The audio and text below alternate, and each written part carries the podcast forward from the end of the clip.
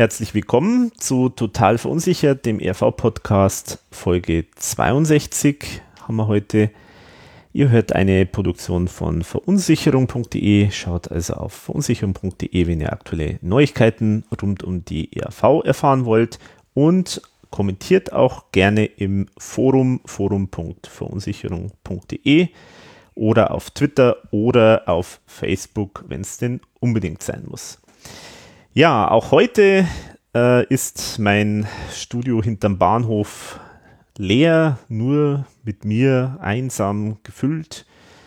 Aber dafür habe ich äh, zwei Leute diesmal remote zugeschalten. Erstmal sage ich zu unserem Gast heute Servus Benny aus Augsburg. Servus Alex. Servus Benny. Wolfi, grüß dich. Ist schon lange her, dass, wir, dass du mal bei uns warst, gell? Ähm, aber jetzt ist mal wieder. Ja, vergangen, vergangenes Jahr zum 1000 Jahre ERV. Stimmt, Tour, da warst du dabei. Abschlussspezial. Genau, da warst Aber wir dabei. haben schon, wir haben schon länger nichts mehr gemacht zu dritt, oder? Nee, das, das war tatsächlich Spitalo Fatalo Folge 3, glaube ich. Ja.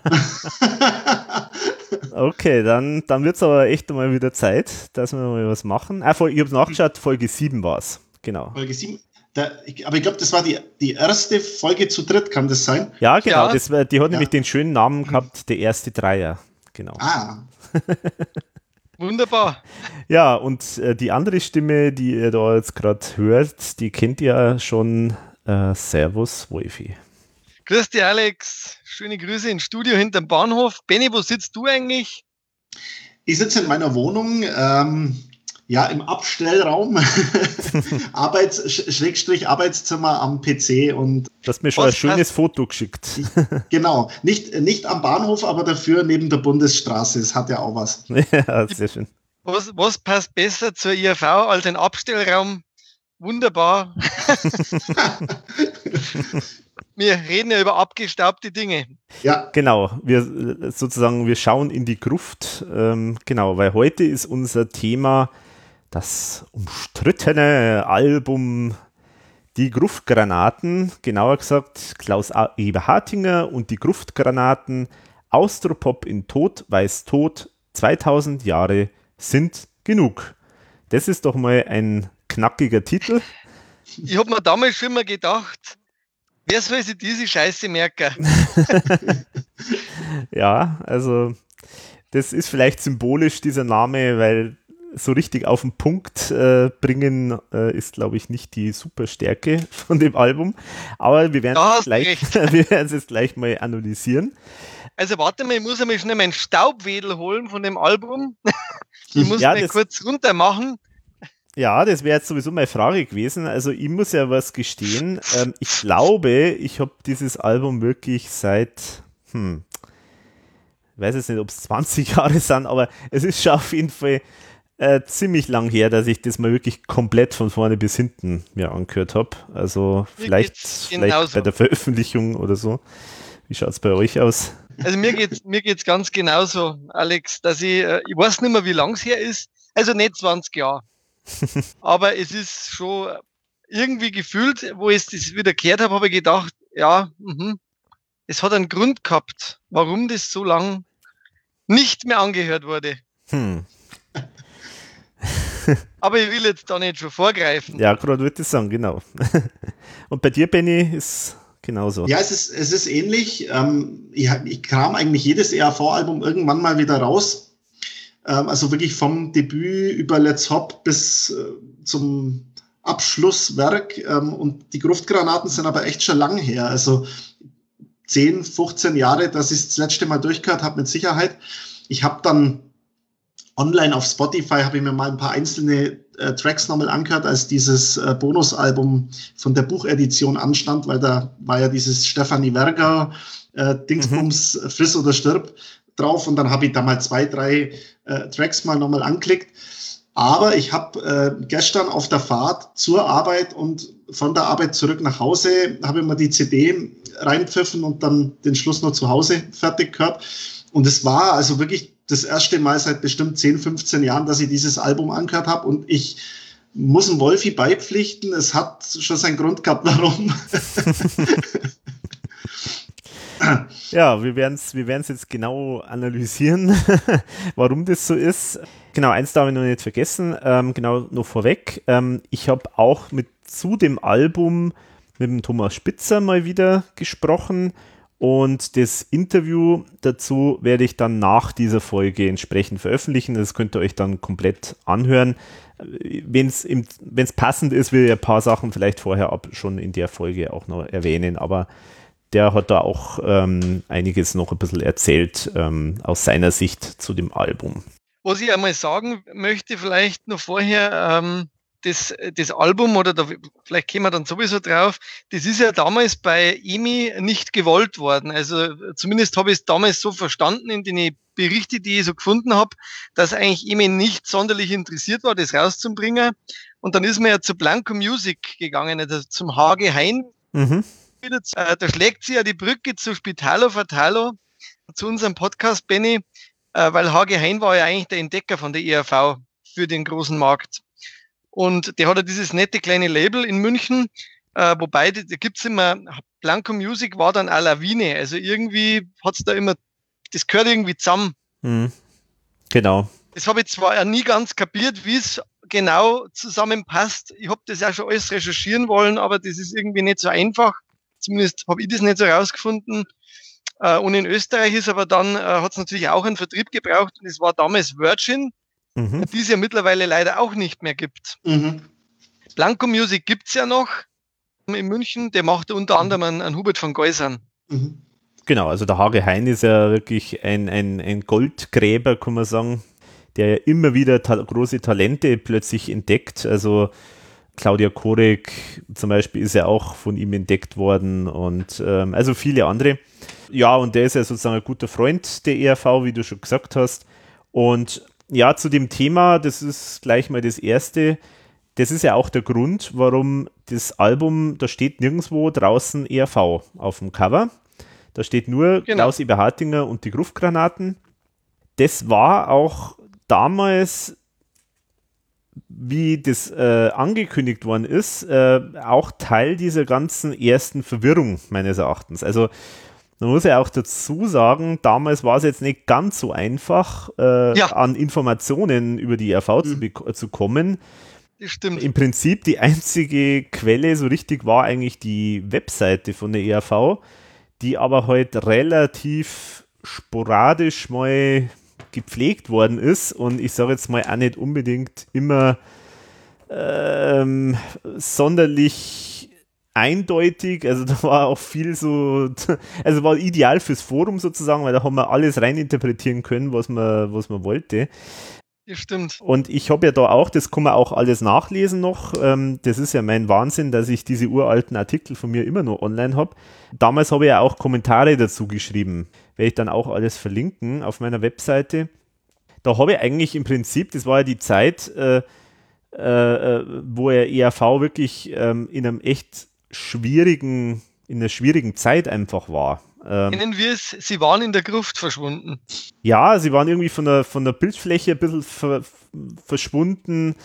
Sie haben auch einfach, und da werden wir jetzt da sicher noch äh, häufiger drauf kommen, sie haben irgendwie also kein richtiges Standing mehr so gehabt in der Öffentlichkeit. Das hat mhm. auch vielleicht was damit zu tun, äh, zum Beispiel der, das ist auch Thema immer, wenn es um Artikel geht zu diesem Album, dass der Klaus ja in dem Jahr 50 wurde. Stimmt. Also es ist ein bisschen, ich habe ja in meinem, meinem Artikel für das äh, Abschlussbuch äh, von der ERV, das 1000 Jahre ERV-Buch, habe ich ja äh, einen Artikel geschrieben über die Midlife Crisis der ERV, wo dieses Album für mich auch reingehört. Und äh, es ist nicht unbedingt zufällig, dass da eben auch der Klaus 50 Jahre äh, geworden ist. Es ist alles so ein bisschen ein merkwürdiges, äh, merkwürdige Zeit gewesen, weil die RV war sozusagen nicht mehr auf dem Höhepunkt, aber sie waren noch nicht so weit, dass die Leute äh, gesagt haben, wie toll die waren und schön, dass es sie immer noch gibt, sondern eher, ach, gibt's die noch? Also das war so genau. die Zeit. Mhm. Genau. Und, und das war echt gruselig. Ich habe mir jetzt in der Vorbereitung, da ich ja den nächsten Wahnsinn erlebe mit meinen TV-Terminen, habe ich mir jetzt natürlich die Sachen angeschaut, äh, die da aus der Zeit waren. Und auch Artikel. Und das ist grausam, das alles zu lesen. Da, also ich habe einen Artikel sogar gefunden, da steht drin, ja, die ERV gibt es ja jetzt nicht mehr, aber der Klaus Iwer Hartinger hat jetzt ein eigenes Album, nämlich die Gruftgranaten rausgebracht. Also so weit mhm. war es schon, dass die, selbst die Medien das gar nicht mehr realisiert haben, dass die ERV überhaupt nur gibt.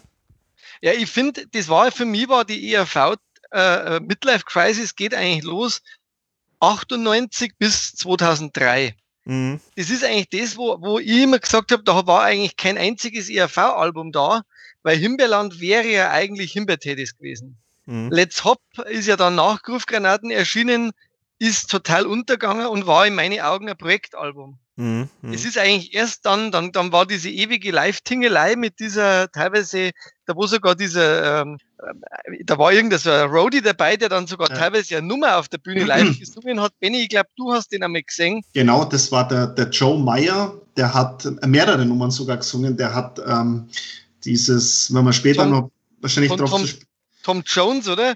Genau, Tom Jones hat er gesungen, äh, Next Bump, als, also von, von Sext Bump abgeleitet, als Ali Nirvana irgendwie damals auf den 11. September bezogen. Das ist aber auch wirklich nur ein Jahr lang, glaube ich, gespielt worden und dann oh, hat er noch ein, genau, dann hat er noch ein Tom Jones Cover gesungen von Delilah das irgendwie auf Alkohol bezogen war. Da haben sie dann so eine kleine Alkparade nochmal gemacht, wo auch hoch auf dem gelben Wagen aus der alten Alkparade mit drin war. Aber das kenne ich gar nicht. Ganz kurzzeitig nur. Und er hat diese Maffei-Parodie auf sieben mhm. Krücken hat er auch gesungen. Und ja. Ach, weil der Andi Töffel dann nicht mehr genau, dabei war, oder? Genau. Weil es halt niemand hatten, quasi der äh, in der Band war und diese Parodien gesungen hatten, dann haben sie halt ihren damaligen weiß nicht, ob es ein Roadie war oder was der da tatsächlich äh, gemacht hat, aber der hat die quasi immer begleitet. Auf aber er war auf jeden Fall war ziemlich äh, gut angetrunken, einmal meines Wissens. Ja. und, und der hat, also das Witzige war, der hat auch damals, äh, müssen wir mal schauen, ob es das Material noch gibt, der hat die Konzerte auch immer gefilmt, also der hat immer so eine relativ große Handkamera dabei gehabt mhm. und hat diese ganzen Bierzelt- und Festival-Tingle-Konzerte von damals immer mitgefilmt auf der Bühne und der hat dann eben ein paar einzelne Parodien gesungen, ja. Ja, totaler wirre Zeit auf jeden Fall. Dann fällt das Luftgranaten-Album ungefähr so in die Mitte rein. Ja, ja, genau, genau. Ja, mir ist auch gerade noch aufgefallen, äh, bezugnehmend auf das, was du gesagt hast, Wolfi, diese ganzen Labels und Vertriebe, also sowohl für Deutschland als auch für Österreich, die stehen auch alle kreuz und quer auf dem CD-Rücken drauf. Also da steht Blanco Music, Lawine, Virgin, irgendwie alles. genau, und später war es ja dann, also das haben sie dann nochmal neu veröffentlicht. Äh, da, da war es ja dann bei Sony BMG BMG, genau. die Rechte, haben sie dann, die haben sie übernommen, weil, weil äh, das war ja so, dass Lawine war immer schon unter Vertrieb von Sony BMG. Ah. Und äh, weil Lawine war sozusagen, äh, so wie sie verstehe, ist Blanco Music ist das Label und Lawine war so ein Unterlabel. Und, und die haben aber immer schon ihre Alben über Sony vertrieben. Mhm. Und dann ist aber Sony BMG zusammengegangen, da ist IRV bei, bei 100 Jahre, ist er zu Sony gewechselt und dann sind somit ist der Vertrieb wiederum zu Sony BMG gegangen, deswegen haben die auch die Neuauflage dann machen können. Mhm. Aber deswegen steht immer nur Lawine drauf. Und auch blancomusic.de. Also, äh, ich, aber ich glaube, hundertprozentig stimmt das jetzt nicht, weil, also der Vertrieb vor, äh, ursprünglich muss ja eigentlich bei Virgin gewesen sein. Weil sonst bei Virgin, entschuldige. Genau, entschuldige, also bei genau. Virgin, genau, genau und äh, dann, wie du sagst, genau, dann ist, äh, äh sind die halt sozusagen zum Vertrieb äh, BM, Sony BMG gegangen. Genau, entschuldige, da genau. habe ich mir jetzt, also Blanco Music hat oder Lawine ist von Virgin vertrieben worden, nach genau. Ende von Virgin hat das Sony BMG übernommen. Genau, so. genau, so muss es eigentlich gewesen sein, genau. Aber man kriegt ja immer noch interessanterweise die ja. CD. Also gut, ich weiß nicht, wie viel die verkauft haben, aber in die Charts war die, glaube ich, gar nicht, oder? Also für die Hölzerne reicht's. ja, genau. Die ist ja drauf. Die ist drauf, die ist drauf. Vielleicht nur kurz, weil du es eben gerade gesagt hast, äh, zu dem Thema, warum das nicht bei der ERV äh, oder unter ERV äh, gelaufen ist, habe ich natürlich zum einen einen Thomas nochmal gefragt, das kann man sich dann anhören, aber das ist jetzt auch nichts ganz Neues.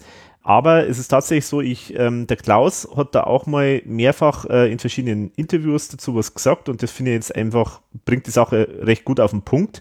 Er sagt nämlich zum einen, erstens wollte die EMI das Produkt nicht haben, und zweitens haben wir uns diesmal in den kabarettistischen Bereich begeben, was der Erwartungshaltung der ERV-Fans nicht entsprochen hätte. Schließlich wird hier doch tatsächlich hauptsächlich zitiert.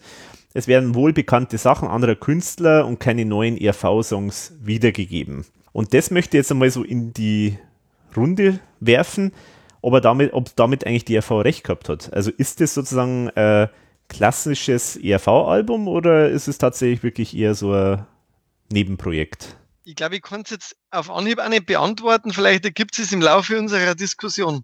Okay. Also ich finde, dass die, die Nummern, die da drauf sind, äh, was so dieses ganze Parodistische angeht, eigentlich schon klassisch ERV sind, ähm, weil sie das ja eigentlich bei jeder Tour immer irgendwie im Programm gehabt haben, sowas. Mhm. Ich finde nur, vielleicht greife ich da jetzt auch ein bisschen vor, ich finde nur schwierig, dass es halt kein echtes Live-Album ist. Mhm. Also man hört halt, man hört halt, das Publikum ist aus der Konserve zugespielt, die Lacher sind total aufgesetzt, mhm. auf die Sekunde genau getimt. Ähm, es kommt dieser ganze Live-Witz irgendwie, also mhm. nicht so ganz rüber. Ich will es jetzt nicht komplett zerreden, also es sind auch, als ich es jetzt wieder durchgehört habe, auch einige Highlights dabei gewesen für mich. Aber ja, ich finde, grundsätzlich kann man schon sagen, dass es an sich schon ERV-Nummern sind, die ja zum Teil auch live gespielt worden sind, mhm. die nur auf dem Album einfach nicht so zünden, finde ich. Mhm. Mhm. Jetzt hast du eigentlich, genau, Benny, du hast schon einiges gesagt, das hätte ich dann auch später vielleicht noch bei der einen oder anderen Nummer dann schon dazu auch erwähnt. Verzeih. Aber, nein, nein, ja gut, dann können wir eigentlich fährt aufhören. Also, nein, nein, nein, das macht ja nichts. Aber nein, ich, ich sehe es eigentlich auch so ein bisschen wie du.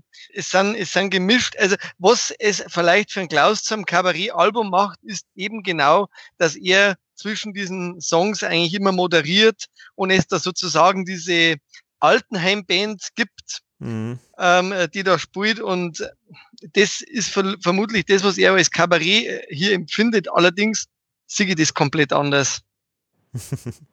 Weil ja, okay. Kabarett hat ja nichts mit Parodien zu tun. Mhm. Das stimmt, eher, ja. Eher Comedy eigentlich so. Ja, ja. Ja, genau. Aber also schwierig, äh, echt schwierig. Und den Namen, also ich finde es halt einfach Wahnsinn. Wenn du dir das anschaust, wie lang dieser Titel ist, wie heißt das Album, weißt wenn du da das jemanden sagen willst, es, das war eine totale Fehlplanung in meinen Augen. Also der einzige, der da eigentlich draufsteht müssen, wäre der Eberhardinger gewesen, weil der war schon bekannt.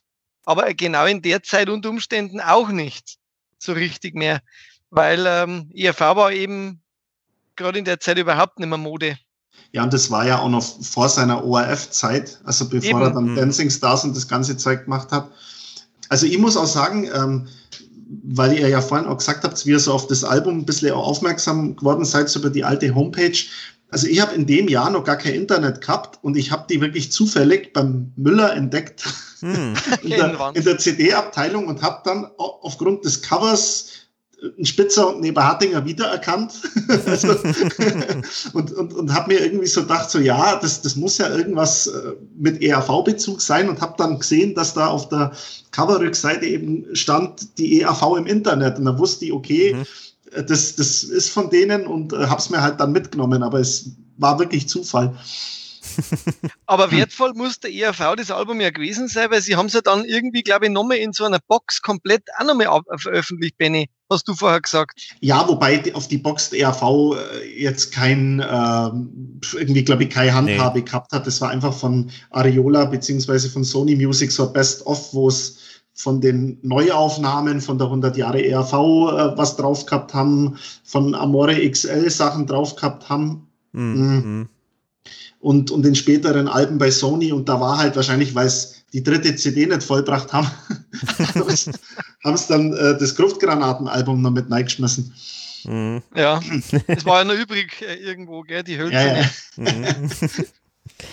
ja, also spannend ist auf jeden Fall schon, ähm, dass meine, also ich, ich würde mal vermuten, äh, wenn das ein Live-Programm wirklich, also es ist ja ein paar Mal gespielt worden, aber äh, das ist eigentlich fast nicht der Rede wert, da kommen wir vielleicht später noch drauf. Aber ich glaube, wenn es live gespielt worden wäre, wäre das echt super angekommen.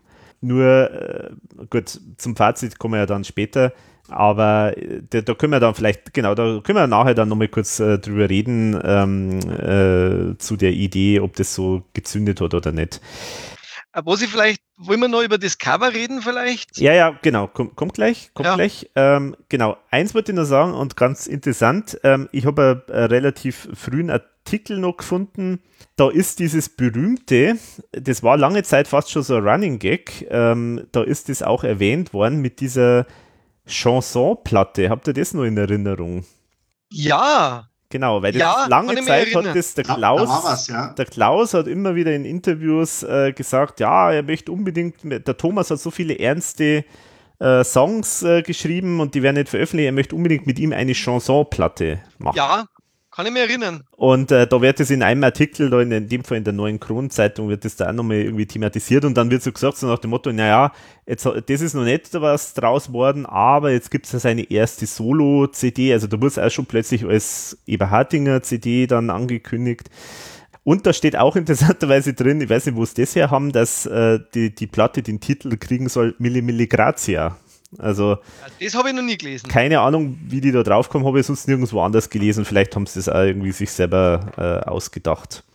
Oder es war tatsächlich nochmal, dass der Klaus das erwähnt hat. Ja, das kann durchaus sein. Aber wobei das der jetzt ja bei Milli Milli Grazia kommt ja oft vor auf dem Album. Ja, genau, genau. Öfter mit mir will manchmal sogar. Ja, das kann, ich meine, es kann natürlich schon sein, dass sich der Albumtitel auch über die Zeit äh, verändert hat, weil ich habe gehört, das sollte ja eigentlich schon 99 irgendwie mhm. rauskommen und hat sich ja dann ewig verschoben. Ich glaube unter anderem auch, weil dieses Cover, also mhm. im Inlay ist ja das Poster auch komplett drin, äh, von Manfred Dykes scheinbar so lang braucht hat. Ja, genau, also das war anscheinend auch mit, mitunter Grund. Und das ist vielleicht der schöne Übergang, dass wir jetzt mal zum Cover kommen weil, wie du sagst, der große äh, österreichische Zeichner und Karikaturist Manfred Dykes hat äh, das ein Gemälde gemacht, ähm, das man ja im Booklet äh, in schöner Pracht auch sehen kann. Und das ist tatsächlich, kann man fast sagen, eins der Highlights eigentlich von dem ganzen Album. Das ist so ähnlich wie beim ersten Album da hat der, hat der EMI-Chef auch gesagt, ich mache das nur, weil diese Comic drin so schön ist. Mhm. ja, ja, wer weiß, ja. Ich finde es ja wirklich super, super schön, nur hat mich, haben mich damals zwei Dinge abgeschreckt. Bin ich gespannt. Das eine ist die, die Grafik, also die Typografie. Also dieses, äh, der Titel, Klaus Eberhardinger und Gruftgranaten und so weiter und so fort, das ist in der billigsten Schrift aller Zeiten ja, einfach ja, irgendwie draufgeklatscht. Äh, es ist sogar äh, nicht einmal richtig vernünftig positioniert. Also es ist irgendwie einfach so mal schnell. Also das macht jeder mal so in fünf Minuten mal nebenbei. Mhm. Also das ist nichts Gescheites. Also das äh, vor allen Dingen zu diesem wirklich hochwertigen Bild dazu äh, mhm. wirkt es brutal billig. Also das war schon mal das eine. Und das zweite ist, was mir abgeschickt hat, das kann man auch nachlesen sogar noch. Damals aus der Zeit habe ich das echt schrecklich gefunden, dass da der Klaus und der Thomas als alte Männer drauf sind. Weil ich habe mir gedacht, oh Mann, ey, jetzt seid ihr eh schon halb in der Versenkung verschwunden. Alle sagen, gibt es euch überhaupt noch? Und dann macht ihr auch noch sowas.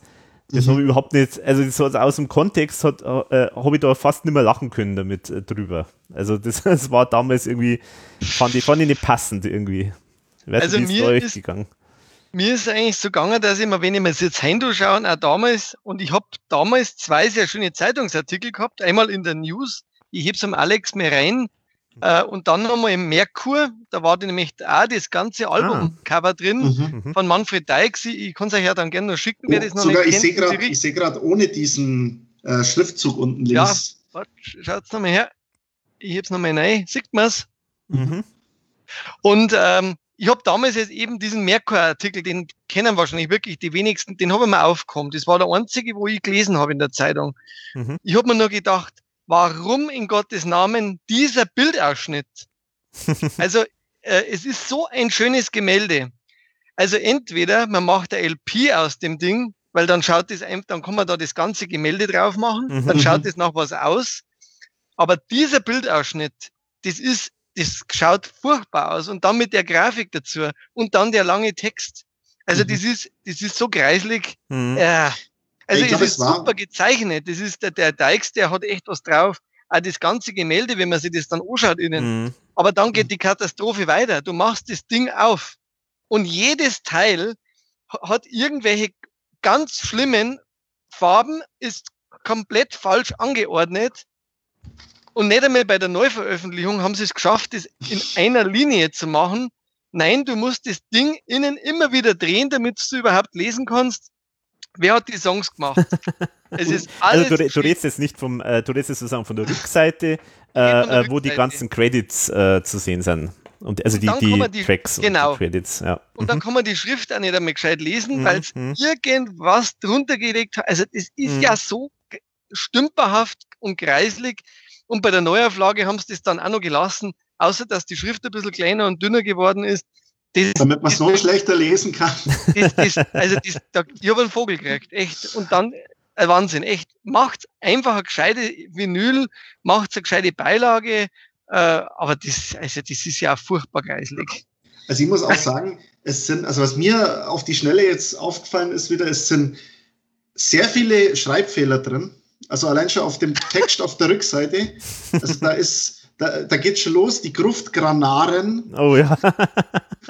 äh, geht, dann, geht dann irgendwie weiter über Reinhard Fencheltee mit EI und äh, Thomas Spritzer ohne TH und also es ist wirklich, ich weiß nicht. Aber es, ja, schade eigentlich, weil das, weil das Gemälde an sich ja wirklich künstlerisch sehr hochwertig ist, aber man hat es halt dann aufs Billigste irgendwie zusammengewurstelt. Ja, ja, ja. Das ist, äh, das ist echt, das, das muss ich echt sagen, das finde ich das Traurigste eigentlich.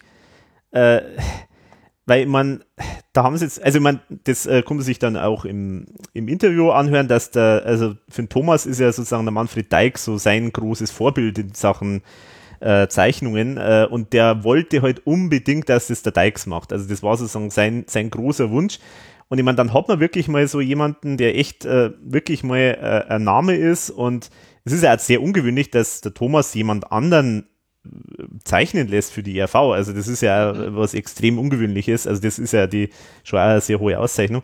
Und dann hat man da wirklich so einen Top-Mann, der was wirklich super Geiles abliefert und dann bastelt man es mit, mit wirklich minderwertigster Grafikarbeit. Also das ist wirklich schade. Also das ist echt schade.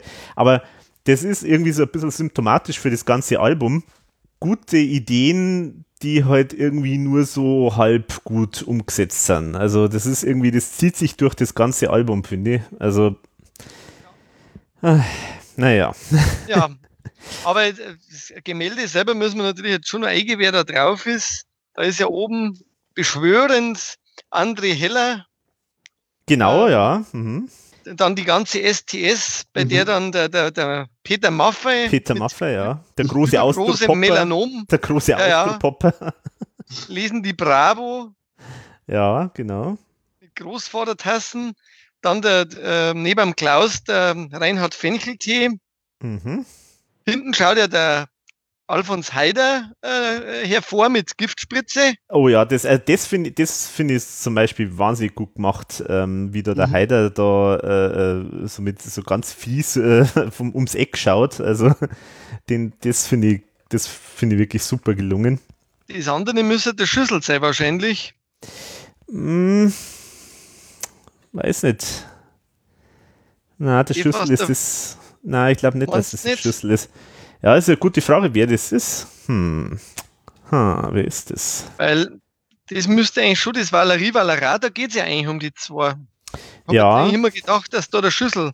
Aber der Schlüssel, äh, der hat, soll das der Schlüssel? Aber der hat doch nicht so lange Haare gehabt, oder? Das ist doch.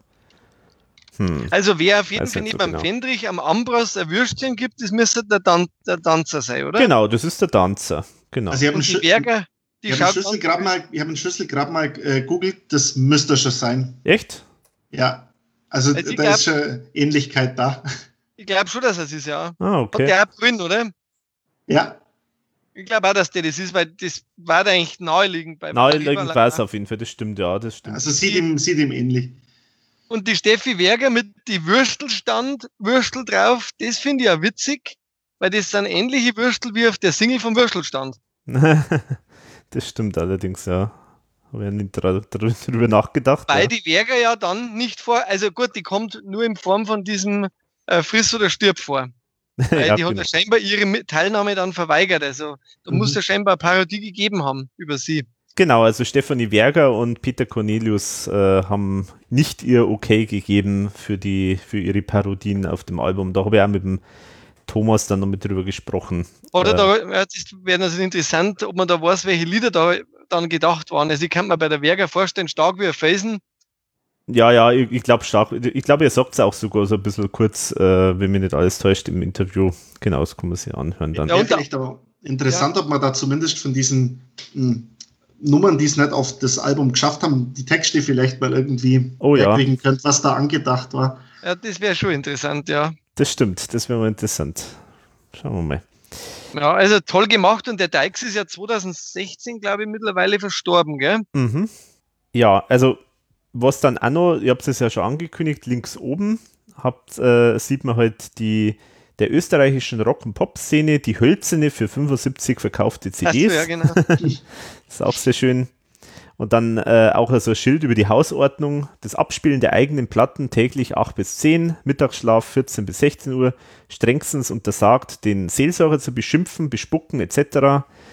Absolutes Drogenverbot zwischen 18 und 22 Uhr.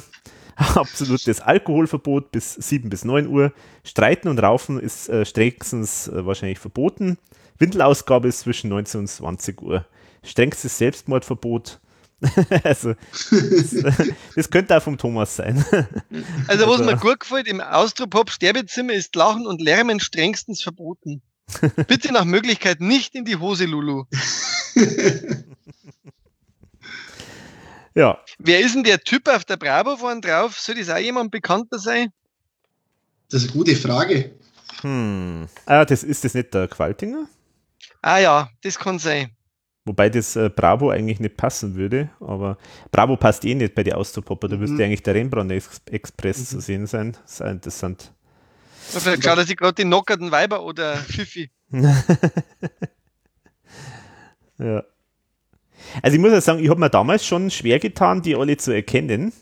Mittlerweile ist es jetzt nicht so, nicht mehr so, aber also da war ich damals noch nicht so tief drin in der Materie, dass ich das so als so hätte zuordnen können. Gibt es als schöne Details dann auch noch die Großvatertassen von STS. Ja, ja, genau. Und, und äh, natürlich die Urinflasche vom Tom, die darf man auch nicht unterschlagen. ja, und vor allem sein, äh, was hat er denn da eigentlich vor Tattoo drin? FT. Hm. Oder? FT, ja, FT, was soll das heißen? Hm. Was ich mir damals, als das rauskam, das fällt mir jetzt gerade ein, und man dachte habe, diese Krawatte, das sieht eigentlich eher aus wie ein offener Brustkorb. Also das, ist, oh. das schaut total blutig aus irgendwie. Das stimmt, ja. ja, du hast recht. Ey, naja. sitzen da die zwei, gell? Der, der, der Klaus mhm. mit der Schnapsnasen. ja, ja, also das Cover. Also wirklich, das also Cover, also, das ist schon echt sehr, sehr fein. Das ist sehr fein, ja. Und das kann man sich ja wirklich mal über die Wand, äh, an die Wand hängen. Das ist mhm. auch wirklich was Nettes, muss man echt Ja, sagen. was fürs Altenheim vielleicht einmal, ja. so ein Stimmungsaufheller. Mhm. Oder für eine kommende Vinyl-Neuauflage eventuell. Ja, da bin ich wieder. Genau, aber genau. dann mit eben mit dem Ganzen, gell? Ja, ja. Und mit dem komplett neuen äh, Artwork natürlich. äh, da muss man ja noch vielleicht kurz sagen, weil wir schon bei Artwork sind, im Buch zu diesem 1000 Jahre Album live, mhm. äh, da hat ja, da gibt's ja eine schöne Zeichnung vom Thomas dazu, äh, wie das auf der Bühne hätte ausschauen sollen. Ähm, da hat er ja so eine kleine ah. Choreografie ah. drin. Da musst du mal reinschauen, das ist, ist ganz interessant. Hm, da sieht man, wie die live äh, auftreten hätten sollen. Mhm, also da mhm. gibt's gibt's eine schöne Zeichnung. Da, da stehen, glaube ich, sogar schon ähm, so, da, da steht so angedacht dran, welches Bandmitglied auch welche Kleidung tragen soll. Genau. Und, genau. Hm. Und Spinnenweben auf der Bühne und mhm. genau. Genau, also es war wie immer natürlich eine Tour geplant, mhm. scheinbar. ja. Es ist ja gar nichts dran, so ja. richtig. Nee, genau. Aber ein Plakat zur Luder-Tour ist auch drin. Ja, das ja, ja. Ist das ist super. Ja. Hätte ich gern gesehen. Hätte ich gern gesehen, die Tour. Ja, genau. Und äh, vielleicht abschließend dazu noch, also das war dann auch tatsächlich so ein bisschen ein Running Gag. Ähm, wann wird denn endlich dieses, diese Zeichnung fertig? Weil du hast es ja schon gesagt, Benny, äh, die hat sich ein bisschen gezogen. also ich glaube, ein halbes Jahr oder so hat das gedauert, bis das dann einmal fertig war. Aber ich denke, das Warten hat sich auf jeden Fall gelohnt. Äh, gibt auch wunderbar lustige, ich habe es dann alle mal angeschaut, jetzt meine ganzen Artikel, die ich so im Archiv bei mir habe. Ganz viele Artikel, wo dann, wo dann der Klaus sagt, äh, äh, ja, ja, also er, er verspricht immer wieder, dass, äh, dass es bald fertig ist und so. Also wird immer wieder nachgefragt. Und ähm, in einem anderen Artikel im Kurier am 18.05.2000 für die Faktenfans, da hat dann einmal der Thomas auch gesagt, folgendes, und zwar, Manfred Dykes sagt mir schon seit fünf Jahren zu, äh, nein, nicht fünf Jahre, um Gottes Willen. Manfred Dykes sagt mir schon seit fünf Wochen zu, unser neues Cover für das Projekt Gruffgrammaten von mir und Thomas ähm, zu zeichnen. Er hat es immer wieder verschoben und mir vor lauter schlechten Gewissen die Übernahme aller meiner etwaigen Spesen von Hotel bis zum Freudenhaus zugesagt. Ich hoffe, diesmal klappt's. also, ja, Fand er ganz nett. Ja, aber es ist ja dann doch irgendwann einmal fertig geworden. Was wir tatsächlich noch nicht erwähnt haben, für falls es jemanden gibt, der draußen das Album noch nie gehört hat, gibt es sicher. Um was geht es da eigentlich in dem Album? in, in, dem Album, ja, es geht um äh, den, äh, die Austropop-Riege, die Musiker, die im Altenheim sind und dort umrahmt von einer Gruftgranatenband nochmal ihre, ihre Hits zum Besten geben, so kann man es vielleicht sagen. Also, und äh, das Ganze ist moderiert von einem Moderator, von Klaus gesprochen, dessen Stimme ich wahnsinnig anstrengend finde. Was vorweggenommen, aber ja. da sind wir uns einig, glaube ich. Ich finde, es, es, klingt, es klingt ein bisschen wie so eine ganz, ganz mittelmäßige Helge Schneider-Parodie. Also ich, ich finde ich find die Stimme, ich habe das Album wieder gehört, habe gewusst, jetzt weiß ich, warum ich es nicht mehr angehört habe. Es nervt. Ja, es nervt schon ein bisschen. Naja, gut, jetzt haben wir mal gesagt, um was es geht und jetzt, glaube ich, können wir einfach mal einsteigen in die eine, Songs. Eine Frage hätte ich noch. Ähm, hat sie eigentlich von euch mal einer Gedanken gemacht, wie der Name entstanden ist? Bei Himbeer Teddys wissen wir es ja so ein bisschen. Aber wie jetzt Gruffgranaten entstanden ist, da gibt's, ich habe da kein Interview dazu gefunden, wie man de, wie der Name sozusagen entstanden ist. Gibt's da irgendwie, habt ihr da was gefunden? Also gefunden habe ich nichts dazu, aber ich habe, also ich kann mir halt mittlerweile vorstellen, was ist. Und der Thomas hat es mir auch im Interview mehr oder weniger erklärt, äh, dass es eigentlich so mit dem zusammenpasst, was ich mir gedacht habe. Es war halt einfach, also zum einen hat ihm das gefallen, Gruftgranaten, also dieses, ähm, was ist das, wie nennt man das? Ist das ein Sta Alliteration? Al na, Allit äh, nee, na, ah, fällt mir schon wieder nicht ein. Stabreim ist es, glaube ich, inner innerhalb vom Wort. Keine Ahnung kommentiert und sagt mir das, was, wie das Ding richtig heißt. Also das hat ihm gut gefallen und halt dann eben Gruft wollte er halt irgendwie auf irgendeine Art und Weise halt unterbringen, äh, weil es eben ja dieses Szenario sein soll, so im Altersheim und äh, die schauen, sind schon halb in der, in der Gruft und ähm, in Kombination mit Granaten äh, für die, also weil das eben erfolgreiche Menschen waren oder so, da ist ihm das irgendwie so eingefallen. Also ich finde den Namen an sich eigentlich schon ganz cool, muss ich sagen. Nur der wäre halt einfach, das wäre einfach der Name, das hätte der Name halt einfach von dem Album sein sollen und nicht dieses riesen, ja, epische Werk an Albumtitel. Ähm. Ja, interessant ist, dass da jetzt in München ein Theaterstück gibt. Aha. Ich habe da jetzt, ich habe mal eingegeben gehabt bei Google, jetzt muss ich noch mal kurz schauen. Da kam dann, und das war echt interessant, ein Theaterstück. Es gibt nämlich jetzt die Homepage gruffgranaten.de. Na sowas. Kann ich nochmal kurz nachliefern. Entschuldigung, nicht, Ber nicht München. Äh, es ist Berlin. Gruftgranaten präsentieren eine musikalische Reise. Die Show ist am 6.6. im Theater O Tonart in Berlin. Mhm. Genau. Also eine ja. ja, Theatergruppe. Theatergruppe. Mhm. Interessant. Ja, Interessant, ich finde, das Wort ist auf jeden Fall äh, relativ kreative Erfindung. Also das war auf jeden Fall eine Idee von ihm. Also das hat er sich jetzt nicht irgendwo ähm, abgeschaut, sondern das war jetzt so also seine Wortfindung und das an sich finde ich eigentlich ganz, ganz, gute, ganz guten Titel. Ich finde es so witzig, weil es eigentlich irgendwie auch ein bisschen ein Widerspruch in sich ist, weil so die Granaten, das kann man ja sagen, weil das ist granatenmäßig geil irgendwie. Mhm. Und die Gruft ist ja wirklich das krasse Gegenteil. ja, genau. So, die Gruft ist tot. ja, genau. da ist gar nichts. mhm. ja. Die Gruftgranaten. Na also, gut, okay. Insofern ist er eigentlich ganz nett vom Titel her. Also die, den Begriff finde ich cool.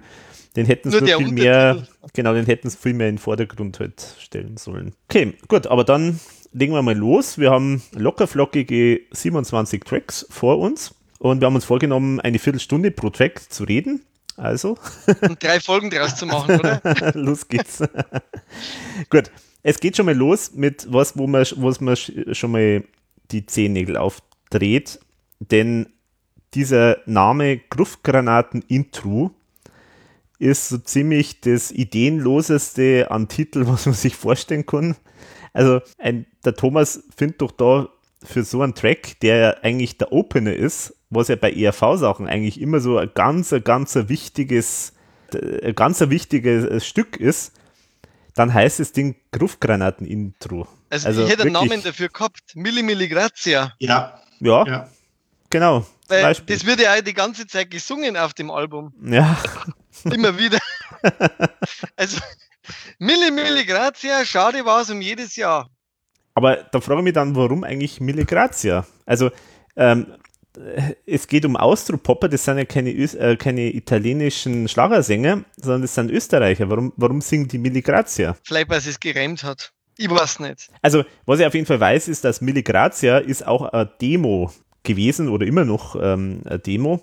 Also, das ist irgendein Stück Demo, das halt rumgelegen ist. Und das haben okay. sie halt, denke ich, da für den Zweck äh, verwendet. Möchte ja nichts dagegen sagen, ist ja okay. Aber warum Milligrazia? Also, pff, ja. verstehe es nicht. Also, es ist überhaupt keine. Also, mir fällt nichts ein, wo ich sagen kann, das ist irgendwie eine, was, was weiß ich, ironische Brechung oder das ist einfach lustig oder das ist, äh, äh, oder es passt einfach. Nein, es, es, es passt einfach nicht. Also tut mir leid, die, die müssten irgendwie singen, äh, Ciao, Servus und Baba, schön war's äh, oder sowas, keine Ahnung, irgendwie sowas, aber nicht Billy Grazia. um jetzt, ja. ja, genau. aber, ich glaube, was ich mir vorstellen kann, der, der Spitzer hat ja gern eigentlich so, ja, so, so italienisches Zeug, also jetzt wie Umberto e Sofia und heiße Nächte in Palermo und vielleicht hat das einfach irgendwie witzig. Ja, das glaube ich auch, dass mhm. das jetzt eher um das geht. War so meine Idee ganz ohne Hintergrund. Ja, bei mir auch. Aber es kommt ja noch dazu. Also gut, das eine Milligrazia, aber dann gibt es ja noch diesen anderen Part mit dem Grooven. Let's und, groove. Und den oh, verstehe ich yeah. auch nicht. Also gut, Groove, den verstehe ich noch eher, weil das ist dann so ein bisschen Wortspiel mit Groove-Granaten, Groove-Granaten und so. Das finde ich ja noch ganz witzig, das passt ja. Aber die beiden, das sind im Prinzip zwei Demos, meines Erachtens, die da irgendwie zusammengemixt worden sind, die überhaupt nichts miteinander zu tun haben. Das ist äh, vollkommen was un komplett unterschiedliches. Äh, warum macht man sowas? Verstehe ich nicht. Und kehren auch beide über das ganze Album verteilt auch immer wieder. Mhm. Ja. Also, ich sage jetzt mal, das Let's Groove finde ich, das finde ich passend. Also, das, das hätte das hätt man ja so als Grundthema nehmen können, das immer wieder auftritt. Und äh, weil ich meine, die Idee ist ja, dass diese Groove-Granaten sozusagen die Bands sind, die da immer wieder äh, sozusagen spielt und äh, dass die halt dann da Let's Groove und so spielen, warum nicht? Das passt ja. Ähm, sie nennen sie ja dann irgendwie die Mümmelkreise, oder? ja. ja. Die Band, diese, äh, es, es, ist ja dann, sind ja dann plötzlich die Mümmelkreise und gar nicht, also die Mümmelkreise präsentieren die Gruftgranaten. Mhm.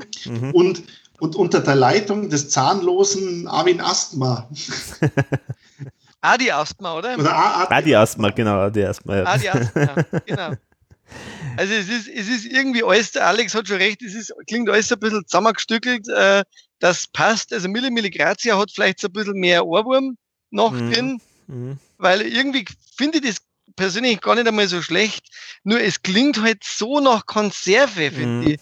Mhm. Also äh, das Einzige, was mir bei dem Lied also richtig gut gefällt, ist eigentlich das Rock-Solo vom Thomas, mhm. das da drin Stimmt. vorkommt. Ja. Hm. Also ich mag es auch. Ich mag auch diesen Orgelsound am Anfang, der gefällt mir echt gut. Mhm. Mich, mich hätte das interessieren. Also wenn das äh, eine Demo war, das ursprünglich mal anderweitig hätte verbraten werden sollen, dann würde mich interessieren eigentlich, was für ein Ursprungssong ähm, das mal war. Ich weiß auch nicht, ob es wirklich so ein vollständiger Song war. Ich glaube, es war eher so die Idee von diesem äh, Refrain. Mhm. Vielleicht haben, mhm. das ist ja beim Thomas, glaube ich, oft, dass er mal einen Refrain hat mhm. und dann schauen sie wieder ins Archiv, ah ja, das könnte man mhm. hernehmen oder so. Mhm. Der Klaus hat wieder so seine typische Beerdigungsstimme, ich sag mal so der Tod in die mhm. Richtung, finde ich. Ähm, da am, am, genau, so am Anfang zumindest. Da ja, ist so, ja noch okay. Ja, das ist ja eigentlich im Prinzip wie so, so ein Pfarrer auf der Beerdigung, oder? So soll das irgendwie genau. klingen, ja. Also, ich finde, die Stimme, die ist also op optimal genau. gewählt. Das die passt super. Äh, das, das, das Drama geht eigentlich erst los, wenn er dann diesen Adi Asthma nimmt. Ja, genau. Und der begleitet uns durch das ganze Album dann. Gibt es zum Text irgendwas? Da kann man nicht so viel sagen, gell?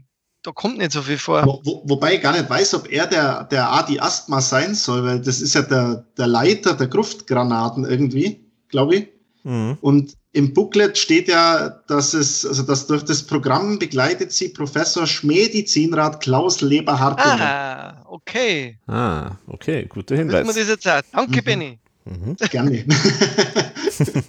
Aber man weiß es nicht. Also ich, es passt halt, wie du sagst, es passt halt sehr viel nicht zusammen. Also es geht eben bei der Covergestaltung los und zieht sich jetzt schon in den ersten Track hinein. ja, und wo ja, wirklich nervt, der Alex hat es auch gesagt, oder der Benny, glaube ich auch, es ist halt alles, also die, die, es klingt alles, diese, diese Lacher, die, das Klatschen, alles aus der Konserve zugespielt, das ist so schlimm. Hm. Ich hasse das schon bei so, so Comedy-Shows oder bei so amerikanischen Serien, diese, mhm. diese Zuspieler und, und das ist da in Perversion auf dem Groove-Granaten-Album verwendet worden. Mhm. Und das ist Vor allem auch immer wieder die gleichen. Also das sind, ja. wenn man genau hinhört, es sind immer wieder die gleichen Einrufe, das gleiche Klatschen, es wiederholt sich permanent die ganzen, was weiß ich, 60 Minuten durch. Ähm, wobei, was ich glaube, also es es ist zum Teil schon die damalige ERV-Band, glaube ich, zu hören, die da spielt. Also die sind noch im Booklet alle drin. Also, man, also zumindest hört man einen echten Bass, eine echte Gitarre, Keyboard ist schon, also hört sich zum Teil auch so an, als wäre es wirklich händisch eingespielt. Ähm, also ich kann mir, das kann ich mir schon vorstellen. Nur mhm. es ist halt, mh, hm, also ohne das jetzt zu wissen, ähm, aber es ist halt, ja, tut halt dem den Abbruch, dass man es halt nicht wirklich live eingespielt hat. Ja. ja. Vor einem echten Publikum, man hätte es ja irgendwie auf ein paar Abende verteilt irgendwie aufnehmen können mhm. und sie halt dann die besten Takes irgendwie rauspicken. Mhm. Aber man hört halt durchgehend, dass das halt eine Studioproduktion ist. Das ist meiner Meinung nach halt echt die große Schwäche an dem Teil. Ja. Genau. Ja, mein, mein, ja. Entschuldige, Alex. Nein, ich würde sagen, liebe Zuhörer, also wenn der Benny sagt, äh, das ist aus seiner Sicht immer dasselbe, es sind immer dieselben, selbe Publikum, dann ist es nicht so mal dahingesagt, sondern dann hat der Benny das alles haarklein nochmal nachgehört äh, und so wird es gewesen sein. Du, nee, zum Beispiel, da gibt's dir, fällt, so fällt sowas halt auch immer auf, das finde ich faszinierend. Ja, also, ich, also da, da gibt es so einen Einruf zum Beispiel, ich versuche es mal zu imitieren, da gibt es so einen Einruf so, wow, das, das kommt gefühlte 30 Mal auf dem Album vor. ja. Ja, ja, ja ich mal glaub, du hast recht. Mhm, ja. Ich werde mir das Album jetzt einmal nur aufs Publikum hin anhören. Vielleicht kann man, auch, vielleicht kann man alles andere rausfiltern und sie mal wirklich nur die Publikumsgeräusche reinziehen.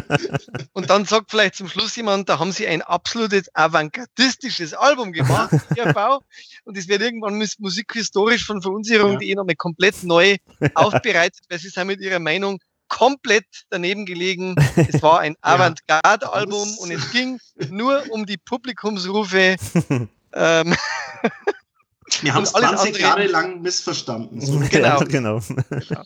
Erste Avantgarde-Album der ERV. ja, ist, äh, genau. Man also, kann lange über einen Track reden, weil der dauert nämlich 3,50 und inhaltlich ist, ist er eigentlich, in meinen Augen, wäre er in zwei Minuten abgehandelt gewesen. Ja, genau. Also viel Inhalt ist ja tatsächlich nicht drin. Vielleicht noch eins können wir in dem Zusammenhang nur erwähnen. Die Produzenten letztendlich ist ja das Album auch wieder so, wie es jetzt ganz zum Schluss ja immer war, von verschiedensten Produzenten gemacht worden. Und eigentlich muss man sagen, wahrscheinlich vom Thomas halt im Studio zusammen mit einem der Produzenten halt ähm, immer zusammengebaut. Aber was ich vielleicht erwähnenswert finde, ist, dass da eben bei dem Track in den Credits aufgeführt wird, äh, der Kurt Keinrad, Thomas Spitzer und Marc Duran. Also das ist auch da schon, war der Marc Duran dabei, der zu der Zeit gerade noch bei Anton aus Tirol irgendwie so im Studio so die, äh, die Regler geschoben hat, kurz Okay. vorher.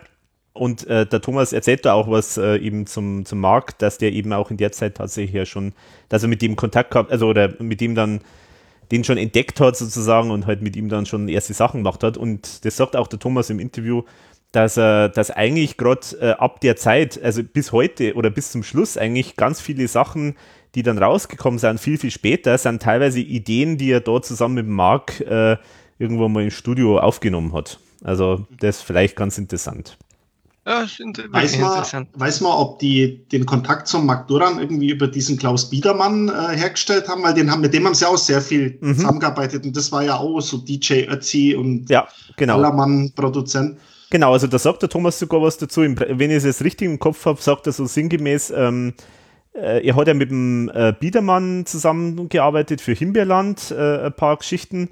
Und äh, dann hat er aber keine Zeit gehabt, weil das Anton aus Tirol äh, halt so voll abgegangen ist und er plötzlich der gefragte Produzent war.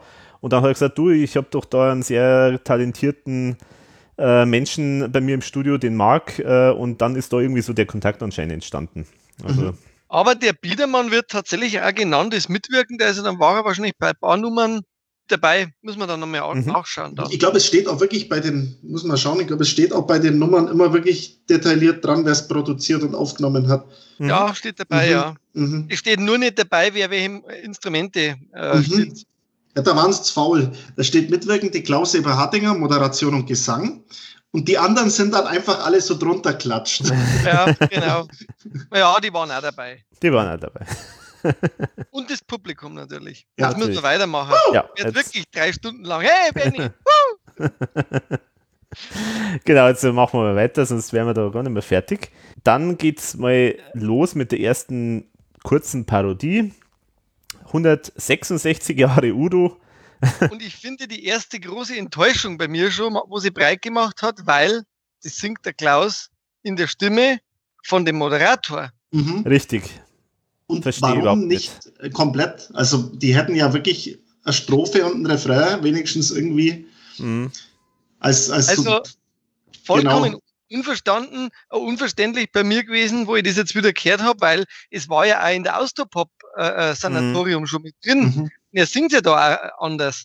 Ja, Und Mhm. da singt es plötzlich, in, er, er singt als Moderator. ja verstehe überhaupt nicht. Also, Keine Ahnung. Verstehe ich nicht und finde ich, finde ich so in der Version furchtbar schlecht. Das ist einfach, da ist irgendwas schief gegangen, meines Erachtens. Ich meine, der Klaus hat wirklich, also wenn er, also er hat eine extrem wandlungsfähige Stimme, er kann sehr viele Leute super nachahmen, also nicht jetzt in dem Sinne von parodieren, sondern einfach so diesen Duktus, äh, irgendwie so diesen, diesen Stil äh, nachahmen, das konnte er super und warum macht er das da nicht? Und er hat es ja schon gezeigt, dass er es kann, also insofern Eben, also- vollkommen unverständlich. Naja, war, war mein, mein erster Reinfall schon mal, wo ich mir gedacht habe, oh Gott, hoffentlich geht's nicht so weiter. ja, also Jetzt, glaube ich, müssen wir nicht groß äh, drauf eingehen, oder? Den, Ich glaube auch, ja. Also nur als zur Erwähnung für die Faktenfans, äh, es geht natürlich um den Song Merci von Udo Jürgens, der da kurz parodiert wird. Ja, dann geht's weiter ähm, in eine Nummer, die man dann durchaus ja schon gut kennt, weil die sehr, sehr oft dann immer wieder mal gespielt worden ist. Das Altersheim in Fürstenfeld. Da sind die Genau. STS, nämlich, ist auch interessant, gell? Auf dem Cover steht drauf Sichtum, Tod und Sterben oder Steinheger, Tequila und Slivovitz. Als Sichtum, Tod und Sterben kommt ja im Text eigentlich überhaupt nicht vor. Ähm, das ist wahrscheinlich alles für, äh, für STS, oder? Für die Abkürzung. ja, ja, ja, ja, genau, Ja. genau. Genau, aber also Steinheger, Tequila und Slivovitz, STS. genau, und die Nummer kennt man ja dann auch, die haben sie ja jetzt sogar bei der Abschiedstour letztendlich auch wieder glaube gespielt. nur, dass der Großvater des Fürstenfeld, Fürstenfeld äh, war kommt ja nicht vor. dabei. Altersheim in Fürstenfeld. Ähm, Und irgendwann bleibe ich dann dort. und Mhm. da muss ich dazu sagen, vielleicht nur kurz, weil ich finde, diese Parodie mag ich wahnsinnig gern. Mhm. Also die, die, die habe ich beim Austropop Sanatorium ja immer sehr gern gehabt, weil das sind einfach tolle Nummern. Mhm. Und mir geht es so, dass ich, wenn ich STS jetzt her, ganz häufig mir passiert, dass ich bei Fürstenfeld das verkehrt singe. Mir geht's bei Großvater so. Ich, Ich, ich, fra ich frage mich jetzt mal, warum singt der nicht vom Blasentee? Ich verstehe es nicht. Wir singen immer das Altersheim in Fürstenfeld und denken mir immer, mein, und Susi sagt schon wieder, das ist bestimmt wieder so eine ERV-Parodie, gell? ich finde die super. Also, das, ist- das ist eine ganz eine tolle Nummer. Mhm. Ja, ich mag es auch wahnsinnig gern. Mhm. Und äh, haben es auch wirklich auf dem Album eigentlich eine der wenigen Nummern, die eigentlich so umgesetzt ist, wie man es live auch kennt. Also das Ja, Genau. kann man lassen. Gibt halt dieses Intro immer, aber genau, finde ich, finde ich auch gut gelungen. ja, genau. Leider ist der tolle Gag drin nicht drin. Wo ist denn der dritte? Gesturm. Stimmt. Der, glaube ich, kam aber wirklich erst später, oder? Ja, ja, der ist nur live dann irgendwann mal äh, gekommen. Aber das ist auf jeden Fall schon ein kleiner Lichtblick. Das stimmt. Jetzt, Jetzt weiter geht's äh, zu dem S äh, Track Nur ein Strumpf von dir. ah, Da muss ich schon mal dazu sagen, das ist dann zum Beispiel schon mal sowas, wo ich jetzt äh, als jemand, der im Jahr 2000, wie alt war ich da? 22? Keine Ahnung, ja, irgendwie so. Überhaupt nicht gewusst habe, von was reden die da. Ja, Ich habe es jetzt extra wirklich nachrecherchiert, zum ersten Mal, um was da jetzt eigentlich geht. Vorbild ist, also das ist eine Parodie auf den Song Nur ein Bild von dir, äh, von den Bambis, äh, österreichische Schlagerband, bestehend aus Mandy Oswald und Conny Fuchsberger. Ah, okay. ah, Drum auch Mandy und die Relays beim Genau, genau. Ah, Deswegen Hallo, Mandy und die Alter. Relines, genau. Und, Und, der äh. Und der, der, der Song ist von 1965. Also leider vor meiner Zeit. aber er wie hat die kommt der Zeit- Thomas jetzt auf so eine Nummer? War das ein Schlager, den seine Mutter immer gehört hat oder was? Möglicherweise, ja. Also, Aber, aber der wird der auch als Silbertanne im Sanatoriumsgarten ankündigt. Macht dann wieder Sinn. das macht Sinn, das stimmt, ja. Mit schlohweißem Haar, da habe ich natürlich momentan zuerst einmal dran denken müssen, ah, jetzt kommt der Hansi Hinterseher. Stimmt, ja. Äh, und er singt ja auch so ein bisschen, finde ich. Ich kenne jetzt allerdings leider das Original nicht von den Bambis. Hat das jemand sich mal zu Gemüte geführt? Ja, ich habe es mal angehört, äh, dann jetzt in der Vorbereitung. Mei, das ist halt, ja, also es ist halt so äh, äh, dem nachempfunden, dem Song. Aber das ist ja irgendwie kein Song, der sich mir jetzt irgendwie eingebrannt hat ins Hirn, weil oft ist ja so, bei, gerade bei so Schlagern, dass das so ganz eingängige Sachen sind und gerade das wie sowas, das ist ja äh, anscheinend wirklich äh, sehr erfolgreich damals gewesen. Aber es ist keine, nichts, was mir jetzt hängen geblieben ist. Ich könnte jetzt die Melodie nicht mehr aus dem Kopf irgendwie nach, nachvollziehen, keine Ahnung. Aber Wenn der Thomas ehrlich- hat schon äh, ja. ein bisschen ein Fable für so Clara aus der Zeit. Also da, äh, also ich vermute mal, der, der, der hat ihm einfach irgendwie entweder gefallen oder er hat ihn halt irgendwie nur im Kopf gehabt die ganze Zeit. Ich habe mir auch mal von irgendeinem anderen Clara, genau äh, bei ähm, Genau, bei Liebelei äh, zum Beispiel, äh, da gibt es doch das Taxi aus Texas, äh, diese Ja, Stelle. genau. Und das ist ja auch, äh, ein alter Schlager, äh, also als Textteil aus einem alten Schlager, aus, auch aus die 60er Jahre. Und Ja. da hat er mir ja auch schon mal erzählt, dass, äh, dass er halt den irgendwie, da, diese eine Zeile ihm so gut, damals schon so gut gefallen hat und er deswegen halt unbedingt irgendwann einmal einen Song, in einen Song diese Zeile einbauen wollte. Und so. Also insofern kann schon sein, dass ihm das vielleicht einfach irgendwie gefallen hat. Was mir äh, da jetzt gleich mal aufgefallen ist, äh, ich finde, das klingt noch so ein bisschen wie aus Himbeerland. Ja, ja, das stimmt. Also das, das ist schon wieder ein Bruch, finde ich, im ganzen Album. Äh, Das hätte ich eher verortet da in dieser 98er-Produktion. Mhm. Weiß nicht, Ja. ob das nicht vielleicht auch äh, von daher noch kommt. Vor allem, weil es halt auch äh, Schlagerparodie ist. Weil gell? der das ist Schlagerparodie Eigentlich ist. passend. Und es, es stimmt auch, also es äh, ist auch weit weniger ausproduziert als das Mille Mille Grazia zum Beispiel. Also Genau. hat fast noch so ein bisschen so ein Demo-Charakter irgendwie, Mhm. Finde ich.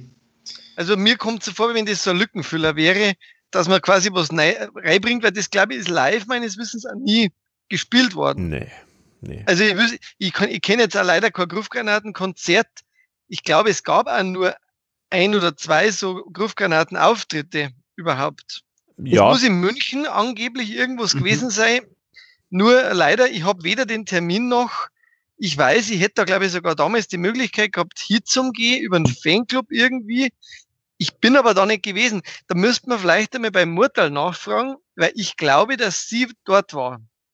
Also wenn es ich gab, das richtig zusammenbringe. ich weiß nicht, soll man f- das vorziehen, gleich mit die Auftritte oder? Ja, passt ja vielleicht. Mir, mir fällt noch mindestens ein weiterer ein. Es gab äh, damals in meiner frühen Internetzeit eine Homepage von einem Festival in der Holledau. Das war irgend so ein ganz kleines Open Air und da waren Konzertfotos drin von den Gruftgranaten, mhm. die da auftreten sind. Äh, in der Besetzung Eber Hattinger, Keinrad, Töfferl und Zettel, also die waren bis zu viert. War das in Heilbronn, dieses Gaffenberg-Festival? Ah, Heilbronn war das, glaube ich, nicht. Aber ich bin mir auch nicht sicher. Also irgendwo in der, in der Holledau, meine ich noch, ich habe einen Hinterkopf zu haben. Äh, und das war auf jeden Fall auf den Fotos eine winzig kleine Bühne. Da war auch kein richtiges Schlagzeug drauf, sondern wirklich nur so Bassdrum, auf die der Kurt irgendwie drauf treten ist, während er auf der Akustikgitarre irgendwas gespielt hat.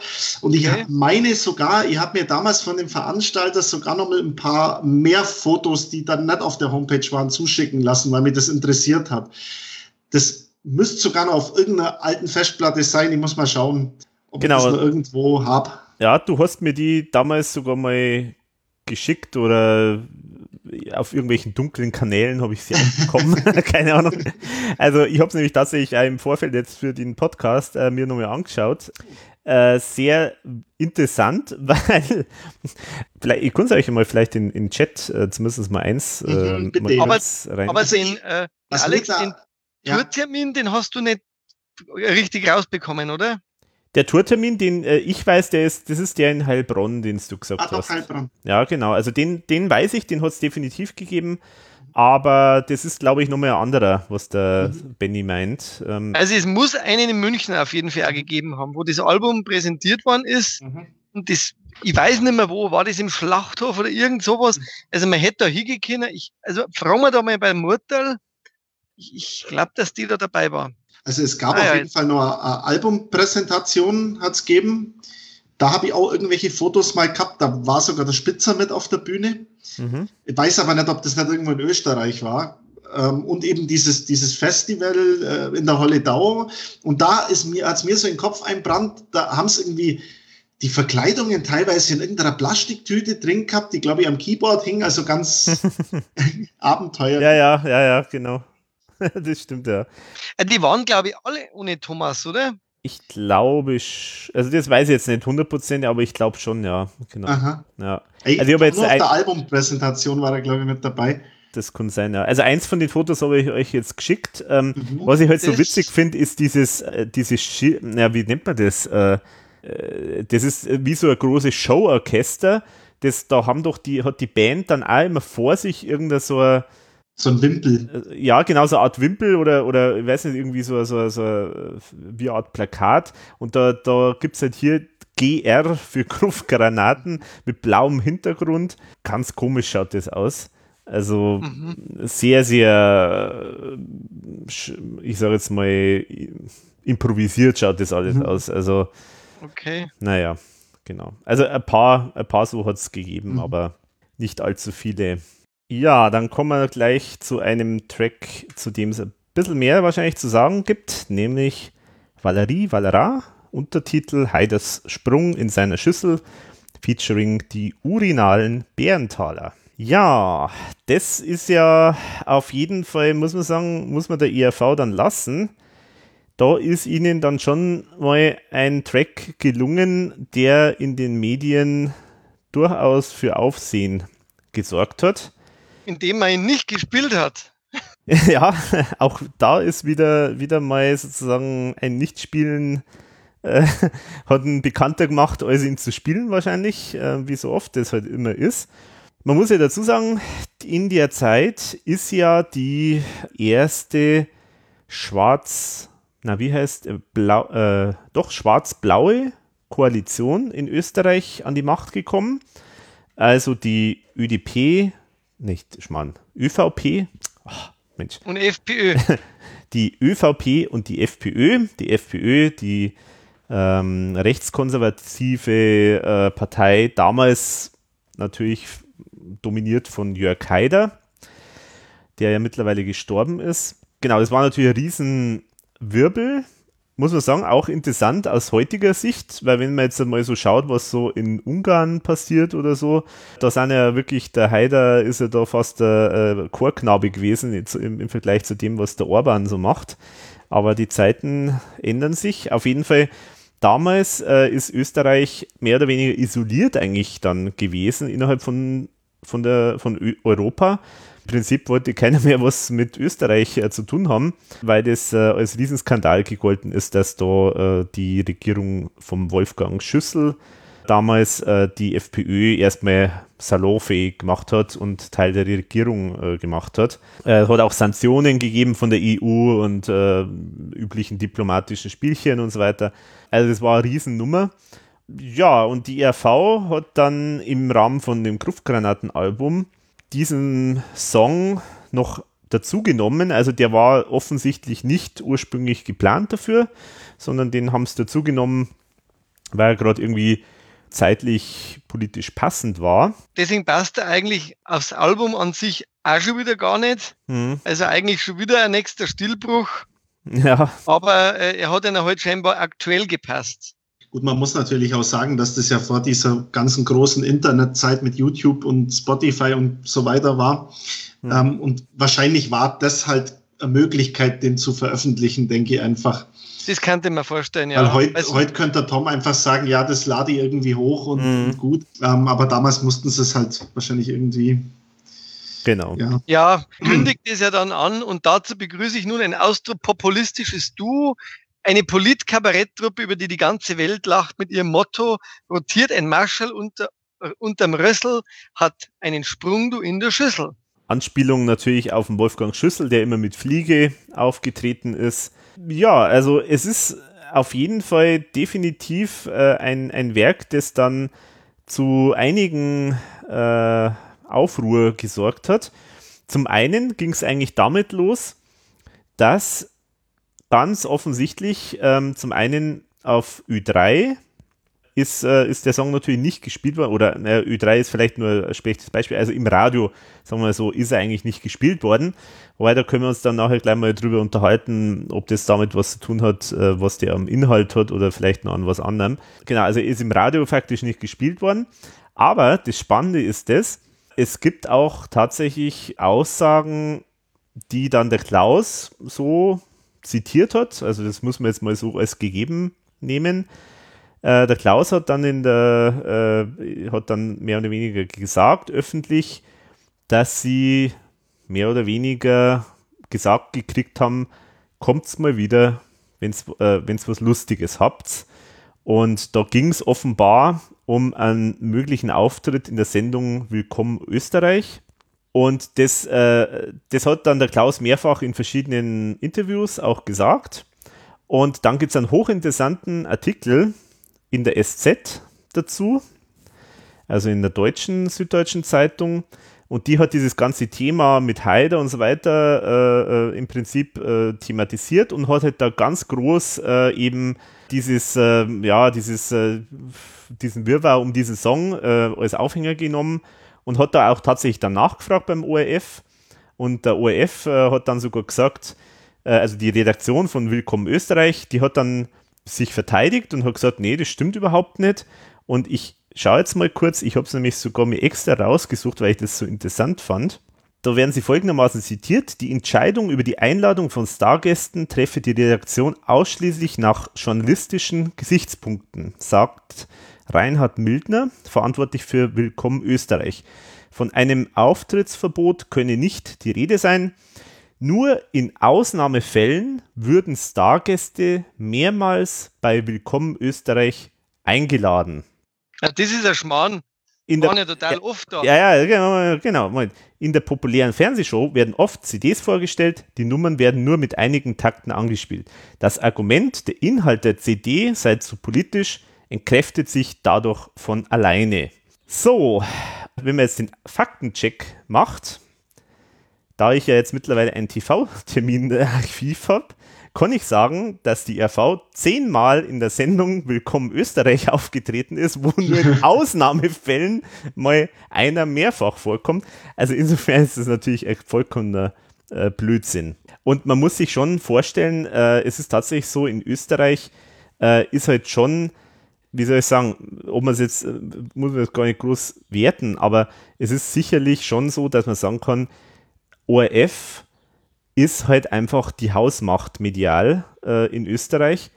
Und wiederum tun sich die wiederum sehr, sehr schwer gegen die aktuelle Regierung irgendwie wirklich was zu tun. Also da gibt es immer so, so einen ganz einen komischen, wie soll ich sagen, es ist, also ich möchte jetzt nicht sagen, das ist nicht der Klüngel in dem Sinn, aber es ist halt schon so, dass die einfach zu der Zeit offenbar wirklich einfach, ja, die haben da jetzt, sind jetzt nicht groß in die Kontra-Position gegangen äh, zu der Zeit, äh, sondern haben im Prinzip halt äh, ganz normal weiter berichtet und das ist ihnen halt auch vorgeworfen worden. Und insofern äh, ist jetzt dieser Vorwurf vom Klaus äh, vielleicht nicht ganz von der Hand zu weisen, meines Erachtens. Ja, aber es, glaube ich, hängt auch damit zusammen, dass, was wir am Anfang schon gesagt haben, IRV in der Zeit einfach eine Null ja, Lobby ja. gehabt hat. Und ähm, dann kommen die noch mit so einem politischen Lied und das war sowieso schon Zündstoff. Mhm. Und dann werden sie dir gedacht haben, was wollen die alten Deppen da eigentlich? Mhm. Aber natürlich brauchst du Argumentation dafür und ich denke, das ist eigentlich eher der Grund.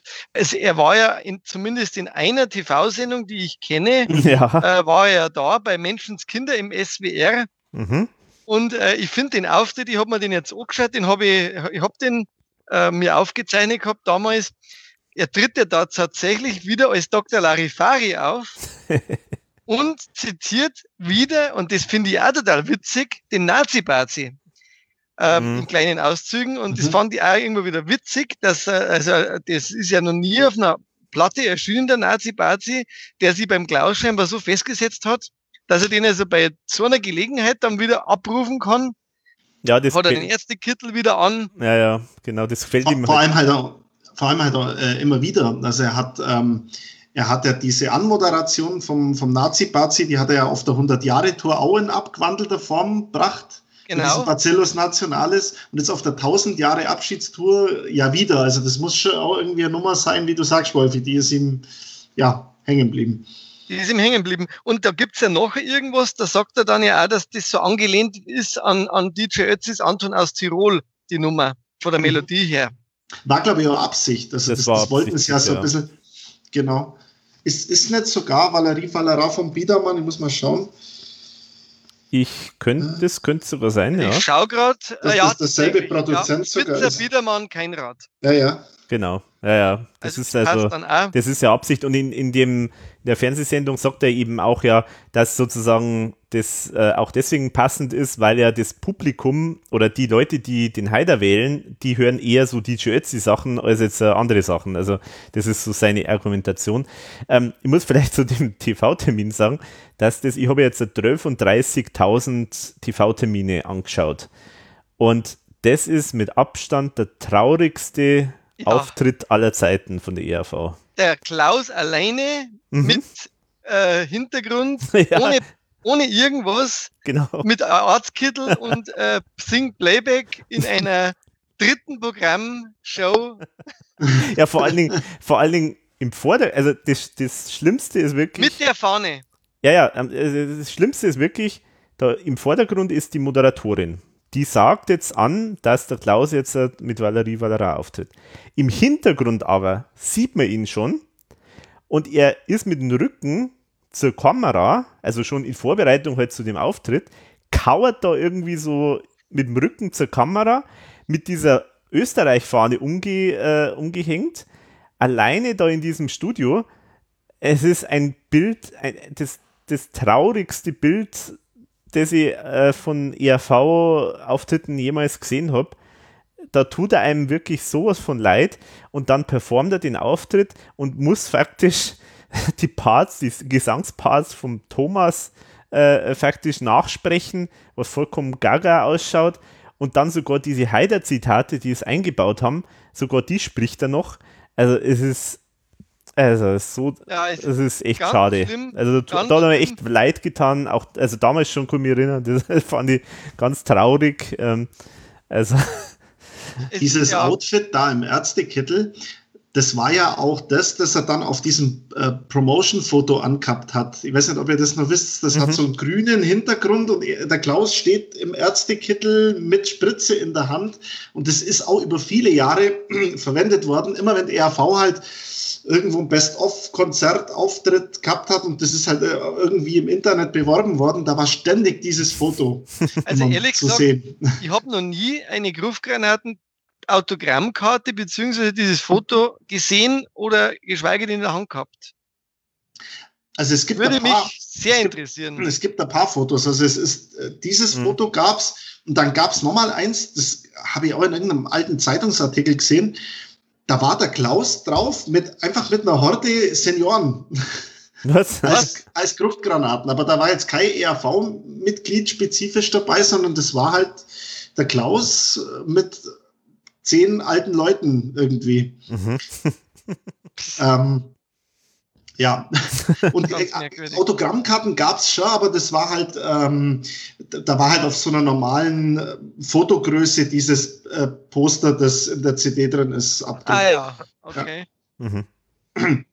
Habe ja nie gesehen. Also hat vielleicht auch bei dieser Veröffentlichung nur gegeben, dann da bei dieser Vor. Ja, die, die haben es eine Zeit lang bei, bei diesen Tingle-Konzerten haben es die mit dabei gehabt. Da hatten es ja irgendwie, da haben sie nur, es kamen sie ja nur raus und haben Autogramme gegeben nach dem Konzert und da haben sie halt so alte Autogrammkarten von der Himmel-Hölle-Tour dabei gehabt und eben auch so Gruftgranaten, Postkarten und genau. Gerade da war. Mhm. Ich war ja da bei der Tingle-Tour, äh, bin ich eigentlich erst recht spät eingestiegen, weil das war mir wirklich äh, zu viel des, des Schlechten. Ja, aber jetzt müssen wir mal auf den Ähm, Song genau. mal eingehen. Song selber. Vielleicht nur ganz kurz zu diesem Fernsehbericht, Alex. Mhm. Ähm, was ich interessant gefunden habe, der Klaus hat oft relativ wenig Zeit, dass er sagt, was die IAV sonst so macht. Er sagt dann da zumindest schon über Let's Hop ein bisschen was. Und natürlich arbeiten sie an neuem Material. Immerhin, ja. Das, das war, aber ansonsten, glaube ich, gab es nur noch irgendwas auf TV München oder so. Ja, genau. Also so, äh, Aber das kenne ich nicht. Den sonst war da nicht viel. Benny, kennst du irgendwie eine Fernsehgeschichte da zu dem Thema? Sonst nur auch nicht, oder? Nein, ich, ich kenne auch nur diesen einen Solo-Auftritt vom Klaus, äh, von dem du gerade gesprochen hast. Also den habe ich auch auf irgendeinem, ach, da gab es doch vom äh, damaligen Fanclub so TV-Collection, VHS-Tapes, Mhm. Genau. Volume 1, Volume 2, da ist der drauf. Da kenne ich den auch her. Ansonsten kenne ich eigentlich gar nichts aus dem Fernsehen aus der Zeit, ähm, was jetzt irgendwie mit den Gruftgranaten zusammenhängt. Was vielleicht interessant wäre von diesen Auftritten, die es ja doch ein paar Stück gab, ob es da irgendwelche Berichte, TV-Berichte gibt von irgendwelchen Regionalprogrammen oder so. Wüsste jetzt auch nichts. Also ich habe nix, nix gefunden, muss ich sagen. Da können wir nur einen Aufruf starten an alle, die, wo die sich Mhm. anhören, Mhm. einfach mal uns zu melden, auch Tourtermine unter Mhm. Umständen noch. Mhm. Was, was mir vorhin auch noch ähm, eingefallen ist zu diesen äh, Auftritten, das kann auch sein, dass das damals über das Booking vom Andy Töfferl gelaufen ist. Äh, weil mir ist gerade, äh, ist mir kommen, äh, der hat doch damals diese Homepage gehabt von seiner Andy Töfferl Show. Mhm. Und da gab's, ähm, also man konnte über die Homepage konnte man eine Buchungsanfrage stellen und da gab's die Möglichkeit, die Andy Töfferl Show featuring Klaus Eberhardinger zu buchen. Eben, ob- Ah, ob das wirklich jemals irgendwer in Anspruch genommen hat, das weiß ich jetzt nicht. Aber ich könnte mir vorstellen, dass diese Gruftgranatenauftritte, wo es ja ob es zu viert waren, dass das über den Töfferl auch gelaufen ist. Hm. Weil, weil es eben nur der Töfferl, der Franz Zettel war und halt dann der, der Kurt und der Klaus noch mit dabei. Aber das Ja. war ja ein sehr kleines Setting. Mhm. Mhm. im Grunde nichts anderes wie die jetzigen äh, Solo-Auftritte, die der Klaus so gemacht hat. Mhm. Mhm. Ja, interessant. Mhm. Ja, aber wäre interessant, dass man da noch Termine irgendwie bekommt. Da Mhm. glaube ich, gibt's wenig. Mhm. Ein großer Aufruf, immer her. Aber jetzt müssen wir, jetzt müssen wir wirklich über den Song selber mal reden, gell? Genau, genau. Also der Song an sich, haben wir ja schon gesagt, ähm, angelehnt an DJ Ötzi, Anton aus Tirol. Da hat es mir schon mal die Schuhe weggehauen. Also insofern, das ist schon mal das, was mich stört. Aber gut, das ist halt Absicht, klar. Ähm, aber Es ist schon Schlager eher natürlich. ja, klar, aber es soll natürlich schon, ähm, ist natürlich die Idee dahinter, finde ich, ist, ist gut auf jeden Fall. Was, was toll ist in, an dem Text, äh, finde ich, ist eigentlich, der, der, der ist wieder so richtig gut auf den Punkt. Definitiv. Also Ja, äh, allein schon, äh, sagen wir, dieser Aufhänger so tief im Herzen von Europa und so. Also das ist halt auch sehr schön, äh, sagen wir, dieses äh, so kleines Land, plötzlich äh, schaut die ganze Welt drauf und so. Dieses Setting finde ich schon mal gut, gut gemacht, so als Einführung. Gut, ob es jetzt das braucht hätte mit dem Valerie, Valara und so, das ist halt wieder so das typische einfache Reime auf irgendwelche Buchst äh, Vokale und Endungen und so. Das weiß jetzt nicht, ob es das unbedingt gebraucht hätte. Sehr gut gefällt mir. Und von Washington bis Brüssel ist der Zugang scharf vermint. Danke Heider, danke Schüssel. Jedes Volk bekommt, was es verdient. Mhm. Und auch so wie der Schüssel so äh, ziemlich lächerlich gemacht wird, als auf eine sehr sag jetzt mal, liebevolle Art und Weise, finde ich auch schön. Ich schau, jetzt bin ich Kanzler, sagt der Wolfgang zur Mama und so weiter. Also, äh, da, da wird ja das Ganze wirklich extrem lächerlich gemacht. Und, Sehr böse, ja. Und, und ist halt ziemlich äh, böse. Also am bösesten ist eigentlich die Strophe dann, aber der kniet vor der Synagoge, um sich zu rehabilitieren und sollte das noch nicht genügen, wird er einen Neger adoptieren. Ja, das ist natürlich schon ziemlich cool, muss man sagen. Und dass dann natürlich auch noch die ERV dann halt die Regierung das Klo runterspült, das ist natürlich auch, auch eine sehr schöne, sehr schöne Geschichte. Also den Text finde ich eigentlich ganz toll. Er hat einen Ohrwurm-Charakter. Hat auch drin. das, ja. Also. Das war ja vielleicht auch so die Absicht, wir haben ein Lied, das in die Richtung vom Anton geht mhm. und dazu eine böse Nummer was ja bei der ERV oft so war, äh, da werden wir vielleicht im Radio gespielt. Das ist so ein bisschen geschielt aufs Radio, haben sie das sicher. Es ist auch sogar im Refrain ein bisschen ähnlich textet. Also so Valerie, Valera, immer wieder Austria. Ich ja, bin so ja. schön, ich bin so toll, ich bin der Anton aus Tirol. Das ist schon so ja, von der Reimart, es ist auch sehr ähnlich. Mhm. Ja, merkst schon. Aber was wir jetzt mal drauf kommen müssen, ist dieses wahnsinnige äh, Versionen, äh, ge, ge, äh, diese wahnsinnigen Versionen äh, Vielfalt, die es da gibt, weil ich habe tatsächlich jetzt bei mir fünf verschiedene Versionen gefunden. Mhm. Äh, es gibt einmal diese Albumversion, die ist ja auf der Promo CD 1, weil ich sage einmal Promo 1 und Promo 2, mhm. weil es gibt eine, die ist äh, in so einer Pappschachtel drin, die glaube ich haben wir alle, oder? Mhm, die mhm. weiße. Und dann gab es noch eine zweite Promo, die war glaube ich nur gebrannt oder gepresst, weiß ich gar nicht. Ich habe die nicht, aber ich habe die Songs bekommen mal vom Fanclub. Und es gab auch noch Versionen, die teilweise nur im Internet kursiert sind. Ich weiß nicht, ich denke sogar über die offizielle IRV-Seite mhm. und habe zum Schluss bei mir fünf verschiedene Versionen gefunden. Mhm. Ich weiß nicht, hab, Benny, kennst du auch diese fünf also Versionen? Kenn, oder? Also ich kenne halt einmal die, die auf dem Album ist. Die ist auf der weißen Promo drauf, allerdings ohne das nervige Publikum. Also die ist halt clean. Mhm. Genau. Ähm, Genau. Und dann kenne ich noch äh, eine Version, das, die ist wahrscheinlich, also so habe ich es auch in meiner Liste, die ja jetzt dann bald irgendwann hoffentlich mal online kommt. Wann ähm, kommt die Liste? Genau. Und da, und da gibt es eine Version, äh, wo man dann so einen Einruf hört, irgendwie Liebe Kameraden und Kameradinnen der Waffen-SS und äh, wo so stark irgendwie auf, auf so ja fast schon Hitler-Anspielung eigentlich geht. Genau, das ist die Kameradenversion. Genau. Aber dann gibt's noch eine und das ah. ist die, die wohl scheinbar unbekannter ist. Ich nenne sie die Kriegsverbrecher-Version, weil das singt dann, also da kommt dann eine Einspielung und die spricht der Thomas. Und zwar heißt es da ein, an einem Beschluss des Nürnberger Kriegsverbrecherprozesses, in dem die Waffen-SS als verbrecherische Organisation eingestuft wurde, kann ich mich nicht erinnern. Das ist die Kriegsverbrecherversion. Heißt das nicht die Kameradenversion? Nein, die Kameradenversion, das ist nochmal eine separate. Da, sagen, da sagt der Thomas, also nicht, nicht dieses Zitat, liebe Kameraden und Kameradinnen der Waffen-SS, spricht der Landeshauptmann. Mhm. Und dann kommt der Einschub, im Dritten Reich gab es Vorfälle, die nicht entschuldbar waren. Wenn Sie so wollen, war es halt Massenmord, die man aus dem Original wiederum mhm. kennt. Und dann kommt wieder der Thomas, der dann sagt, ein Roll, ein Feind, ein Syrer. Mhm, das ein ich Roll, auch, ja. ein Feind, ein Syrer, jawohl. Und das ist eine Version, also die war, die war wahrscheinlich auf einer Promo und die hat man heute halt der Fanclub irgendwann einmal zukommen lassen. Und dann gibt's aber noch eine kürzere Version, wo gar, wo diese, wo eine Strophe von Valerie Valera weniger drin ist. Und dann gibt's eine Version, jetzt muss ich nochmal auf meinen Zettel schauen, wo einmal die Albumversion inklusive Vor- und Nachrede. Die Promo-Version, wo ich vorher gesagt habe, ohne die dritte Reichstelle aber dafür. Die Kameradenversion. Da ist aber der Entschuldigungsteil nicht dabei, der bei dem Studioalbum mhm. dabei ist. Da sagt einmal dann äh, auch so ein Auszug, Äh, natürlich gibt es Äußerungen, die mir zugeordnet werden, für die ich mich aber auch meinetwegen entschuldige. Die ist in der wiederum nicht drin, diese Entschuldigung. Dann die Kameradenversion, die Promo-Version äh, mit einem zusätzlichen Referatteil und dann noch eine kurze Version, wo die Vor- und Nachrede vom Album nicht mit dabei ist, wo aber wiederum die dritte Reichstrophe drin ist. Mhm. Es, ist es sind fünf verschiedene Versionen. Also, falls jetzt jemand ausgestiegen ist, äh, ich, ich, mach mal, also ich bin ausgestiegen, aber ähm, ich sag mal Vermutlich, ganz, ja.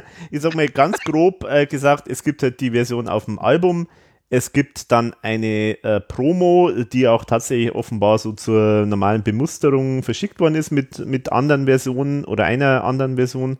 Und es gibt noch so eine CDR-Promo, also eine weitere Promo, die ganz selten ist, also die wir alle nicht haben. Und offenbar gibt es dann noch eine Version, äh, die, wo man nicht wissen, wo, wo die eigentlich herkommt, oder? Vermutlich im Internet äh, auf der ERV-Seite. Ja, also ich komme mich auch tatsächlich erinnern, muss ich mal schauen, vielleicht habe ich das sogar, das muss ich eigentlich dann fast auf der Platte haben. Ich komme mich tatsächlich erinnern, wie das auf der ERV-Homepage mal die äh, verschiedene Versionen von dem Song ähm, zum Download waren. Ich glaube so als Real also, Audio oder so Geschichte. Genau, und das ist eine von denen. Ah ja, okay. Die ist, also ich konnte die ja gerne mal nochmal zukommen lassen für die Recherche, mhm. weil im Grunde sind sie wirklich fünf. Ja. Ich habe ich hab mhm. zwei Stunden lang verglichen für den Podcast. Also habe ich wieder was gelernt. Also ich dachte bisher, es wären zwei, maximal drei. Also das ist sehr interessant, ja. Also inklusive der Albumversion. Also mhm. Album Aber plus vier Versionen. Ah, okay. Und aber eine der vier ist quasi die Albumversion ohne Publikum, die auf der Promo drauf ist. Genau. Genau. Okay. Aber ich habe es am Alex, ich habe es am Alex eh schon geschickt, die ganzen äh, Versionen und damit es einpflegen kann irgendwann. Ja, genau. Herzlichen Dank. Weil das hat wahrscheinlich jetzt wirklich im Podcast niemand verstanden. und das, ich habe es ja, wie gesagt, selber kaum äh, kapiert. Ich habe mir die alle runtergeschrieben und immer den verglichen mit dem Originaltext und deswegen ja. Genau. So viel zum Thema, was wir so in der Freizeit machen. Also, was man sagen muss, waren nicht immer diese Einschübe von diesen Zitaten, die dann eben teilweise vom, vom äh, Haider, denke ich mal, Originalzitate ja, waren, oder? Genau. Und halt dann eben auch teilweise vom Thomas, Thomas noch gesprochen ja, werden. Genau. Und das ist jetzt vielleicht nur das Stichwort. Ähm, ich habe dazu auch an Thomas gefragt, ähm, wie es eigentlich dazu gekommen ist und wer das spricht weil zumindest jetzt auf der Albumversion äh, hört man das eigentlich schon, da bin ich mir nicht sicher, wer das eigentlich spricht. Genau, aber ich habe auf jeden Fall äh, mit dem Thomas gesprochen und der Thomas konnte sich nicht mehr daran erinnern, dass diese Zitate ah, ja. drin sind, interessanterweise. Ja, weil er vielleicht nur die Single-Version kennt, wo die nicht drin waren. Ja, und, äh, und das ist auch so für mich ein bisschen symptomatisch. Also tut mir leid, Thomas, aber da muss ich auch sagen, wir kommen nachher noch zum anderen Song, wo das ähnliche, wo es eine ähnliche Geschichte gibt. Aber das ist für mich ein Symptom, weil wenn der Thomas, wenn, wenn was rauskommt von der RV und der Thomas offenbar das gar nicht weiß, dass da vielleicht noch, weiß, wer auch immer, weiß ich nicht wer, aber irgendwie jemand da nochmal was äh, äh, geändert hat und das eigentlich offenbar am Thomas vorbeigeht. Also ich kann mir jetzt nicht vorstellen, dass der Thomas vergisst, dass er, dass da irgendwo in dem Song äh, Zitate vom Haider drin sind. Das kann ich mir beim besten Willen nicht vorstellen. Der Thomas, der jedes Detail normalerweise plant und alles äh, genau machen will. Und es kommt was raus von der ERV, wo der Thomas das nicht weiß, dass das gemacht worden ist. Das ist für mich schon das. Mehr braucht man eigentlich gar nicht über das Album sagen, ehrlich gesagt. Aber es war ja Klaus Eberhardinger also, Solo-Album. Ja.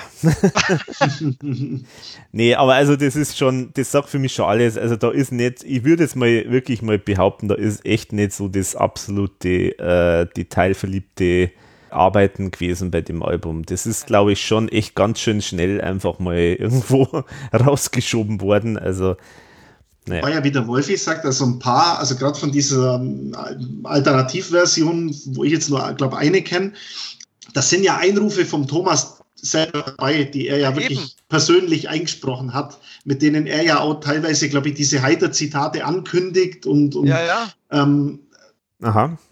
Also auch diese ganzen, diese ganzen Führergeschichten, die da vorkommen, die du gerade vorhin zitiert hast, da hört man ja die Stimme vom Tom auch mit raus, also muss er ja irgendwie involviert ja gewesen sein. Der Einschub drin vom Heide, also ich könnte mir vorstellen, dass er sich da einfach nicht mehr erinnert. das gibt es ja bei ihm auch. Ja, aber sind das, äh, sind das dann tatsächlich diese Zitate, die er auch spricht? Ja, ja. Oder?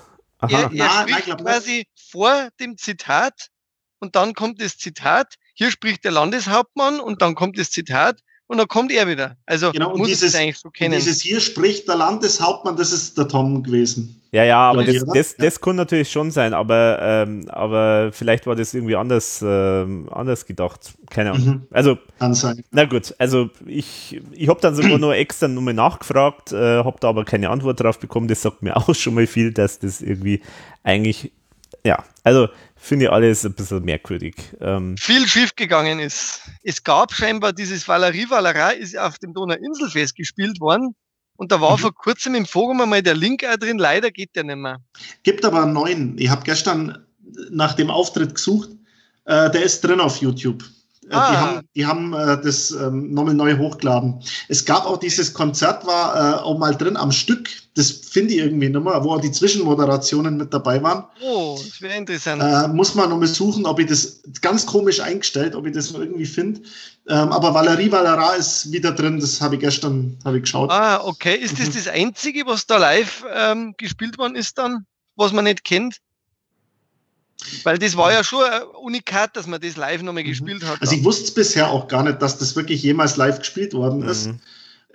Wobei ich die Tour, also Tour in Anführungszeichen, in dem Jahr nicht gesehen habe. Ich habe es dann 2001 gesehen, da war dann äh, Baba Ballermann mit drin. Aber da hat Valerie Valera wiederum gefehlt, also das war nicht mit drin.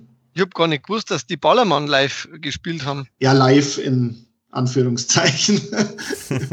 also, Okay. Aber es ist äh, vorgekommen, okay. Ja, Habe ich auch nicht gewusst. Okay, gut. Ein Ähm, Kennwort lernt.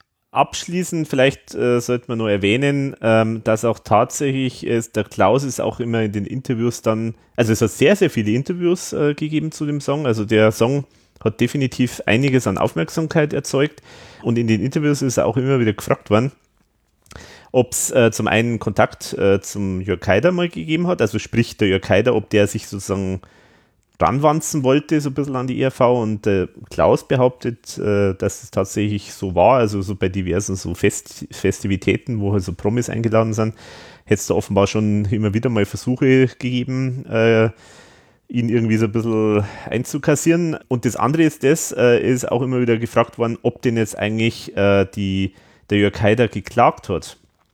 Oder die FPE, FPÖ. Und äh, der Klaus erzählt die Geschichte, dass ihm äh, zugetragen worden ist, dass äh, der Westenthaler, der damals der, glaube ich, der, ja, das weiß ich nicht genau, Generalsekretär, glaube ich, war von der FPÖ, äh, der äh, Westenthaler angeblich klagen wollte, aber seine Kollegen ihm dann das irgendwie ein bisschen au- ausgeredet haben, ähm, weil sie dann mehr oder weniger auch äh, festgestellt haben, was soll man denn klagen? Ähm, genau. Also das nur zur Vervollständigung. Dann gehen wir mal weiter zu unserem nächsten Track und dann sind wir in der Wiederverwertung angekommen.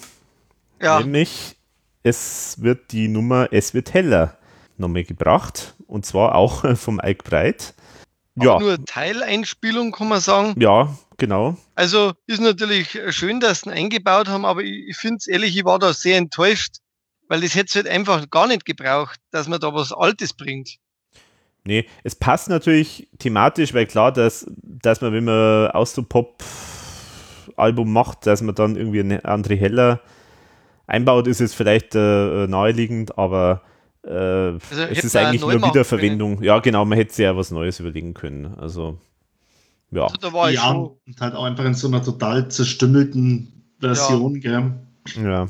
Ja, oder man hätte es zumindest, ich meine, damals wird wahrscheinlich der, der Kontakt zum Ike Breit nicht so bestanden haben zum Thomas, wie es jetzt heute wieder der Fall ist. Mhm. Aber man hätte es zumindest neu einspielen können. Ja, ja. Weil es ja auch vom ganzen Sound, es ist ja die Aufnahme von 83 von Spitalo Fatalo, ja auch gar nicht auf das Album passt irgendwie. Also wieder genauso ein Bruch, wo ich sage, das ist so zusammengestückelt alles, ja. das ist überhaupt nicht homogen. Ja.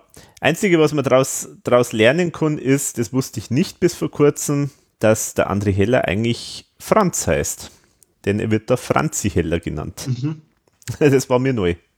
Aber ansonsten, Das ist Weil, was ich nicht ganz verstehe, ist dieses, ähm, er, vielleicht kenne ich mir aber da mit dem Heller zu wenig aus, äh, diese Ankündigung, jetzt kommt er noch einmal und dann vielleicht nie wieder. Hat er irgendwie gesagt, er, er macht nichts mehr? Oder? Na, ich glaube, das hat mit seinem Erscheinen zu tun, weil der, der ist doch immer so einer, der, der, der das immer so, der, der hat ja immer so komische künstlerischen Anwandlungen. Mhm. Und der war doch immer so, hat sich doch immer so ein bisschen als Erscheinung äh, präsentiert und ich denke, das hängt mit dem zusammen. Weil er hat, glaube ich, der Klaus auch als ähm, der Ike Breit als Heller auf der Geld- oder Leben-Tour auftreten ist mit derselben Parodie. Da hat er auch irgendwie gemeint, ja, äh, man möge jetzt freveln von Exhumierung, Faseln und jetzt kommt er aber noch einmal zu uns herab. Äh, das habe ich nie ganz verstanden, aber wahrscheinlich kenne ich mich da echt zu wenig aus mit dem.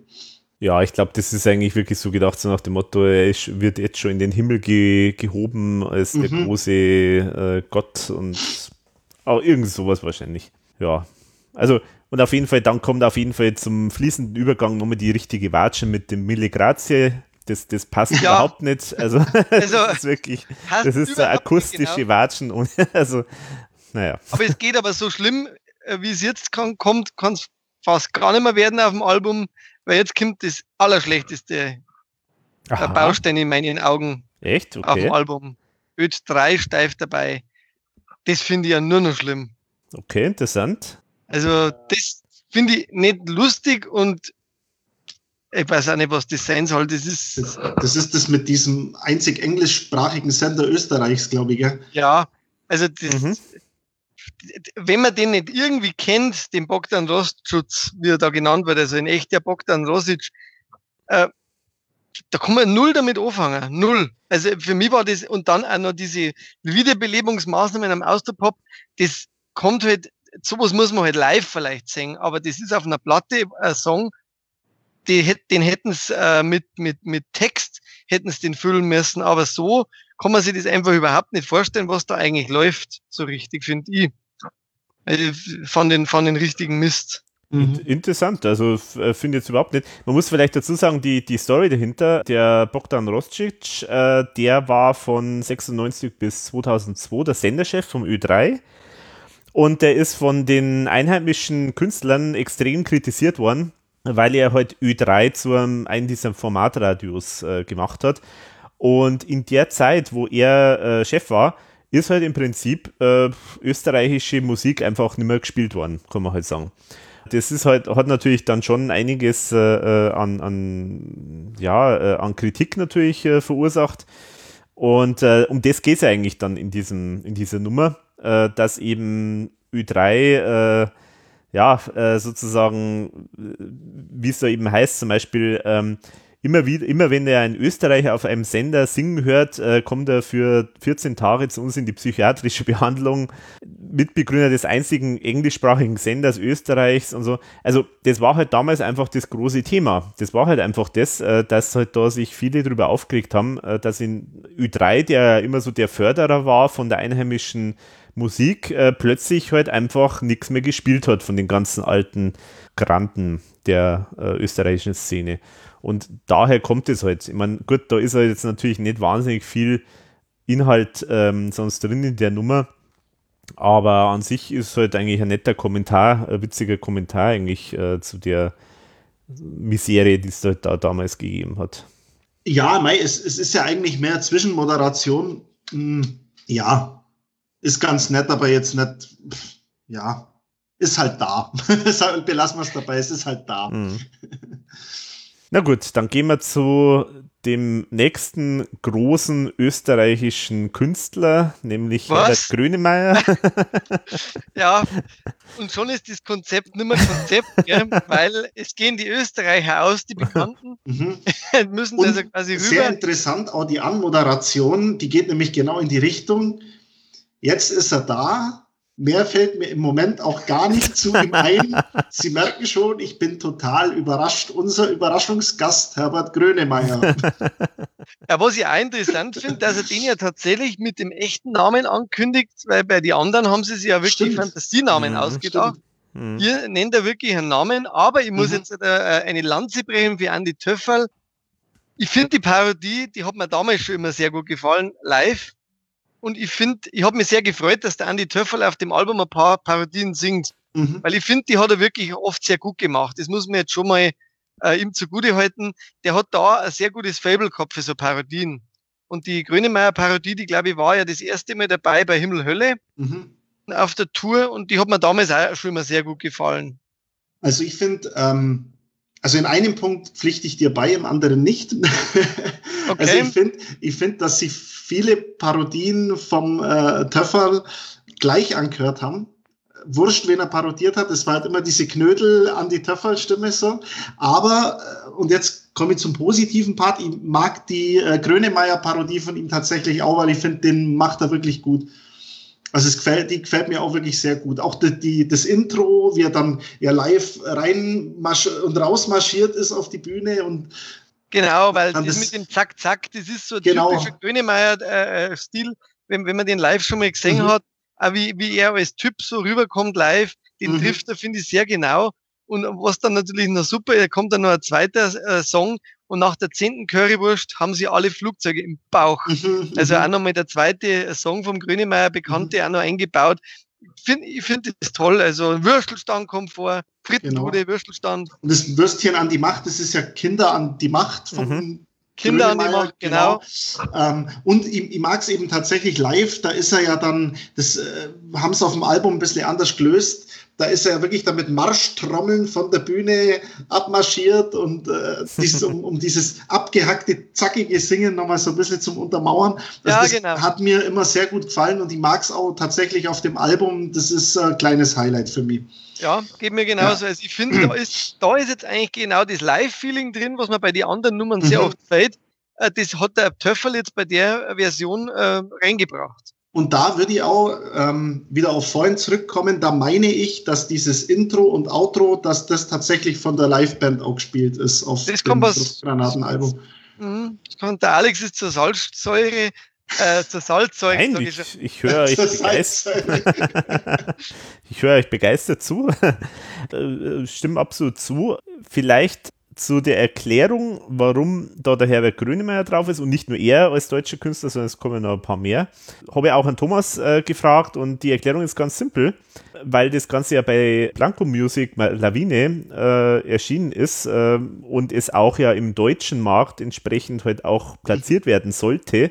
Ah war eben die, die Idee, dann muss man halt auch ein paar deutschsprachige oder deutsche Künstler reinbauen, dass halt die Leute, die halt jetzt in Deutschland das kaufen wollen, halt da auch, äh, was, äh, auch was davon haben. Das war eigentlich der simple Grund. Es passt natürlich ins Konzept irgendwie nicht so hundertprozentig. Aber ich muss auch sagen, Benny, ich habe sehr lachen müssen, wie du das jetzt zitiert hast, mit dem, weil das habe ich total übersehen gehabt. Aber das ist echt cool. Weil, also diese Ein Anmoderation. Mit äh, dem Überraschungsgast. das, ist sehr, das ist sehr gut. Also, ich weiß auch nicht, warum er da ist, aber ja, das, das finde ich sehr gut. Ja, was, was, ich was, interessant finde, ja. es ist im Booklet jetzt scheinbar nicht einmal drin, wer das produziert hat. Richtig, genau. Das ist ganz komisch irgendwie. Ich weiß nicht, was. Vielleicht hat das auch, vielleicht haben sie das auch irgendwo einfach im Studio aufgenommen und der, der Töffel hat das gespielt oder so, ich weiß nicht. Es kann passieren. Also es klingt tatsächlich, wie der Benny sagt, so ein bisschen nach Liveband. Ich meine auch, dass das, ähm, das sind jetzt auch wieder so Kleinigkeiten, die ich meine rauszuhören, äh, semi-professionell irgendwie. Ähm, ich bilde mir ein, dass dieses Klavier, das man da hört, auch wirklich ein echtes Klavier ist, weil wenn man da genau äh, drauf achtet, hört man auch den Tastenanschlag. Also das kann schon wirklich sein, dass die einfach zum Töpfer gesagt haben, du jetzt setz die da mal hin und spiel die paar Parodien für das Album irgendwie mhm. schnell ein. Aber ist jetzt aber so Vermutung. Mhm. Ja, ist auf jeden Fall spannend. Spannend, ja. Ich finde auch den Text schön. Also so absolut äh, äh, meisterhaft verwurstelt die ganzen Songs vom, äh, vom Grönemeyer. Also da kommen ja insgesamt eins, zwei, drei, vier, fünf Songs vor. Und das irgendwie ganz, äh, ganz wunderbar miteinander vermaschelt. Mhm. Und ich meine, ich finde äh, diese, diese Stelle, im Ruhrpott heißt das Frittenbude, in Österreich Würstelstand und so. Das mhm. also ist schon, schon nett irgendwie. Also, ja, also ist auf jeden Fall ein kleines Highlightchen de, auf dem Album, finde ich auch. Und weil wir gerade bei der Wiederverwertung von alten Dingen sind, geht es gleich weiter mit Friss oder ja. Stirb. Ah. Die Nummer, mit der ja, muss man sagen, der Ike Breit ja wirklich geglänzt hat, äh, auf der Nepomuk-Tour, oder? Genau. Mhm. Ja. Absolute, also mega geile Performance in, auf der Nepomuk-Tour, muss man wirklich sagen. Und hier total verhunzt. Und ja, da ist, Sorry. da kommt es halt überhaupt nicht so rüber. Also Keine Emotionen. Der Klaus, der wo er sonst auch so eine Stimmenvielfalt hat, der bringt mhm. es überhaupt nicht rüber. Es nerven mir ja ehrlich gesagt die ganzen Einschübe, mhm. die Einwürfe, diese mhm. elektronischen dann, das passt alles nicht und der mhm. Text ist auch verändert worden, hat mhm. in, in Teilen ein bisschen ergänzt oder erweitert und auch das fand ich nicht gut. Also warum in Gottes Namen haben sie nicht einfach aus dem Video dann das genommen? Also das war, also ich finde diese ganze, ich kann mir die nicht anhören. Gut, die, sie haben Sie haben es natürlich gegenüber der Tour halt hier auf die Steffi Werger so ein bisschen gemünzt, deren Parodie sie ja da nicht genehmigt gekriegt haben. Ja, aber es wäre ähm, gar nicht notwendig gewesen, finde ich. Also ich mag's, also ich mag's an sich gern. Woran ich mich da auf dem Album tatsächlich ein bisschen störe, ich finde, dass der Klaus diesen Klagenfurter äh, Akzent total gekünstelt macht. Also man hört einfach ja. in jeder Sekunde, mhm. dass er eigentlich so nicht spricht. Ja, und mhm. das war gar nicht notwendig unbedingt. Also der Ike Breit hat das so toll mhm. inspiriert einfach, hat er das rübergebracht. Mhm. Das, das, das, war, das ist, hat sich total gefressen für mich, wo ich das gehört habe. Und oh Gott, was macht ihr da mit dem, mit der super Nummer, weil man freut sich eigentlich, wenn man sich denkt, wow, jetzt kommt das einmal auf Platte mhm. und dann so schlecht. Also da war ich wirklich schwer enttäuscht. Und jetzt auch beim Anhören wieder habe ich das, ich, da kann ich kein gutes Haar dran lassen, außer dass der Text natürlich, wie gesagt, der Originaltext großartig ist. Mhm. Also es war auch so ein bisschen mein Déjà-vu, ähm, als diese Bonus-CD ankündigt worden ist von der 1000 Jahre ERV und dann die Tracklist ja irgendwann gestanden ist und dann habe ich mir eben genau die Nummer äh, nochmal angehört. Und das war, glaube ich, das erste aus dem Gruftgranaten-Album, was ich seit zig Jahren mal wieder gehört habe. Und da dachte ich mir, oh, ist das schlecht. ja. ja. Weil ich finde, das ist die beste, wenn man jetzt Kurzstory sagt, die die ERV gemacht hat auf der Bühne. Also Weil super. das ist, das ist vom Text, da, mhm. da kannst du ja alles zitieren und das werden wir bestimmt bei der Nepomuk-Tour dann nochmal auseinandernehmen. Mhm deswegen würde ich persönlich jetzt da gar nicht so gern drauf eingehen, aber ich finde, das ist so schlecht gemacht. Also der Klaus, das, der hat ja andere Stimmen auch drauf, aber das hat er einfach überhaupt nicht, nicht gut gemacht. Mhm. Ja, so ist ja. es halt, genau. Hat der Thomas übrigens auch noch ein bisschen was gesagt äh, zu der Nummer im Interview. Gibt es ja auch die Geschichte, dass der Udo Jürgens die, die Nummer mal gesehen hat und da faktisch dann gesagt hat, das ist brillant und über in höchsten Tönen gelobt, gelobt und das war ja auch unter anderem der Grund, warum er da mal in einer Fernsehsendung dann gesagt hat, dass er Thomas Spitzer in der Reihe von, ich glaube, Ringelnatz und Wilhelm Busch oder so sieht. Also da war, war irgendwie anscheinend der Udo Jürgens wahnsinniger Fan von dem Text. Aber wie er schon sagt, in, in der Form, wie es jetzt da dargebracht worden ist, ist jetzt äh, nicht der Knaller, aber als wunderbare Antwort darauf, dass die Stefanie Werger äh, das äh, ihren Song nicht äh, freigeben wollte, ja. hat es natürlich durchaus auch noch einen gewissen Wert, die Nummer. Aber das stimmt. das passiert, wenn man der ERV was verweigert. Ja. Aber es geht weiter, denn die ERV äh, hat ja durchaus Selbstironie und hat einen Track Küsst die Wand, eher blau, darauf gemacht und später dann Frauenlur draus gezimmert. Ja. Ja. Und das ist auch für mich schon wieder so ein Beispiel, wo ich einfach sagen muss, ja, da hat es halt irgendwie irgendeine so eine Demo mit so einem coolen Gitarrenriff gegeben. Und, und dann, genau. dann hat man halt das irgendwie äh, dafür verwendet äh, und äh, weil es schade drum ist, äh, hat man es halt nochmal verwendet für einen anderen Song.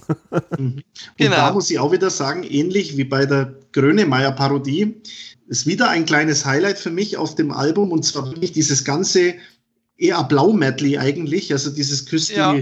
Küss die Wand eher blau und eben mit diesem eher flau, lese ich gerade, eher flau Medley aus, mhm. aus äh, Bandscheibenvorfall und dann noch so einem umgetexteten Smutterl. Ähm, das ist für mich so ein Highlight auf dem Album. Das mag ich mhm. alles in allem wirklich gern. Mhm. Das ist super, ja. Er, er sagt dann einer paar so lustige Sachen, vom, äh, dass jetzt dann der Morchelprinz äh, die Fußpilzpolka spielt und so weiter. Küsst die Hand, Häuslefrau. Mhm. Mach, Nein, ist eine tolle Version. Ein Bier auf. Es ist eine tolle Version einfach. Äh, ich finde es musikalisch vor allem sehr, sehr, äh, weil es so rockig ist eben. Mhm. Ja, und es geht ja eigentlich fließend über in den, in das eher Flau-Medley. Ähm, genau, das kennen wir ja auch dann von der, Gerade das, was du sagst, Benny, ja. also, dass da das Murteil so, so nett irgendwie umgetextet worden ist, das finde ich eigentlich auch ganz schön. Super. Ja. Und ich habe auch wieder was gelernt. Da wird Jura Säufer erwähnt ähm, und tatsächlich den hat es ja gegeben. Jura Säufer schreibt sich natürlich nicht Säufer, also S-E-U-F-E, -E, sondern S-O-Y-F-E-R. Aber der heißt, heißt wirklich so, äh, war polnischstämmiger Schriftsteller, der in Österreich tätig war und hat auch einige Satiren gemacht in der Nazi-Zeit und ist da deswegen sogar, glaube ich, ins KZ gekommen. Habe ich bis vor kurzem auch nicht gewusst. Also habe ich erst nachrecherchiert. Und ich finde es schön, dass ähm, ähm, die große Riege der großen Künstler aufgezählt wird, nämlich Jura Säufer, Adalbert Stifter und Andy Borg. Das finde ich super. ja, du, du hast noch vergessen, Heidi und äh, Toff und Schloderer. ja. Und Jürgen Tresen. Was vielleicht zu diesem ähm, Medley auch ganz interessant ist, sie haben dann ein paar Jahre später mal einen Auftritt gehabt in der ultimativen Chartshow mit Küss die Hand, schöne Frau. Das war allerdings, als die Frauenluder schon draußen war. Und da haben sie eine eigene Version äh, aufgenommen von Küss die Hand, schöne Frau, wiederum mit mhm. diesem Gitarrenriff ähm, ähm, aus Küss die Wand eher blau. Stimmt. Ach, das ist aus dem. Ah ja, ja, stimmt. Genau, also da haben sie ja, praktisch genau. Das wieder ja, in das der, Lied integriert. Aha, das haben sie das dritte Mal verwertet eigentlich. Ja. Was auch so unikat war, weil es halt wirklich nur in dieser einen Sendung so mhm. äh, Playback gespielt worden ist und dann nie wieder. Interessante Version. Genau, da kann ich mich erinnern. Das ist das, äh, ich habe erst neulich sogar wieder nochmal angeschaut für die TV-Termine. Genau, ja. Das, äh, das kann ich mich auch erinnern, das war ja auch so ein TV-Auftritt, der so ein bisschen so ein, ein Aha-Erlebnis war, weil, weil die IAV seit langem mal wieder in irgendeiner, sag ich jetzt mal, einigermaßen relevanten, größeren Sendung aufgetreten mhm. ist. Also das war ja wirklich schon was ich glaub, Tolles. In absoluter Mini-Besetzung, wenn ich mich richtig erinnere. Mhm. Da waren sie zu viert. ja, genau. Und äh, sie, äh, die, die Helga hat, äh, hat irgendjemand vom RTL äh, gestellt, an das kann ich mich auch noch erinnern. So blonde Helga. Ja. Gut, das ist ein anderes Thema. Aber jetzt kommt das nächste, äh, die nächste Rarität, die ist ja schon nie wieder kunstalt. Mhm. Oh, Fusel, du. Die mhm. kennen wir ja, wer, wer, diese Radiosendung kennt, wo quasi die IRV einmal, da war der, dieser Moderator, der österreichische, war doch bei der IRV und hat da reingehört. Mhm, genau. Da kam ja auch Fusel du unter anderem auch vor und das rohe Schaffen. Mhm. Und man, man sieht es auch in der ähm, Toms Garage-Doku sogar, wie sie es einspielen im Endeffekt, wahrscheinlich für die Kamera, wie der Tom das Ofusel du damals in Kenia eingesungen hat. Hm. Genau. Also ja. war es wahrscheinlich schon sogar vorher fertig einmal oder vorher ja. schon ein Demo mhm. da. Und jetzt haben wir doch mal die gute Gelegenheit, verwenden wir doch diesen Song aus Susie Q von der Credence, Credence Clearwater Revival Band. Die eigentlich nur Credence Clearwater Revival ohne Band heißen, aber warum auch immer.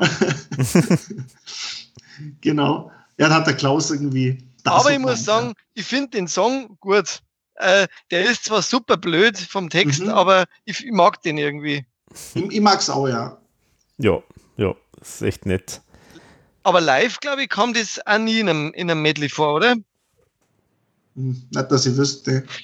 Könnt, könnt ihr hier erinnern, ist das Murtal in der Version live im Austro-Rock-Sanatorium einmal nee. gespielt worden? Auch nicht, ja, oder? Das nicht, aber die haben mal so, ähm, die haben vor einigen Jahren mal so Festivalauftritte gehabt auf so einem Austro-Pop Festival, äh, auf dem mehrere bekannte Künstler auftreten sind und die auf Tour waren. Also die sind halt durch verschiedene Hallen tingelt mit einem Line-Up, ich glaube ERV, ich weiß jetzt nicht, ob der Ambros dabei war und so weiter. Ach, da wo der und da haben sie so, war, oder? Da haben sie so ein Intro gehabt auf einer äh, LED-Wand und da haben sie äh, damals so eigene Fotos ähm, gemacht mit der ERV als alte Sandler. Mhm, und das mhm. ist äh, unterlegt gewesen mit diesem umgetexteten Smurtal. Also das hat man da nochmal ausgraben quasi als Intro für diese ah. Festivalkonzerte. Lustig. Genau. Ja, das ist ja. ja, ist ja cool. Also ich glaube auch, dass dieses, also das Ofusel Du, äh, kann ich mich erinnern, ist sogar das Demo immer noch, glaube ich, so äh, in diesem ominösen großen Fundus von Demos. Ich glaube, dass das nicht das einzige Mal, Mal war, dass das jetzt irgendwie verwendet wird. Also könnte man vorstellen, dass das vielleicht nochmal irgendwie kommt auf irgendeine andere Form. Ich meine, da ist ja auch relativ kurz äh, ähm, drin und äh, ich glaube, das ist ja eigentlich schon ein bisschen länger. Mhm. Also bin ich mal gespannt, vielleicht kommt das ja doch mal nochmal wieder. Und ich habe auch ja, da wieder was gelernt, ähm, nämlich Fru ah.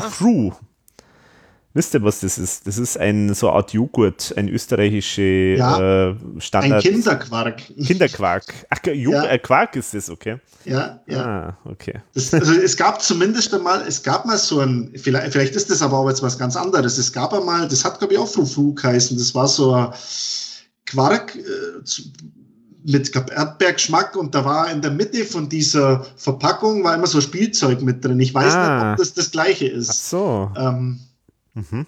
Genau. Also ich habe mir nachgeschaut. Beim Bürger kommt es Frou ja auch vor. Es gibt das mhm. Frou ein Milchprodukt Österreichs seit Mitte der 20er Jahre. Mhm. Ich nehme alles zurück. Und es ist von der Firma NEM, wird's, äh, wird scheinbar, scheinbar lange rausgebracht. Genau. Ja. Also Wikipedia macht es möglich. Steht auch alles in der Diskografie. Oder da. Genau. Dann kommen wir vom Fusel zum wie kriege ich da jetzt die Überleitung? Vom, ja, zum, Fuß, vom Fusel zu den Drogen äh, zu Konstantin der Nasenbär. Also äh, in dem Fall eben Konstantin Wecker. Und auch das ist natürlich wieder so eine Parodie, die eigentlich ja auch ganz nett äh, gelungen ist, kann man sagen. Spielt natürlich auf diese diesen Skandal an, den, äh, der, wo eben der Konstantin Wecker, wo dann rausgekommen ist, dass er eben seit, ich glaube, seit den 90er Jahren ähm, Kokain genommen hat und dann ist ja das alles aufgekommen. Schon. 80er schon, ja. ja, ja. Also auf jeden Fall äh, ist er dann sogar ins Gefängnis äh, gekommen und so weiter und so fort. Das war ein riesen, riesen Ding und ähm, genau, das spielt da drauf an und alles zur Melodie oder so ein bisschen angelehnt an die Melodie von dem Klassiker Willi, der Willi. Von genau, auch wieder von Andy Töffel gesungen natürlich. Mhm. Äh, die, das war, glaube ich, auch in der Himbeerland-Tour drin, weil da haben sie ja damals auch, denke ich mal, so ein bisschen ihre eigene Drogengeschichte ein bisschen verarbeitet, auch damals mit Schabi Schneid. und da hat das auch sehr gut dazu gepasst. Ich finde den Song auch sehr gut und ich finde genau diese, so wie das da klingt, hätte eigentlich das ganze Album klingen müssen. Also genauso wie vorher schon das mit die Würstchen an die Macht, ist einfach nicht so nervig äh, wie, wie halt manche Songs, die wo da vom Klaus dann ähm, moderiert werden oder gesungen werden. Da finde ich jetzt die Vielfalt stärker. Jetzt das wird jetzt so das zweite Drittel vom Album ungefähr, oder sagen wir? Finde ich ist jetzt gerade so ein bisschen das Stärkere. Mhm. René? Ja, also mir geht's ähnlich. Ich mag es auch ganz gern, auch wenn das jetzt, wie ich es vorhin auch schon gesagt habe, hat jetzt wieder so diese knödelige Töffelstimme. Also das, das könnte jetzt auch, keine Ahnung, das könnte jetzt auch Parodie auf einen anderen Künstler sein, aber ich mag es an sich gern, weil es eben, wie du auch sagst, Wolfi, diesen, ja, ich sage mal, diesen Live-Charakter äh, einfängt, der ja auf, der, auf den Konzerten damals auch einfach war. Und äh, im Gegensatz zu diesen ganzen Sachen, bei denen man ganz genau hört, dass sie eben im Studio produziert sind, hat das eben schon so ein bisschen Live-Feeling zumindest. Ja gut, liegt vielleicht auch daran, dass wir das vielleicht noch ein bisschen in, im Gedächtnis haben, die, die Live-Performance. Mhm. Kann natürlich auch sein, ja. Aber genau, sehe ich genauso. Aber das, das ist halt einfach mal, es ist halt eine gelungene äh, Parodie. Also es ist, äh, es passt wunderbar, ist jetzt auch nicht schlecht äh, gesungen, also ist okay. Mehr glaube ich kann man nicht dazu sagen, denke ich jetzt mal. Weiter geht's mit dem nächsten, ja, mit der nächsten Nummer, die ein bisschen mal äh, songartiger ausgestaltet ist, nämlich Zibuwu. Also wohlgemerkt Zibuwu und nicht Zivui oder so, weil das Ganze ist ja Anspielung auf Zivui von Wilfried, was er, wo er in den 70er Jahren damit eigentlich seinen Durchbruch ähm, gehabt hat. Und ist natürlich jetzt da für im Jahr 2000 aus dem Kontext heraus ist das Ganze natürlich auch ein bisschen eine, eine Parodie auf äh, diese neue Welle von Volksmusik, Pop-affinen äh, Künstlern, wie jetzt zum Beispiel dem Hubert von Geusern, äh, der ja das wieder äh, en vogue gemacht hat, äh, alte Volksmusik-Songs äh, in ein modernes Gewand zu bringen. Also ich kann nur sagen, ein, ich finde den Song ganz furchtbar. Ich lieb's. jetzt jetzt wird's kontrovers. Jetzt wird's kontrovers. Ich, ich hasse das. Also ich, ich, das ist wirklich, da muss ich mich zwingen, dass ich das anhöre. Es dauert mir auch zu lang und brr.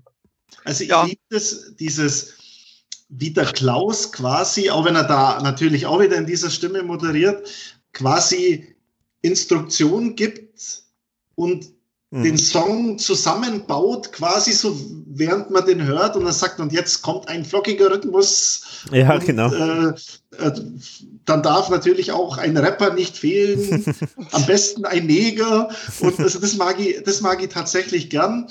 Und ja, dann, da haben sie ja dann auch, weil du gerade einen Hubert von äh, Geusern zitiert hast, den haben sie ja auch mit einbaut. Kohört der Madel Morgenat ist ja auch mit drin. Mhm. Ja, Also und das mag das ich- nicht, wie die Zeit vergeht, Zeit kommt vergeht. auch noch vor. Mhm. Mhm. Ähm, also das mag ich echt gern, das finde ich witzig. Ja, also Ja, und den Rapper dann, der dann auch noch vorkommt. Ja. Wer, wer ist denn das eigentlich? auch da habe ich versucht rauszukriegen, wer das ist, aber auch da, ähm, man weiß es nicht. Man weiß es auch- nicht. Es Okay. könnten natürlich auch irgendwelche fertigen Samples sein, die man irgendwie kaufen kann und die es dann da eingefügt haben. Hm. Also bin mir jetzt gar nicht mal so sehr sicher, ob dieser Rapper, den man da hört, wirklich das eigens für die Nummer aufgenommen hat oder ob das nicht irgendwelche Samples waren, die es schon gab. Könnte Hm. natürlich auch sein, ja, das stimmt. Aber ähm, also mir hat äh, der Song, wie ich ihn jetzt wieder angehört habe, auch ein bisschen nochmal an Hip-Hop erinnert, weil das ja eine ähnliche Idee letztendlich ist. So wie baue ich einen erfolgreichen Song äh, auf? Das ist ja eigentlich dieselbe Geschichte, die da erzählt wird. Also ja, ich finde ihn jetzt auch ganz nett. Das ist, glaube ich, sogar tatsächlich einer von denen, ich glaube fast der, die einzige Nummer auf dem Album, die ich äh, so hin und wieder mal ganz gern höre. Also Also dann seid ihr da, ihr seid die großen Zibubu-Fans. das finde ich ja toll. Es gibt ja noch diesen Moik-Mix. mhm. Der Anton aus Djibouti-Mix, das glaube ich, ist ja der gleiche wie auf dem Album. Na, andersrum, oder? Der Schlusstrack. der Schlusstrack, also das kommt, da kommen wir, das können wir vielleicht gleich, äh, gleich dazu sagen. oder? Genau, also es gibt ja ganz am Schluss noch einen, einen Bonus-Track oder also angekündigten Bonustrack sozusagen, ähm, nämlich den Anton aus Djibouti Mix. Da, Und da muss dann der Thomas macht dann quasi so Zugabe auf dem Album. Ist das Genau. nicht der Klaus? ich glaube, glaube, das das ist der Thomas. ja, weiß nicht so ganz genau. Nochmal anhören. Es muss, ja, es, ist, es, muss, es muss der Thomas selber, der Klaus ist ja Moderator. Er kann ja schlecht Zugabe rufen. Mhm. Nein, das ist der, das glaube ich ist der Thomas. Aber ich finde auch dieses Bild so genial, dass man sich da vorstellen kann, dass dann quasi das ganze äh, alte Publikum schon weggegangen ist und es sitzt noch ein Einzelner im Saal, der dann noch Zugabe Zugabe. ruft. Aber ich finde die, die Version, die ist ja noch schlimmer. Also diese äh, Anton aus Djibouti Mix. Und sogar Single-Version. Und dann stimmt's ja nicht einmal, weil die Single-Version dauert 4,24 auf dem Album, aber die eigentliche Single-Version dauert 3 Minuten 22, weil die haben ja das, Intro nicht Das weggeschnitten. fehlt, genau. Genau. Mhm. Ist, Also bei ich bekenne stimmt, ich bekenn mich jetzt, ich mag das. Also ich, magst es. ich mag das. Und den Moik-Mix, den mögt ihr auch, oder? Ja, Ja, also der, der Anton aus Djibouti Mix, der enthält ja, also wollen wir das gleich machen, obwohl es der Bonustrack ist, oder? Ja, das ja, machen ja wir es gleich, das ist genau. Der, der Anton aus Djibouti Mix, der enthält ja mehr oder weniger denselben Rap-Part äh, oder so ähnlich, äh, wie er auch auf der Version äh, im Album bei Nummer 14 äh, vorkommt. Mhm. Und der Moik Mix, das ist ja dann auf Deutsch irgendwie gerappt, also mit einem ganz anderen Text auch. Mhm. Ja, vor allem ist es sehr witzig irgendwie. Also so, da kriegt Karl Moik einen- vielleicht einen Ständer, aber einen Coolman holt er sich übers Geländer, wie James Bond als Spion der Engländer. Ich finde ich find das einfach Du bist lustig. ganz hart mit Gamsbart. Was ihr deine eingenommen? Hosen sind mit Leder gepanzert. Alter Mann, ein Mann- Schocker und rock mich raus aus der Knickerbocker. Oh Gott, ist das schlimm. ja, was habt ihr eingenommen vorher? Ja. Das gleiche wie der Moik, oder? Damals im Wahrscheinlich, Stadel. wahrscheinlich der Karl, der Karl, der Moik, Moik, Moik. Ja, genau.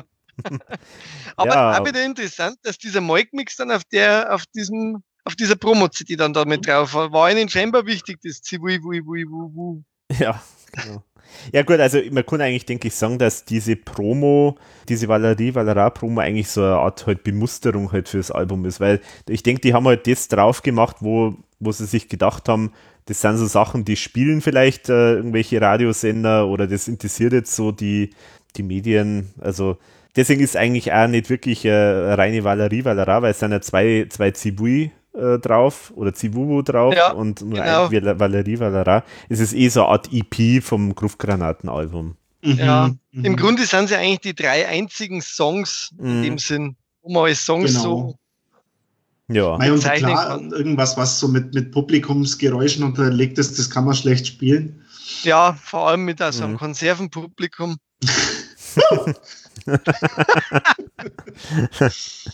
wir, wir rappen den Pep in den Pep. Na, wie war das? Wir rappen den Pep in das Lied. Wir neppen den Sepp vor dem Alba auf Jeep. Die Typen vom Schlepplift, für die ist mein Rap-Gift.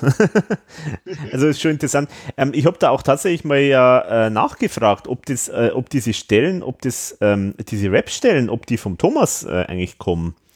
Und der Thomas hat damals behauptet, er hat das zum ersten Mal da jetzt gehört und also er hat gemeint, das wäre nicht von ihm.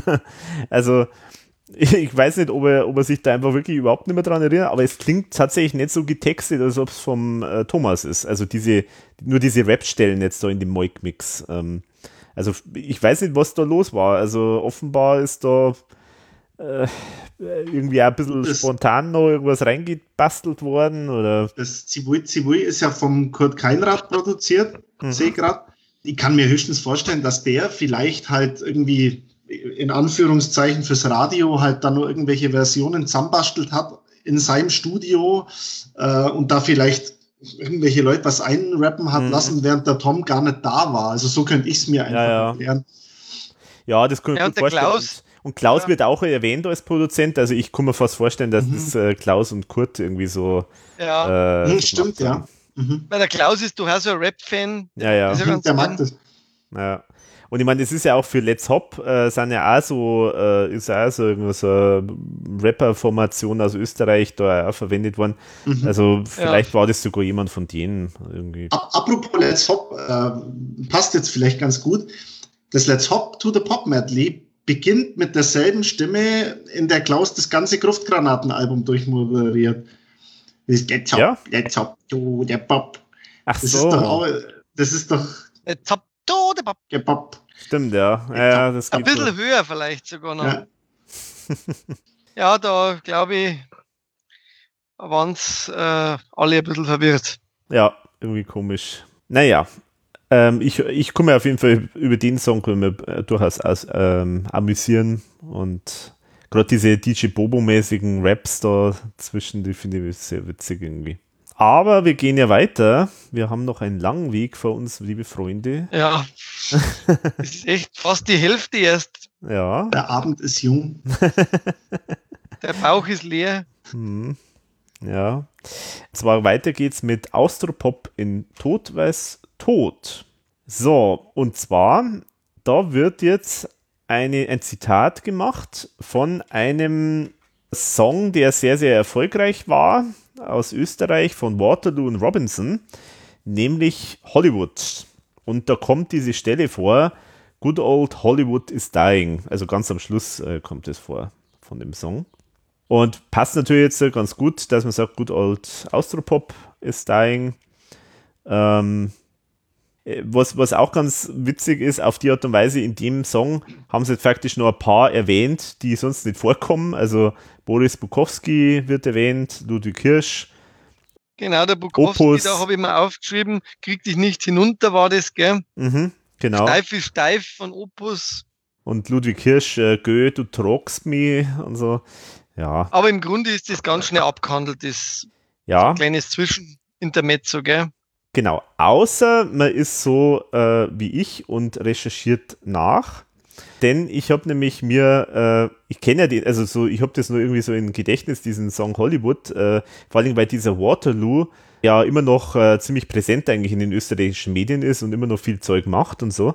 Und ich habe mir den Song jetzt mal angehört im Original auf YouTube. Nicht, kennt ihr den? Nein. Nee. Mhm. Ich glaube, ich, glaub, ich habe mir jetzt wirklich mal seit langer, langer Zeit wieder mal angehört. Und ich war schockiert, wie schlecht der ist. also, das ist, das ist ja furchtbar.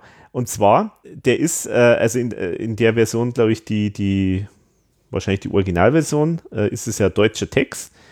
Und der Text ist, ja, James Dean, äh, ich erinnere mich an James Dean und an den und den und den und den, also werden halt so lauter so Künstler aus alten Hollywood-Filmen erwähnt. Und damals, die Filme waren so toll, aber jetzt Hollywood is dying. Das ist so der Inhalt von dem Song. Und dann habe ich überlegt, Moment einmal, der Song ist von 74 wie alt war zum Beispiel der Waterloo, der Sänger? Und habe ich nachgeschaut, da war der 29. Und da habe ich gedacht, wie schlimm. Das ist ja silbereisenmäßig. Der singt da als 29-Jähriger das alte James Dean-Filme, das waren nur tolle Filme, die hat er ja selber nicht einmal gesehen, er konnte er ja gar nicht sehen als Kind, weil er da noch gar nicht auf der Welt war. Das ist ja wirklich so, das ist ja, das ist ja so silbereisenmäßig. Ähm, wo ich auch immer sage, äh, ich möchte nie so alt werden, wie der Silbereisen sich gibt. Also, äh, also ich, ich war direkt ich war direkt schockiert, was das für ein, für ein seltsamer Song ist, äh, wo relativ junge Leute ähm, äh, irgendwie in der Nostalgie von Filmen schwelgen, die sie gar nicht live miterlebt haben können. Also vollkommener Gaga-Schmarrn eigentlich. Also, na, also das nur als kleine Erwähnung. Ich fand's immer, ich fand die Nummer immer witzig, ohne das Original zu kennen. Einfach halt aufgrund mhm. Von dem Akzent und wie der das macht. Ich fand's immer irgendwie lustig, aber konnte eigentlich nichts damit anfangen und hab's dann irgendwann auch vergessen. Und als ich das Album jetzt wieder angehört habe, äh, ja, dachte ich mir, was ist das eigentlich? Gut. Was wäre denn eigentlich von Peter Cornelius auf dem Album gelandet? Weiß man das oder? Weiß ich nicht, keine Ahnung. Weiß Aber ich nehme mal an, äh, wie heißt sein, sein bekanntestes. Kaffee ist fertig, oder? Nee. Oder, entschuldige, äh, entschuldige, ich entschuldige, ich kenne die, das glaube ich, das, das wäre das wahrscheinlich gewesen. Ah, okay. Ich hätte jetzt mal gedacht, ja, genau. Segel im Wind gibt es noch. Streicheleinheiten. Aber das haben sie ja bei ähm, Segel im Wind ist ja quasi schon ein bisschen verarbeitet worden. Ohr Troubles. Bei, Ohr Troubles, genau. Stimmt. Ey, das ist mir nie aufgefallen, dass das eine Anspielung wahrscheinlich ist. Ja, das ist sogar definitiv eine Anspielung, weil es steht sogar im Booklet drin, äh, so ein Sternchen, danke an Peter Cornelius. das ist mir nie, das ist mir total entfallen, schau. Ja, ja siehst ein Weiß ich auch mal bildet. was, was du nicht ja, weißt. Das gibt es ja. doch gar nicht. Podcast anhören bildet. Podcast bildet, ja. Ja, aber jetzt würde ich mal sagen, machen wir mal weiter. Äh, meine wunderbar lustige Geschichte ist leider nicht so lustig gewesen, offenbar. Dann machen wir weiter mit äh, Musik, kommt aus der Gruft. Ähm, Jetzt haben wir endlich, endlich in der Gruft, gell? Genau. Ja. Und gut, das ist ja jetzt auch tatsächlich eine Nummer, die ja dann auch häufiger mal zumindest in Auszügen halt gespielt worden ist und, und zumindest die Idee äh, an sich wird eigentlich, mhm. ist eigentlich oft gespielt worden. Runde beim Nie wieder Kunst äh, ist das ja eigentlich das erste Mal aufgetaucht in die Parodien. Bei Nie wieder Kunst? Ja, da gibt es ja diesen Part, diese Parodien. Da ist das erste Mal Musik Wenn die mit in der, also kommt Ehrlich? aus der Gruft. Na, ich glaube, das, das war Himmel, der Himmel, Hölle. Der, irgendwie, ja. Ja, ja, genau, da war es der Grand Prix, genau, da war es der Grand Prix, das ist äh, mit der schönen äh, äh, Stelle, Grand heißt groß und Prix, das ist Prix ein ist ein weicher Kas. genau. Nee, um, das war erst ab, ab Himmelhölle. Äh, da war Oder war das Himmelhölle? Ja, ja. Sowas. Ne? Was ich dazu noch sagen muss, was mir einfällt, bei Musik kommt aus der Gruft, da hatten sie ja live äh, auf der Himmel-Hölle-Tour diese Kelly Family-Parodie, die haben es auch noch relativ ah. lang gespielt. Ich glaube wirklich, solange der Töffer noch dabei war, haben es die eigentlich bis 2001, bis zum Schluss eigentlich gespielt. Und es ist eine der wenigen Parodien von der Tour oder von den Himmel-Hölle, Himmel-Hölle, Himbeerland Best-of-Tourneen. Vielleicht sogar die einzige, die es nicht auf das Gruftgranaten-Album geschafft hat. Ja, das stimmt. Ah. Aber das könnte ich mir vorstellen, liegt auch daran, dass die Rechte schwierig waren. Weil da wären die Kelly Ja. dagegen gewesen sein, weil da glaube ich, ist auch der Vater gestorben dann. Mhm. Vielleicht hat man es aus Pietätsgründen dann nicht gemacht. ich, ich könnte mir auch vorstellen, dass das auf dem Album ohne diesen optischen Eindruck äh, vom äh, Kurt äh, und Tom und Andy im riesen Kartoffelsack, Mhm. dass, Ja, ja. dass das einfach äh, ja auf dem Album ohne diese Optik gar nicht gewirkt hätte. I'm in love with an alien. War Mhm. das, gell? Mhm. Äh, und Sometimes haben es auch noch Genau. Ja. Medley Ja. gemacht. ja, stimmt. Aber sonst hat sie Sometimes- fast alles irgendwie geschafft, gell? Von Ja, den. Da haben sie irgendwie Sometimes I wash my hair with Ata, sometimes I take a shampoo, sometimes wäscht sich auch unser Vater, sometimes jedoch nur ab und zu. Genau, so war's. Kannst du Äh. das aus dem Kopf äh, zitieren oder? Ja, jein. Na, ich meine, es gibt ja, gibt ja ein paar Mitschnitte, so ist es ja nicht. Aus Ja, der Zeit zum Teil auch mit, mit Hand äh, gefilmt aus dem Publikum. Ja, ja Musik kommt das so gut, aber ich finde das super. genau. Also das ist ja interessant, weil wie viel, es werden ganz viele Namen auch erwähnt, gell? Auch nochmal von irgendwelchen deutschen Schlagerstars, Claudia Jung, ähm, Jürgen Markus, Bernd Klüver, Richard Alle- Kleidermann kommt vor. Da haben es da haben's, glaub ich, sogar wirklich, äh, oder ich check's vielleicht nicht, da haben sie einen Fehler drin und zwar äh, hat er doch da irgendwie äh, Bernd Klüver zitiert mit der Junge mit der Mundharmonika und das ist ja gar nicht von Bernd Klüver. Ach, okay. Das ist ja quasi. Ach so, ja, stimmt, Junge genau, du hast recht, ja. Mundhöhlenkatar, oder? Ja, genau, Genau, weil er stimmt. sagt, genau, genau, Mhm, Bernd ja, ja. Klüver, der Junge mit dem Mundhöhlenkatar Mhm. und ähm, jetzt muss ich gerne mal schauen, von wem war das eigentlich? Also es war auf jeden Fall nicht von Bernd Klüver. Ja, ja, genau. Das, das ist mir Sondern- tatsächlich auch aufgefallen. Das habe ich Äh, sogar jetzt in die äh, Diskografie reingeschrieben. Nee, doch, es- doch, es ist von Bernd Klüver. So rum. Er, er, er, es ist von Bernd Klüver und er kündigt es aber an als Lied von Jürgen Markus. So, So ist es, genau. Ja, Genau. genau. Also es ist von Bernd Klüver und Mhm. er sagt aber, es ist von Jürgen Markus, genau. Ja, genau. aber äh, an sich glaube ich, der Text äh, ist, glaube ich, aber nicht der, der dann äh, der live genommen worden ist, oder? Vorher. Das ist schon nochmal ein bisschen anders. Also ich komme mit da jetzt Die, nicht die. Moderation, oder? Die Moderation, ja. Puh, weil das ist eine gute Frage, weil das haben sie ja, glaube ich, auch vier Jahre lang gespielt Mhm. oder länger, ich glaube länger sogar. Ich glaube, das haben sie wirklich bis, teilweise bis kurz vor der 100-Jahre-Tour haben sie das noch im Programm gehabt. Das, boah. Gute Frage. Auf jeden Fall finde ich das, äh, die eine Stelle finde ich super, wie das auch der Klaus rüberbringt. Denn als erstes Pong Dong oder Pong Deng oder Ding Dong hier. Das ist, das ist auf jeden Fall ganz nett. Also ja. Und ist ja schön, dass die ähm, interessant auch, dass sie dort die, diese Musik, äh, das ist ja die Titelmelodie von dem von der, von der Fernsehshow vom Dieter Thomasek, Musik kommt aus der Luft. Nee, Schmarrn. Ach, Musik liegt in der Musik Luft. liegt in der Luft. in der sie selber schon auftreten sind. Genau. Musik liegt in Genau. der Luft. Dann, dann. Finde ich interessant, dass die das da verwendet haben. Ähm, ich weiß gar nicht, ob das so präsent war. Ja gut, es war schon eine erfolgreiche Sendung, aber, Ja, die war sehr bekannt. aber trotzdem, ja, interessant auf jeden Fall. Aber es wird ja bis, äh, wurde ja bis zum Schluss sogar verwendet. Weiter geht's mit dem brennheißen Krautfleisch. Ah, jetzt kommt endlich unser Aha, Hansi. da haben sie. Ja, der klar. Hinterseher. Grüßt euch. Und da, vielleicht könnt ihr mir da weiterhelfen, warum der Track auf dem Album ein brennheißes Krautfleisch und nicht ein schneeweißes Brautkleid heißt. Ich weiß es nicht. Ich Tja. habe mich einmal gefragt. Tja, das werden wir nie erfahren. Vielleicht steckt im schneeweißen Brautkleid dieses brennheiße Krautfleisch drin.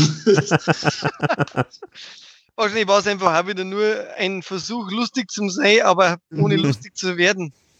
Mhm. ja, oder es war vielleicht, kann ja auch sein, dass für das Album eigentlich ein anderer Text vorgesehen war. Das ist ja oft so, dass sie dann irgendwie, ja, irgendwelche Tracklists und Ideen, die der Tom mit der Hand aufpinselt, dann ein bisschen abtippt haben.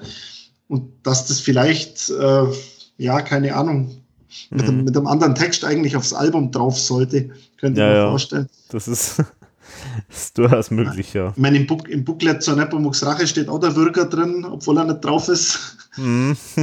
Ja, oder es hat im Original so geheißen und Mhm. haben es dann nicht so nennen dürfen. Mhm. Keine Ahnung. Aber meine klassische ähm, Hinternseher-Parodie, da gibt es ja Mhm. noch eine zweite, gell? Amore Mio. Genau. die, Von der, von der Amore XL. Von der Modi XL, Mit genau. dem Hansi mit dem Wischmopp auf dem Kopf, anstatt Genau. Genau. Immer sehr geliebt. ja, Der mag Hans. ich auch. Ja, den, Und, den und auch bis gern. zum Schluss gespielt, gell? Also ob, äh, oder na, auf der, na, auf der letzten Tour haben sie Nee, nicht auf der letzten mehr, ich aber, nicht. aber, Nee. aber halt immer wieder gerne. Mhm. Jetzt kommt aber mal der allerwichtigste Song auf dem Album. Auch Den wieder, muss man natürlich nochmal bringen. Genau. Drei weiße Tauben und schon wieder kommen sie vor. Blasmusik-Version jetzt Ja, endlich. eigentlich die zweite Kooperation mit Heino, na die dritte sogar, wenn man die Nepomuk-Tour mitrechnet. Ja, Genau, der Schunkel Albino Heino. Schwarze Brille, forscher Tritt. Wobei ich sagen muss, die finde ich nicht einmal so schlecht, die Version. Ja, ja, Das, ist ja an, angelehnt an diese Bronner und Bronner Parodie, die es ja ursprünglich war. Genau, Und da sind sie wieder stärker zu der zurückgegangen, genau. Mhm. Mhm. Stimmt, ja. Mhm. Generell muss man halt eigentlich sagen, dass das Groove-Granaten-Album besser wirken würde, wenn man die Bilder dazu sehen darf. Mhm. Mhm. Das denke ich mir bei einigen Nummern, das müsste man eigentlich wirklich live ähm, als Video haben. Und es fehlt mir bei der Drei Weiße Tauben-Parodie der Ike. Weil der Ja. eigentlich in Heino, ja, der hat den einfach besser gemacht. Das stimmt, ja. auf der. Nepomuk-Tour. Also wenn ich das Das höre, ich habe es auch schon lange nicht mehr gehört, wie gesagt, und wenn ich das höre, wie der Klaus den jetzt macht, das ist okay, aber der Ike Breit hat den halt richtig gut drauf gehabt. Ja, Mhm. der war halt einfach super Parodien gemacht, generell. Mhm. Der, der fehlt auch, äh, finde ich, auf dem ganzen Album so ein bisschen, weil er war ja eigentlich neben Mario Schrägstrich Andy war ja der, der Ike eigentlich der Parodist bei der ERV. Ja, Ähm, der hätte dem Album sicherlich gut getan. Mhm. das stimmt. Aber da war der gerade mit Viergesang unterwegs und ich glaube, der Kontakt zur ERV eher Tantiemenbezogen. Ja, glaube Mhm. auch. Also ich, ich glaube, das kam auch wirklich erst, dieser, dieser Kontakt mit dem Ike, den jetzt auch der Tom wieder hat. Ich glaube, das ist noch nicht so lang her, gell? Nee, nee. Vielleicht sogar- wieder- Ein bisschen angefacht durch unser Forum unter Umständen sogar. Mhm. Oder durch unsere Podcasts. Durch, ja, durch, eigentlich durch Podcast hauptsächlich, glaube ich, ja. Weil durch du- das, das Gespräch, was wir gehabt haben und auch die Themen, denke ich, ist der Mhm. Ike wieder so ein bisschen heiß geworden auf ERV. Mhm. Nur, nur manch anderer war nicht heiß auf ihn. Ja. Unverzeihlicherweise. Unverzeihlich. Unverzeihlicherweise, ja. Das muss man sagen. Genau, und auch doch da kommt natürlich wieder dann Let's Groove und Mille Grazie und so. Ja, Mhm. ich weiß nicht so recht. Es ist. Ah, bin ich nicht so begeistert. Aber ich Nein. habe auch, auch wieder was gelernt, äh, und zwar, äh, was Lieboch ist. Das ist nämlich eine kleine Gemeinde in der Weststeiermark. Ja, Wahnsinn. Alex ist immer auf Bildungs... ja. Ja, ich lerne ja äh, durch die IRV äh, die ganze Geografie von Österreich. Ist charmant. ja, genau. Also. Aber Ja, jetzt ja. bin ich mal gespannt, was ihr zu dem nächsten Song, äh, zu dem nächsten Schnipsel da sagt. Das, das Solo für Urinschüssel. Ja, Ja. Ein erschütterndes Dokument, kann ich da sagen, äh, aber gleichzeitig eine gelungene Überleitung zum nächsten Patienten. Mehr kann man dazu eigentlich nicht sagen. genau, dann machen wir doch gleich weiter, oder? Also ich finde, ich find, nein, ich möchte kurz was sagen. Also ich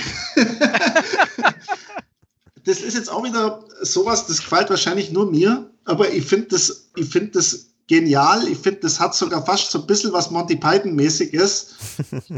Ja, diese, diese verschiedenen Pflegeutensilien, die da so vor sich hin schwappen und klappern, äh, als, als Solo für, wie heißt es denn komplett? Der moderiert es doch an, Solo für Herzschrittmacher. Genau, Äh, so, äh, Solo für Herzschrittmacher. Gebiss und Urin. Urin Genau, also ich finde ich find die genial, mir taugt das total. Ja, ich finde es auch lustig. Den Gesundheitszustand akustisch äh, verdeutlichen äh, und dann ein Solo für Herzschrittmacher, Gebiss und Urinschutz. Mir erinnert es vielleicht auch deshalb so ein bisschen an Monty Python, weil da gibt es doch in äh, dem Film Der Sinn des Lebens die Sequenz ähm, von der Geburt. Mhm. Und da haben die ein Gerät stehen, das ist das Gerät mit dem Bing. Also es macht immer nur, also das steht eigentlich nur im Kreissaal, damit es dieses eine Geräusch von sich gibt. Bing! Das, ich glaube, das hat mir ein bisschen dran erinnert. Okay, Mhm. ja, spannend. Naja. Ja, nee, also ich finde es auch witzig. Also das, das sind so Nummern, da muss ich sagen, die sind halt originell. Also und das passt da irgendwie in dieses ganze ähm, Setting von dem Album und ist lustig, kurz, warum nicht? Also ich finde es witzig. Was ich nicht ganz verstanden habe, warum jetzt quasi dann anschließend die ganzen österreichischen Nummern äh, wiederkommen, warum er die nicht dann auch ein bisschen zusammengelassen hat. Mhm. Gut, weil halt, weil halt der Danzer, der Fendrich und der Ambros ja als Austria 3 immer zusammen auftreten sind. Drum nee, aber ich, generell, also es war doch, wir, wir, haben dann weiter vorne haben wir Udo Jürgens und so weiter. Äh, das war ja früher auch immer beieinander. Also warum es dann nicht, also das ist irgendwie alles so zerflettert. Mhm, Kommt mir das mhm. wieder vor. Dann wieder Gut, Deutsche, haben, dann wieder Österreicher. Das die haben ja live zum Beispiel auch ein Grönemeyer haben sie auch bei Musik, kommt aus der Gruft eigentlich drin gehabt. Genau, und dann ist er wieder weiter vorne. Also das war auch schon so ganz merkwürdig gemischt, finde ich, also vom, von der Reihenfolge einfach. Finde mhm. ich, passt es überhaupt nicht.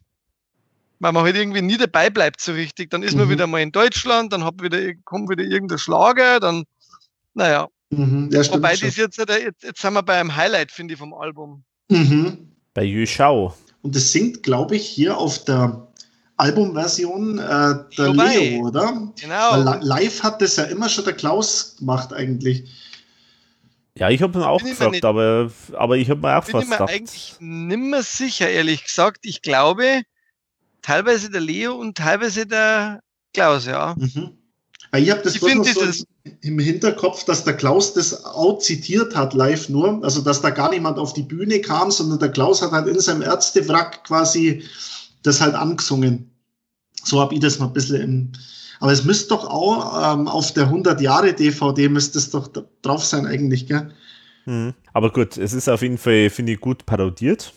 Und der Text ist auch witzig also gerade das äh, ähm, sehr meisterhaft gemacht, äh, ähm, so diese Stelle, da macht mein Herzschrittmacher plötzlich einen Bumperer und da mhm. oberwärts kommt eine bei der Tür. Also das ist sehr schön in diese Strophenstruktur von, von dem Song vom Danzer eigentlich wunderbar eingebaut, mhm. finde ich. Also das ist sehr, sehr, sehr schön gemacht. Also natürlich wird der, der als Original ist eben Yü Shao, das ist also einer seiner Klassiker. Mhm. Yü Shao, also so eine Sau. Jösses, ja, ich hab, persönlich habe ich mir gedacht, wahnsinnig schade, dass der Leo Bay bei der Tour nicht mehr dabei war, mhm. äh, weil der hat mir sehr gefehlt als Bassist und als Parodist. Mhm. Den fand ich wirklich toll bei, bei den Nummern. Ja, der Ambros hat halt auch so schön gemacht. Mhm. Genau. Also ich finde, der hat tolle Parodien gemacht und er war halt als Bassist sehr präsent. Mhm. Ich, ich ähm, finde auch, er war halt ein, ein Typ einfach. Ja, ja. Mhm. Also ohne jetzt am Alves, der auch ganz toll war und der einen super Job bei der ERV gemacht hat. Aber ich finde, es braucht halt auch immer irgendwie so einen Anheizer, der halt auch mit dem Publikum so ein bisschen mitgeht. Ja, und genau. das war der Leo halt total. Das hat dann, finde ich, als dann auch der Leo schon weg war und die, die Best-of-Konzerte gespielt hat, hat das der Strandsinger teilweise so ein bisschen mit übernommen. Ja, ja.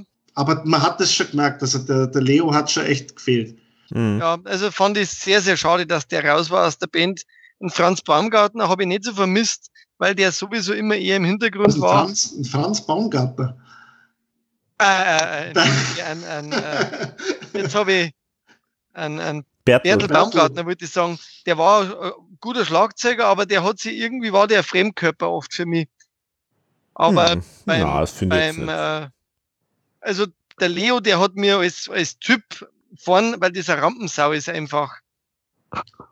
Ich Und vor allem, immer ja. gut zusammengespielt, die zwei, weil man halt einfach gemerkt hat, dass die privat auch gut befreundet sind und der Leo ich hat einen Bertel ja. zur ERV gebracht und so. Das hat, ich fand, das hat schon immer so dieses groovende Schlagzeug-Bass-Eck da an der Bühne, das hat man schon immer taugt. Ja, auf alle Fälle. Ja, und vor allem, weil, weil der äh, Leo war immer einer, der wo hat dann einmal ab und zu andere Parodien einmal gemacht. Mhm. So zwischendurch. Der hat, der war so ein bisschen mehr Eik Breitersatz, so für mich. Mhm. Gehen wir weiter bei dem Austria Blei. Genau. Ähm, jetzt sind wir bei Matt und Matcha, nämlich von Reinhard Fencheltee. Also natürlich Reinhard Fendrich ist da natürlich gemeint. Ja. Und ja. Finde ich toll gesungen vom Klaus. Das ist ja, finde ich, eine der besten Nummern von ihm auf dem Album. Kon, das konnte er echt ganz gut, ja. Ähm, dass er find, den bringt er rüber. Mhm. Finde er den Text witzig wir machen weiter, bis das Herzblatt explodiert, ist natürlich die Anspielung mhm. auf die, äh, dass er ja das Herzblatt mal moderiert hat, der Fendrich. Genau. Und das war ja auch schon ganz oft live, natürlich hat man das gehört. Finde ich wirklich eine ganz tolle Nummer. Und kam auch auf den Konzerten, finde ich immer gut an. Also, ja. ja, genau. Ja. Weil Klar, weil man es natürlich in Deutschland auch kennt. Genau. Genau, ja. Wobei, ja. Die, die, die glaube ich, war die letzten Zeit auch nicht mehr dabei, oder? Schon lange nicht mehr auf jeden Fall. Lange nicht mehr. Sie haben es eine Zeit lang mal verkürzt gespielt. Da hat der Klaus nur die Strophe angesungen und vom Refrain haben es dann abgebrochen. Also nur so angespielt quasi. Genau. Mhm. Aber bei den letzten Tourneen, auch wo sie das Sanatorium jetzt wieder ausgraben haben für die 1000 Jahre, da war es nicht mehr dabei, glaube ich. Und den genauso wie das nächste eigentlich auch nicht. Ähm, aber das denke ich mir hat vielleicht ein bisschen Grund, weil der Ambros halt auch gesundheitlich so angeschlagen ist. Und, und weil der Leo natürlich nicht mehr dabei ist. Und weil der Leo nicht mehr dabei ist. Aber das ist eine großartige Nummer, finde ich dann. Mhm. Langsam wächst man zusammen. Oder langsam wächst er zusammen, mhm. natürlich. Und auch, und äh, haben sie einen Zentralfriedhof, genau. Genau, es lebe hoch der Austropop. Genau, und auch da habe ich wieder was gelernt, nämlich Maschanska ist eine steirische Apfelsorte. Mhm. Wusste ich bisher auch noch nicht. Ist die besonders runzlig oder weil er schaut wie schon, ein Maschanska ja. aus? Ja. ja. ja, die finde ich auch super, die Nummer. Mhm. Liebe genau. ich auch. War auch live immer ganz toll. Man, mhm. Das ist vielleicht der einzige Vorteil bei Gruffgranaten, dass wir so ein Album wieder mal haben, wie IRV, IRV früher war, mit mehr äh, Bandmitgliedern. Mhm. Ja, also das, ist, ist, ja ungewöhnlich, ja. Mhm. Deswegen passt es ja nicht so ganz Klaus Eberhardinger und die, ja, und die Gruffgranaten, mhm. äh, weil eigentlich ist ja doch so ein Bandalbum mehr. Mhm. Ja, das, das ist mir heute tatsächlich auch durch den Kopf geschossen, ähm, weil es halt im Gegensatz zu den ganzen Studioalben davor ja doch ein paar verschiedene Sänger abdeckt und dann der Andi da auch am Piano sei, seine Parodien bringt. Also eigentlich ist ja das Album unter mehr Beteiligung der damaligen ERV entstanden, als ja. die ganzen Studioalben, die davor rauskommen sind. Mhm. Genau. Ja, das ist ein guter Punkt. Also wenn man jetzt, wenn man jetzt die damalige ERV ja. als die Live-Bandmitglieder sieht. Ja. Was man jetzt vielleicht nur, was ich nur nachtragen kann, jetzt zu diesen drei Songs, die ja Austria Blei genannt werden, also eben in Anspielung auf Austria 3, wo die drei äh, Künstler zusammen immer aufgetreten sind. Es ist ganz interessanter Punkt und zwar ähm, nochmal als Ergänzung zu Valerie Valera. Es ist anscheinend so gewesen, dass ähm, einige österreichische Künstler zusammen eine Art eine Art äh, Band-Aid-mäßig irgendwas auf die Beine stellen wollten, ähm, sozusagen gegen Rechts und gegen äh, Fremdenhass und so weiter, in, als Reaktion auf die neue Regierung mit der FPÖ. Das, da ist aber nichts draus geworden, ähm, weil viele auch gesagt haben, die da mitmachen, ähm, dass sie das wird nirgendwo gespielt, so nach dem Motto, also das wird, das wird nicht äh, gespielt und äh, sie können auch nicht damit auftreten, also deswegen haben die meisten dann abgesagt und das war dann auch anscheinend einer der Gründe, warum die ERV das auf ihr Album gepackt hat. Aber anscheinend, wer auf jeden Fall ganz stark dafür war, war eben der Reinhard Fendrich. Also der hat da offenbar, der war da schon äh, eigentlich ein großer Verfechter davon und anscheinend muss es auch irgendein Song von Austria 3 geben. Die haben auch selber dann Sachen nochmal gemacht, neue Sachen gemacht der da auch in diese Richtung irgendwie geht. Da kenne ich mir jetzt allerdings zu wenig aus ähm, bei denen. Hallo Freunde. Hallo Freunde. Jetzt kommen wir zu unserem, äh, unserem Freund. Es ist ja ähm. eigentlich gefühlt auch immer live äh, gespielt worden auf sieben Krücken. Mhm. Oft, ja. Und äh, immer eigentlich als, als Parodie natürlich wieder vom Andy Töfferl. Und später hat es der Klaus, glaube ich, gesungen, oder? Ja, dazwischen der Joe Meyer mal. Der Joe Meyer eben, ja. Genau, der Klaus hat es ja, der Klaus hat's auch schon gebracht. Genau. Also witzigerweise an den Joe Meyer kann ich mich sogar echt gut erinnern, ähm, weil der, äh, der ist dann auch bei der Nummer dann irgendwie so kniend gewesen mhm. und hat das dann gesungen. Und das der Andi, glaube ich, aber auch, gell? Das kann sein, ja. Den, den habe ich nicht live gesehen, glaube ich, ähm, mit der Nummer, aber an den Joe Doch, Meyer. der, glaube ich, hat auch gekniet, mhm. genau. Mhm. Du hast doch die Himmel-Hölle-Tour gesehen, Alex. Ja, schon, aber ich weiß nicht, irgendwie hat sich mir der Joy Meyer ins Feld gebrannt. okay, ja, Meyer, weil er wahrscheinlich. Wahrscheinlich, ja, genau. Wobei ich finde, der, der hat damals, also wenn ich das noch so einigermaßen im Kopf habe, der hat den äh, echt ganz gut gemacht sogar. Ja, ja. ja. Er hat das immer taugt. Mhm. Mhm. Ja, stimmt, definitiv. Und ich glaube, jetzt nochmal ein kurzer Switch zurück, ähm, weil der Klaus ja auch auf sieben Krücken ähm, schon mal gemacht hat. Ich glaube, der Klaus hat sogar auf ein paar Konzerten, als der Leo nicht mehr dabei war, äh, auch einen Ambros gemacht, gell? Ja. Habe ich zwar selber nie gesehen, meine ich aber ja. im Forum irgendwie aufgeschnappt zu haben, dass der dieses langsam wächst der zusammen auch mal gesungen hat. Hm. Kann, ich nicht mehr, kann ich nicht mehr sagen, weiß ich gar nicht mehr.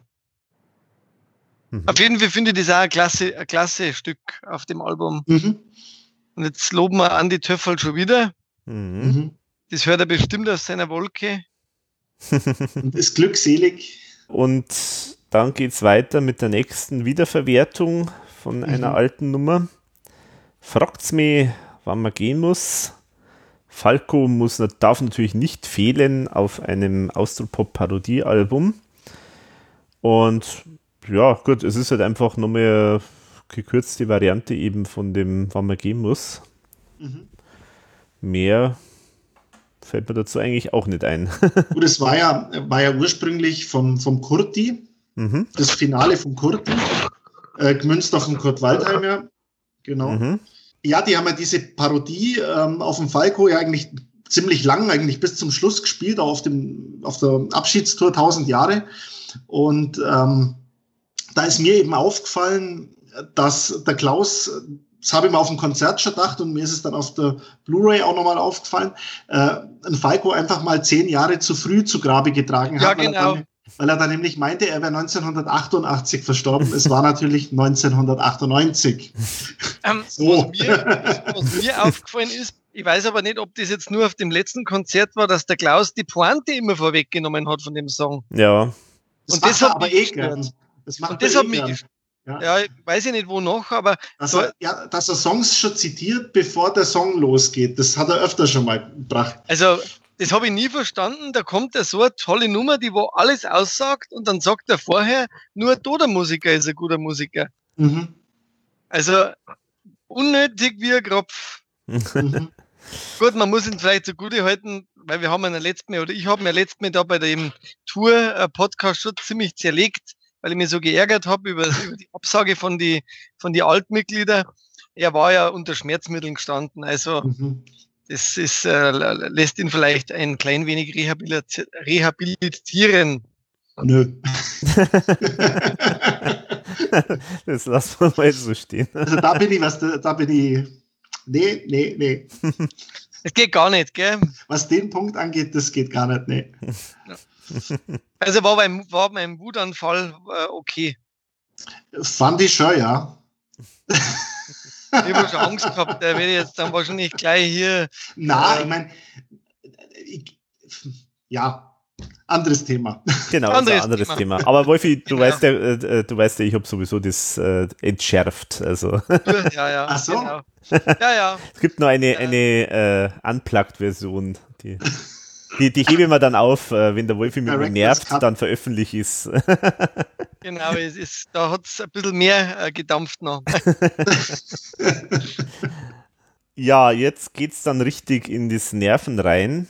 Ähm, Ach, nämlich, es wird ein ganz kleiner Indianer gespielt, was man dazu sagen muss, dass das ähm, äh, tatsächlich so, so ja, äh, ein Single-Hit war äh, zu der Zeit von einer Band, die sich auch ein kleiner Indianer genannt hat, also eigentlich so ein Projekt. Da war auch der Klaus ja. Biedermann äh, ist da dahinter gesteckt. Und ein ähm, Riesenhit, glaube ich, auch damals. Genau, und mhm. äh, die Hits waren sowas wie Ui, ist das blöd und ein kleiner Indianer. Das sagt schon mal mhm. alles. Aber wenn die Parodie noch sich schlimmer anhört wie das Original, dann wird's schlecht. Mhm. das ist mein Kommentar das war dazu. So, war das so Abriss-Ski, Ballermann ja, ja. Hit, gell? Genau, genau. Den habe ich sogar auf irgendeinem Sampler noch drauf. Das ich schaue jetzt gerade bloß, ich schaue jetzt gerade bloß, ob die äh, Parodie auch von Biedermann. Ja, tatsächlich. Ja, die ist auch von ihm produziert, ja, genau. Genau, äh, nur kurz, äh, da habe ich einen Thomas äh, dazu befragt, da sagt er auch noch ein bisschen was dazu, ähm, wie es dazu gekommen ist, äh, zu dieser Nummer. Ah, da bin ich gespannt. Also was mir am allerbesten gefällt bei dem Song ist eigentlich da die Einleitung, ein musikalisches Ebola. Das sagt eigentlich alles. da finde ich nämlich die, die Moderation einmal Mhm. richtig witzig, aber das Lied selber ist natürlich schon schwer erträglich. Also mir nervt's auch, wobei ich meine zu glauben, warum der das dahin platziert hat, weil, sage ich mal so, wann man gehen muss, Falco, das wäre ja ein würdiges Ende für so eine Mhm. Austropop-Retrospektive, aber das ist ja. Ja. nicht spitzer, drum knallt er halt am Schluss das Schlimmste, was es überhaupt gibt, ein kleiner Indianer und jedes Volk bekommt, was es Ja, genau. genau, ja. Das ist ja sowieso eine Textstelle, die ihm scheinbar sehr gut gefällt. immer das wieder, Volk gell? bekommt, was es verdient, das kommt ja immer wieder mal bei ihm vor. Mhm. Das stimmt. Nur er hat es wahrscheinlich auch schon wieder vergessen. Ja. Das Jahr ist Ja, das hat doch Nora mal gemeint, dass der Tom oft an, ankommt mit Songideen und meint, schau mal, was ich da habe. Und dann sagt sie, das war, das war doch schon mal in irgendeinem ganz anderen Song da. Und er das dann selber gar nicht mehr weiß, dass er das eigentlich schon mal irgendwo niedergeschrieben hat. Und dann fällt ihm das plötzlich wieder ein und eigentlich ist das schon ein alter, durchlöcherter Hut dann. Ja, genau. Hat's Aber das Schöne ist das, wenn, das Schöne ist das, wenn er dann da so mit, mit vollem Enthusiasmus dann daherkommt und sagt, wow, ich habe jetzt eine geile Zeile. Das ist, das ist eigentlich dann. Sie war nicht von dieser Welt, das habe ich gleich festgestellt zum Beispiel. ja. Naja, gut. aber wisst ihr, was eigentlich am allerschlimmsten ist? Wenn ein Album so schlecht aufhört, wie es anfängt. Aber es kommt ja noch Naja. das Gruftgranaten-Finale.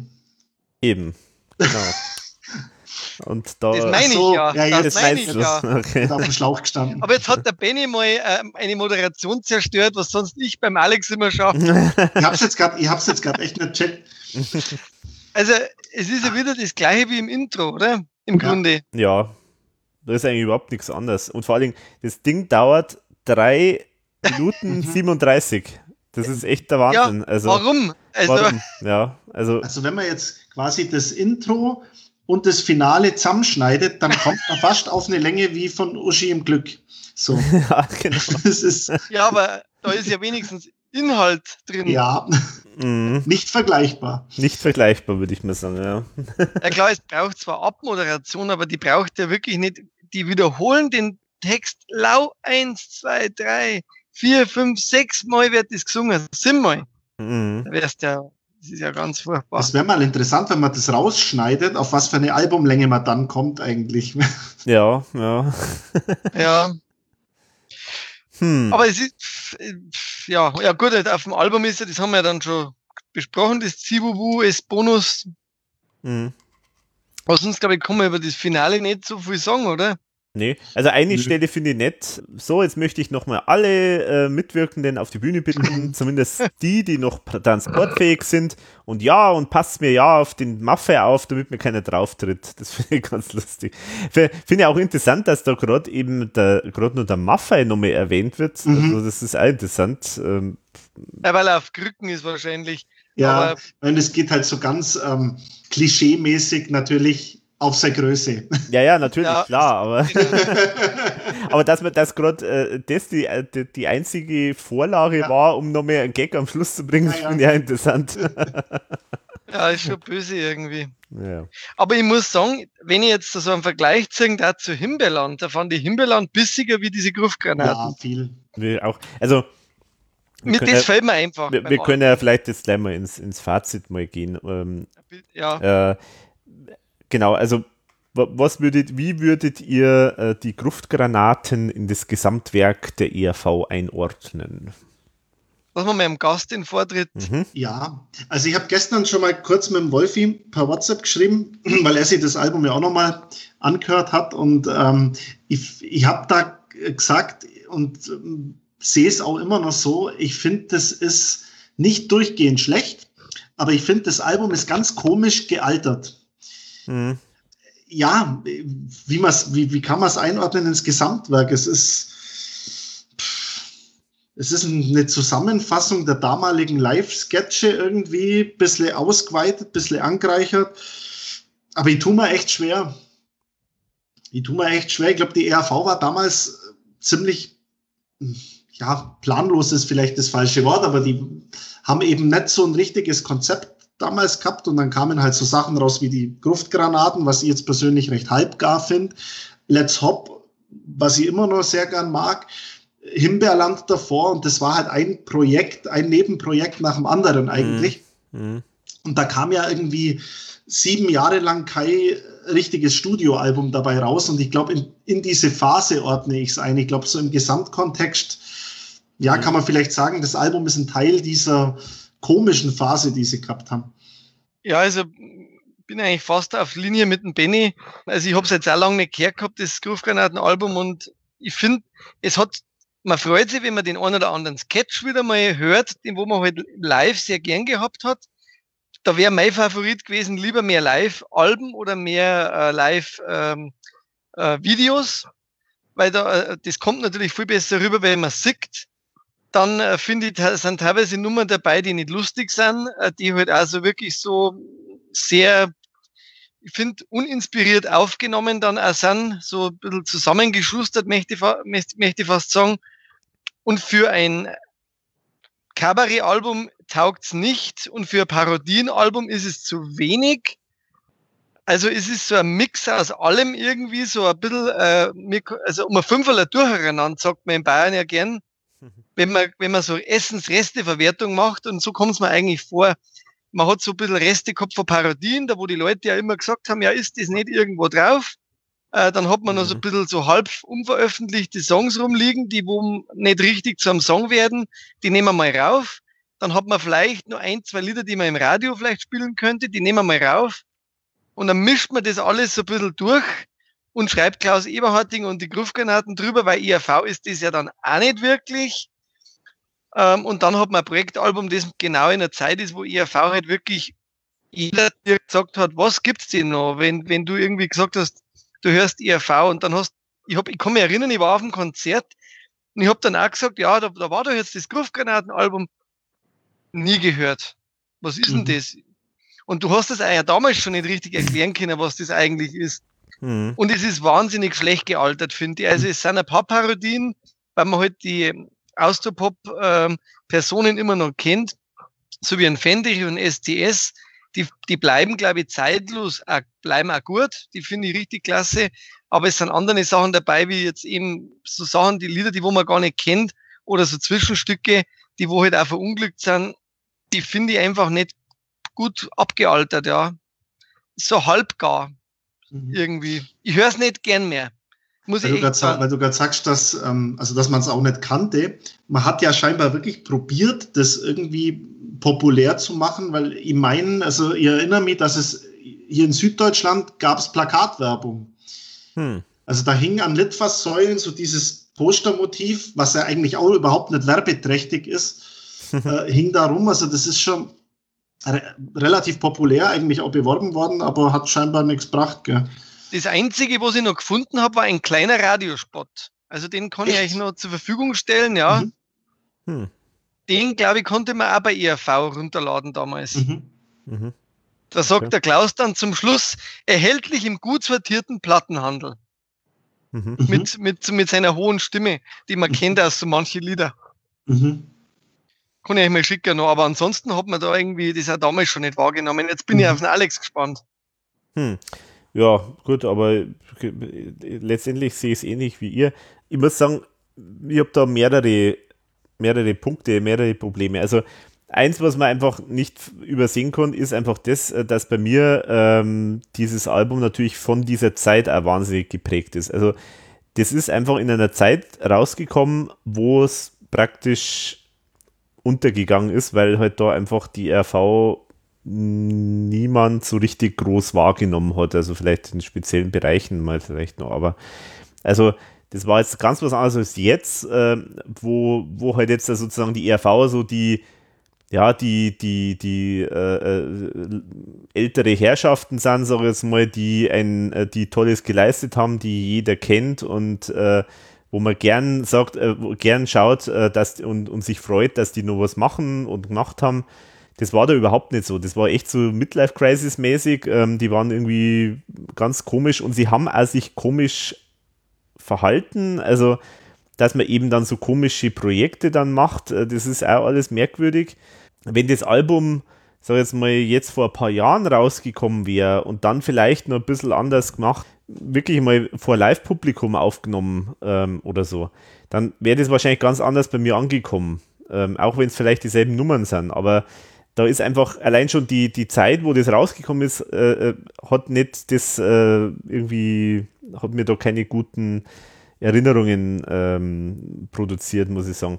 Aber das andere ist einfach das, dass einfach, man sieht diesem Album halt hinten und vorne an, es ist einfach nicht fertig. Es ist eigentlich, es ist eine Ansammlung von irgendwelchen Ideen, Nummern, Demos, die halt irgendwo zusammengemixt worden sind. Sehr offensichtlich, sehr, sehr schnell. Es ist überhaupt nicht rund. Es ist einfach ein, ein, ein wirrer Mix äh, von ja. Ideen und es ist halt einfach nicht fertig, sagen wir es mal so. Also der Thomas ähm, im Interview hat, das wird er, wird er auch dann hören, der, der, für den war das äh, großer Spaß. Äh, der wollte halt immer schon mal so ein Album machen.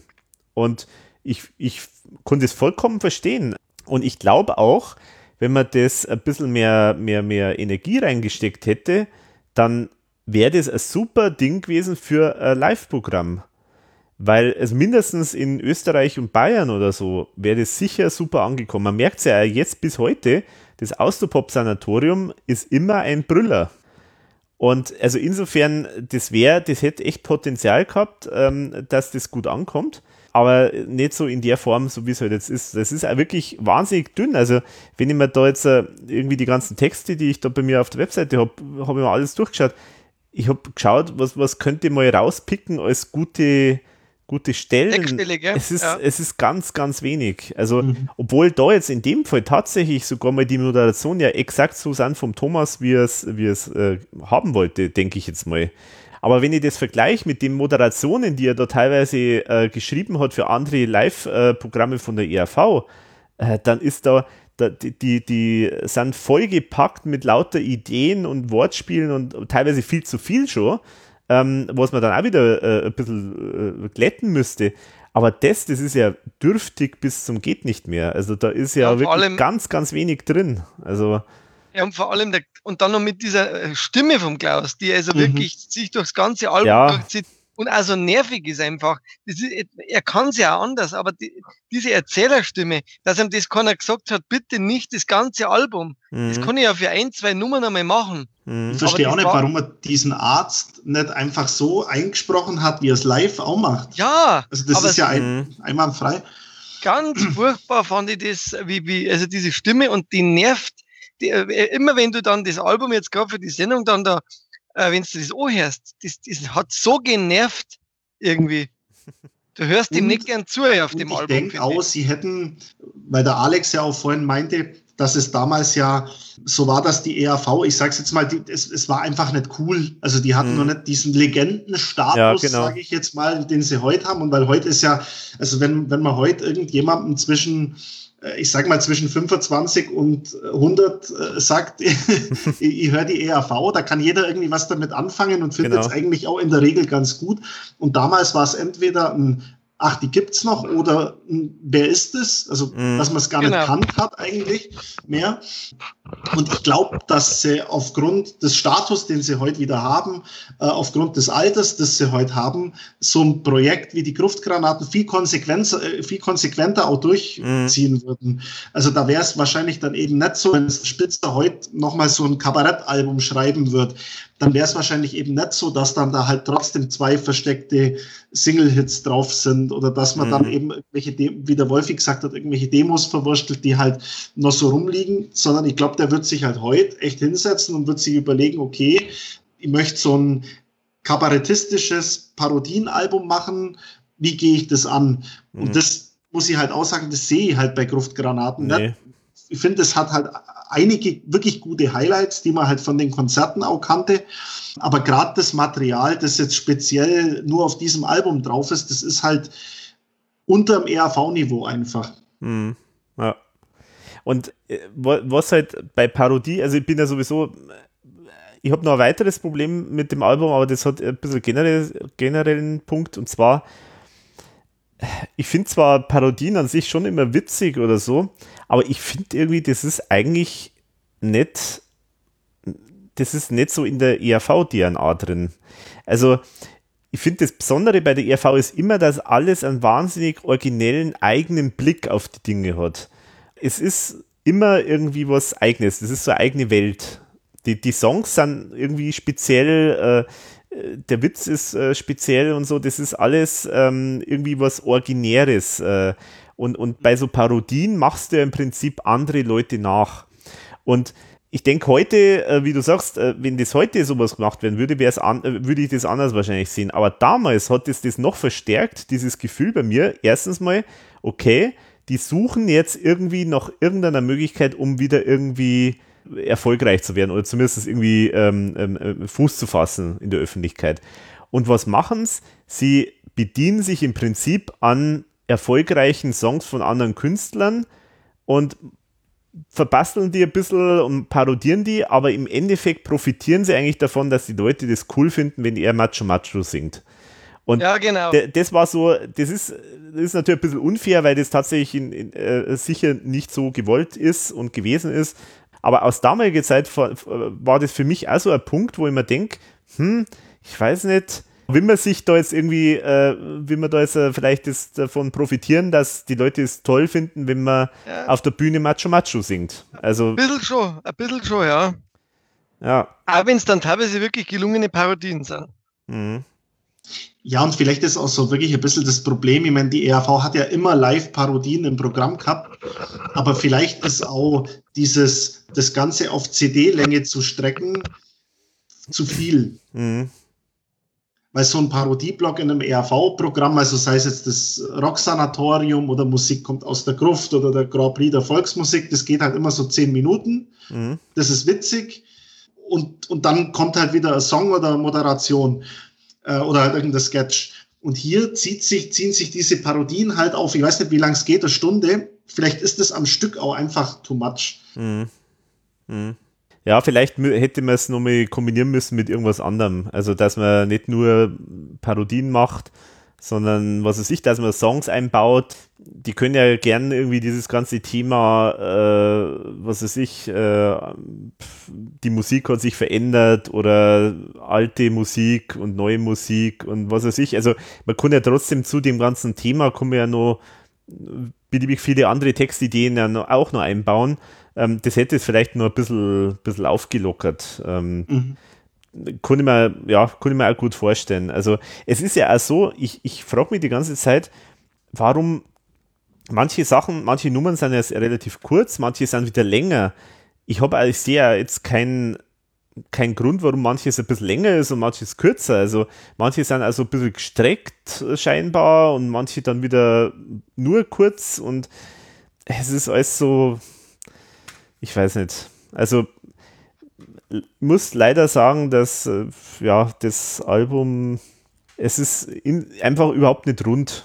Es ist es ist einfach es ist unfertig und ähm, ich meine, ich verstehe die Idee und an sich die Idee ist ist ist gut und kann mir auch vorstellen, dass sowas mal live vielleicht funktioniert hätte aber trotzdem, es ist nicht, es ist nicht, es ist nur halb gar umgesetzt. Und, das ist und halt sie haben es ja dann, also als sie diese wenigen Gruftgranaten-Konzerte gespielt haben, haben sie es ja live auch nicht so umgesetzt, wenn man jetzt nach den Fotos geht und nach den Berichten, die, die, die man hat, wie man sich eigentlich ja gewünscht hätte, dass man, so mhm. wie es der Tom in diesem ERV-Buch ja darstellt, so eine Bühne mit äh, Herrschaften im schwarzen versifften Frack und irgendwelchen Spinnweben und mhm. Beerdigungsstimmung und äh, so hat man es ja auch live auf den wenigen Auftritten nie umgesetzt, wie es eigentlich geplant war. Mhm. Ich glaube einfach, es ist wirklich so Opfer der Zeit, dass einfach nichts so richtig funktioniert hat. So meine Meinung. Mhm. Und ehrlich gesagt, ich bin, ich habe immer äh, so überlegt, wenn der Alex jetzt zu mir sagen darf, machen wir mal Gruftgranaten, mhm. da habe ich immer so innerlich gezuckt. Und ähm, jetzt war es eigentlich mein Vorschlag, glaube ich, sogar mal, dass man mal das Album nimmt, weil heuer ja 20 Jahre Jubiläum Aha. ist. Aber es ist ja tatsächlich nicht gut gealtert, was ich vorher schon gesagt habe. Und ich bin jetzt auch froh, dass wir es besprochen haben. Ich wollte schon sagen, dass, ich glaube, ja, alle anderen Alben sind jetzt besprochen gewesen schon. Nicht ja? alle, nicht ja, alle. Ich glaube, 100 Jahre haben wir noch.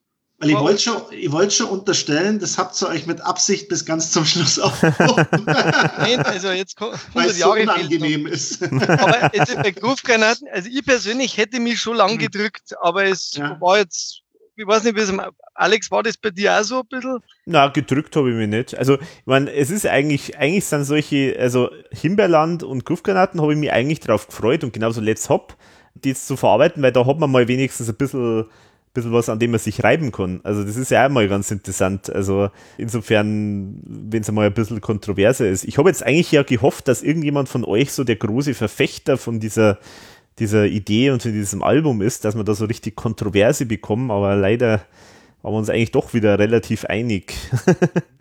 Ich dachte eigentlich bei mir, es wäre so, muss ich ehrlich sagen, weil ich auch den oft kritisierten Alben jetzt gerade auch im Nachhinein sehr viel abgewinnen kann. Also zum Beispiel die Let's Hop. Ich liebe die, weil das ist für mich so ein richtiges Autoalbum zum Aufdrehen, auch wenn das jetzt nicht diesen klassischen ERV-Spirit hat. Mag ich aber total gern. Mhm. Mittlerweile auch vom Sound wirklich total gern. Und Himbeerland sehe ich halt als eine Schlagerparodie, die sehr boshaft ist. Und ich dachte mir eigentlich, ja, dass wenn ich die Gruftgranaten irgendwann mal wieder höre, dass sich da so ein ähnliches Aha-Erlebnis einstellt, aber es war halt nicht so. Also es ist wirklich, ja, Hm, kann mich bloß wiederholen, es ist ganz komisch gealtert irgendwie. hm, hm. Naja, gut. Also, wir haben es jetzt nicht bis zum Schluss aufgehoben. Also, ich glaube, also gut, 100, äh, 100 Jahre, das ist ja eher so Best-of-Geschichte, aber klar, das zählt auch dazu und äh, neue Helden haben wir auch noch nicht. Ah, stimmt, ja. Genau. Neue Helden, stimmt, haben, das haben wir auch noch nicht. Und dann, Das haben wir damals irgendwie nicht gemacht noch. weil Da es war es uns frisch noch zu frisch. Genau. Genau, und da haben wir noch nicht so diese äh, Möglichkeit gehabt, dass man, da war es noch, der Podcast gab es noch nicht. Mhm. Und diese First äh, hier Geschichten haben wir noch nicht gemacht. Mhm.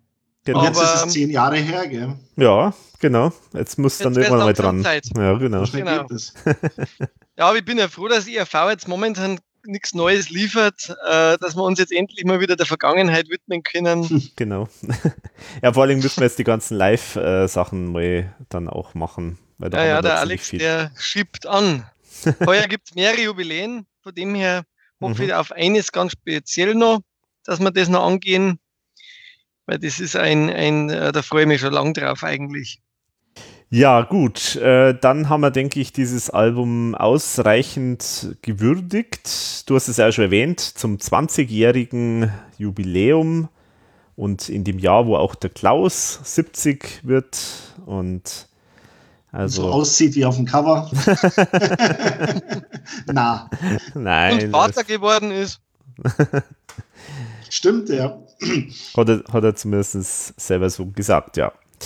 In diesem Sinne, denke ich, haben wir das ausreichend gewürdigt und dann, wie wir es immer so handhaben, zum Schluss sprechen wir noch über eher, ja, über Musik abseits von der ERV.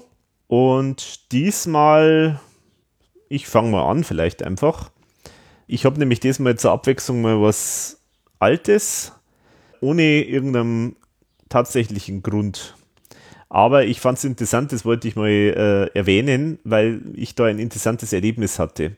Und zwar möchte ich das Album Innuendo von Queen vorstellen, Mm. was ja das letzte Studioalbum war von Queen äh, mit Freddie Mercury. Also das sind dann danach noch so äh, irgendwelche ähm, alte Sachen noch veröffentlicht worden und so.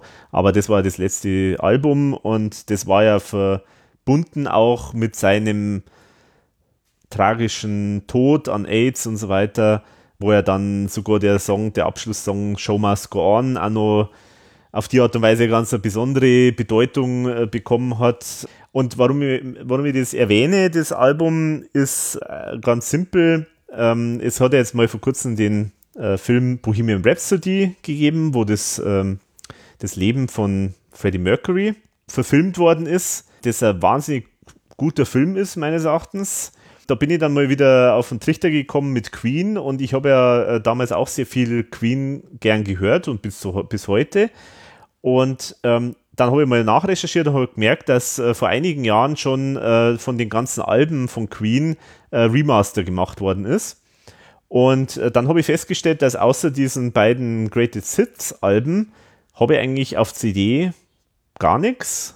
Ich habe eins auf, äh, eins auf Vinyl irgendwann einmal später mal so gebraucht mir irgendwo mal besorgt, aber an solche habe ich gar nichts. Und da habe ich mir gedacht, okay, da muss ich doch jetzt mal das Innuendo äh, mir besorgen, weil ich das damals ganz, ganz rauf und runter äh, gehört habe. Ich habe es aber nie selber gehabt. Also ich habe es nur sozusagen in dem Fall meistens bei meinem Cousin äh, gehört. Oder ich glaube, irgendwann haben wir es auch wahrscheinlich mal auf Kassette überspielt und dann habe ich es auf Kassette da und angehört. Und das Spannende war dann, ich habe jetzt äh, gestern, nee, heute, nein, gestern, ja genau, gestern habe ich zum ersten Mal ins Album reingehört und mir das Album komplett angehört. Und ich habe ein faszinierendes Erlebnis gehabt ich habe die Texte vollkommen mitsingen können. Ich habe die Songs komplett auswendig gewusst, obwohl ich sie wahrscheinlich seit 20 Jahren nimmer in der Form komplett äh, mal angehört habe. Und da hat es mir also ein Aha-Erlebnis gegeben, wo ich mir denke, ja, das ist ja rausgekommen in der Zeit, ich glaube 91. Also das ist in der Zeit, wo auch ja die RV sehr erfolgreich war, mit äh, Nepomuk's Rache, Watumba etc.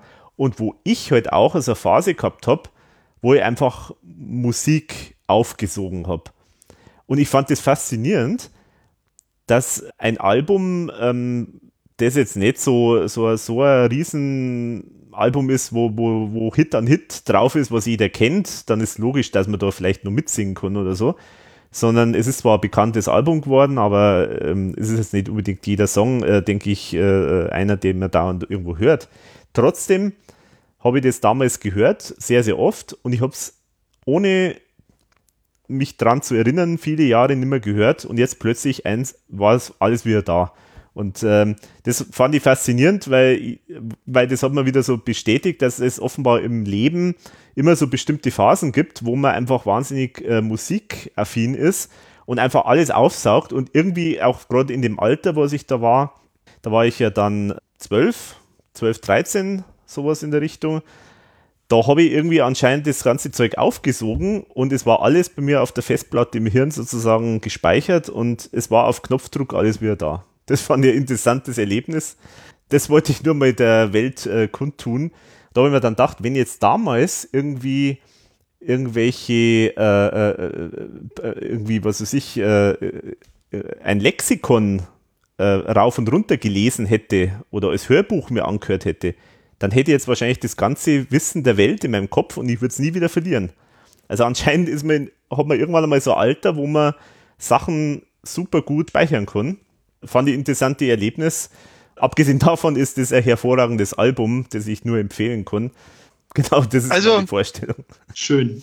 Das passt ja eigentlich wunderbar dazu, dass wir jetzt gerade ein Album gehabt haben, das nicht gut gealtert ist und du ein Album angehört hast, das für dich sehr gut gealtert mhm. ist. Ja dann stelle ich was Neues vor, aber dann kann ich keinen Vergleich ziehen. Das ist manchmal besser.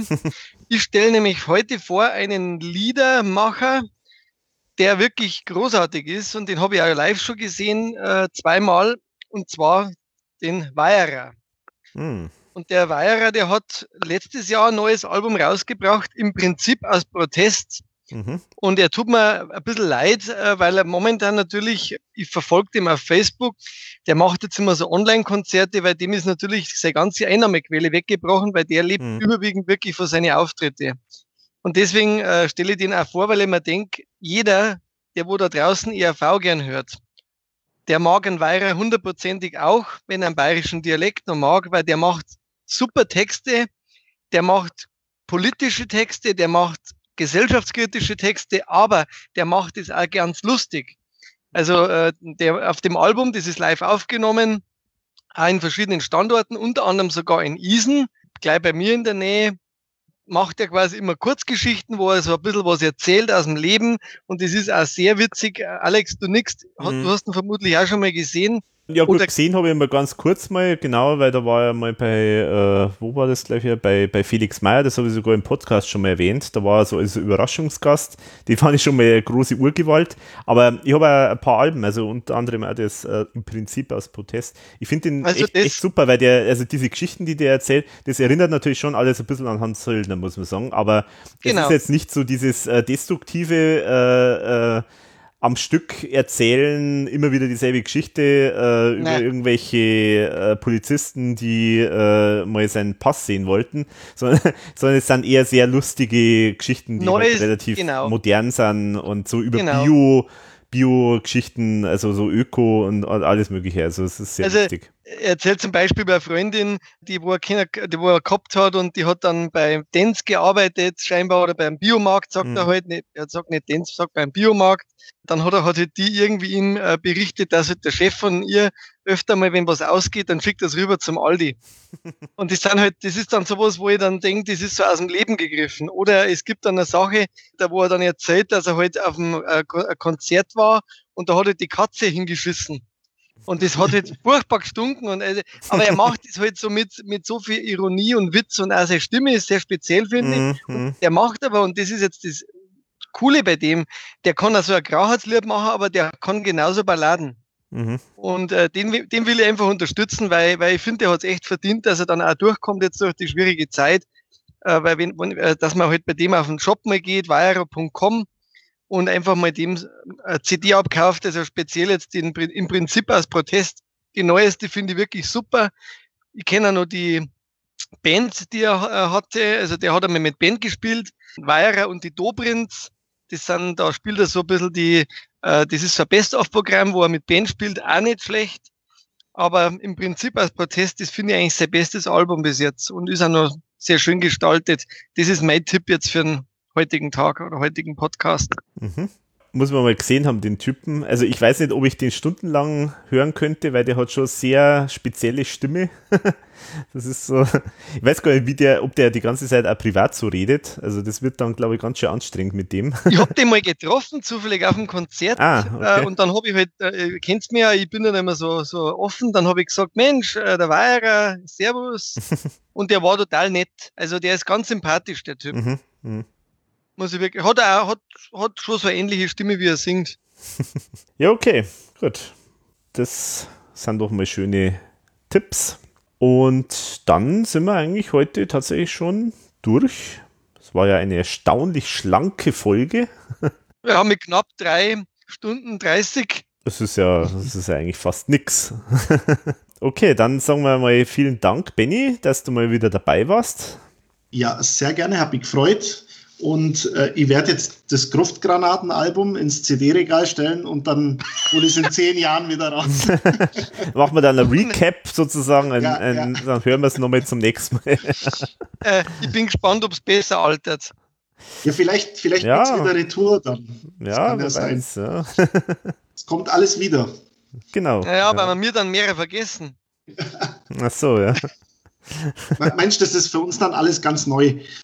Ja, ja, genau. Das wird total überrascht. Aber ich finde super, dass du wieder dabei warst, Benny, und ich hoffe, das ähm, haut wieder mal hin. Ja, war schön. Ja, unbedingt. Also so lange dürfen wir nicht nochmal noch mal warten. Also das ist ja erschreckend. Folge 7, das ist ja schon. Aber Wann wir, war das? naja, was Ja, war 2002 wahrscheinlich. Boah. das? Ja, das könnte schon hinkommen. Also wir, wir, Äh, äh, wir haben, Würde ich sagen. ja, also Zwölf, ja. Moment, ich schau mal. Am 16.10.2011 ist rausgekommen. Unfassbar. Ja. Ja. Neun Jahre. Ja. ja, nächstes Jahr sind wir zehn, haben wir Zehnjährige im Podcast. Ja. Mhm. Ja. Schauen wir mal, ob, ob wir was über was Neues äh, schon was. Vielleicht, wenn der Benny die, die Liste fertig bringt, dann können wir ja schon Mhm. über die Box reden. Über die Gesamtbox Die Gesamtbox. Ja. schwadronieren. Da Genau. kann man dann jedes Album auch nochmal zerlegen. natürlich. Oh ja, ja, ja, genau. okay, na gut. Ihr macht's mir Angst. Und der Alex macht das Ganze anschließend dann nochmal kunsthistorisch. Mhm. Genau, ja. In diesem Sinne sagen wir auf jeden Fall mal vielen Dank fürs Zuhören und Servus bis zum nächsten Mal. Viert euch. Ja, äh, Servus, schön, dass ich mal wieder dabei sein durfte.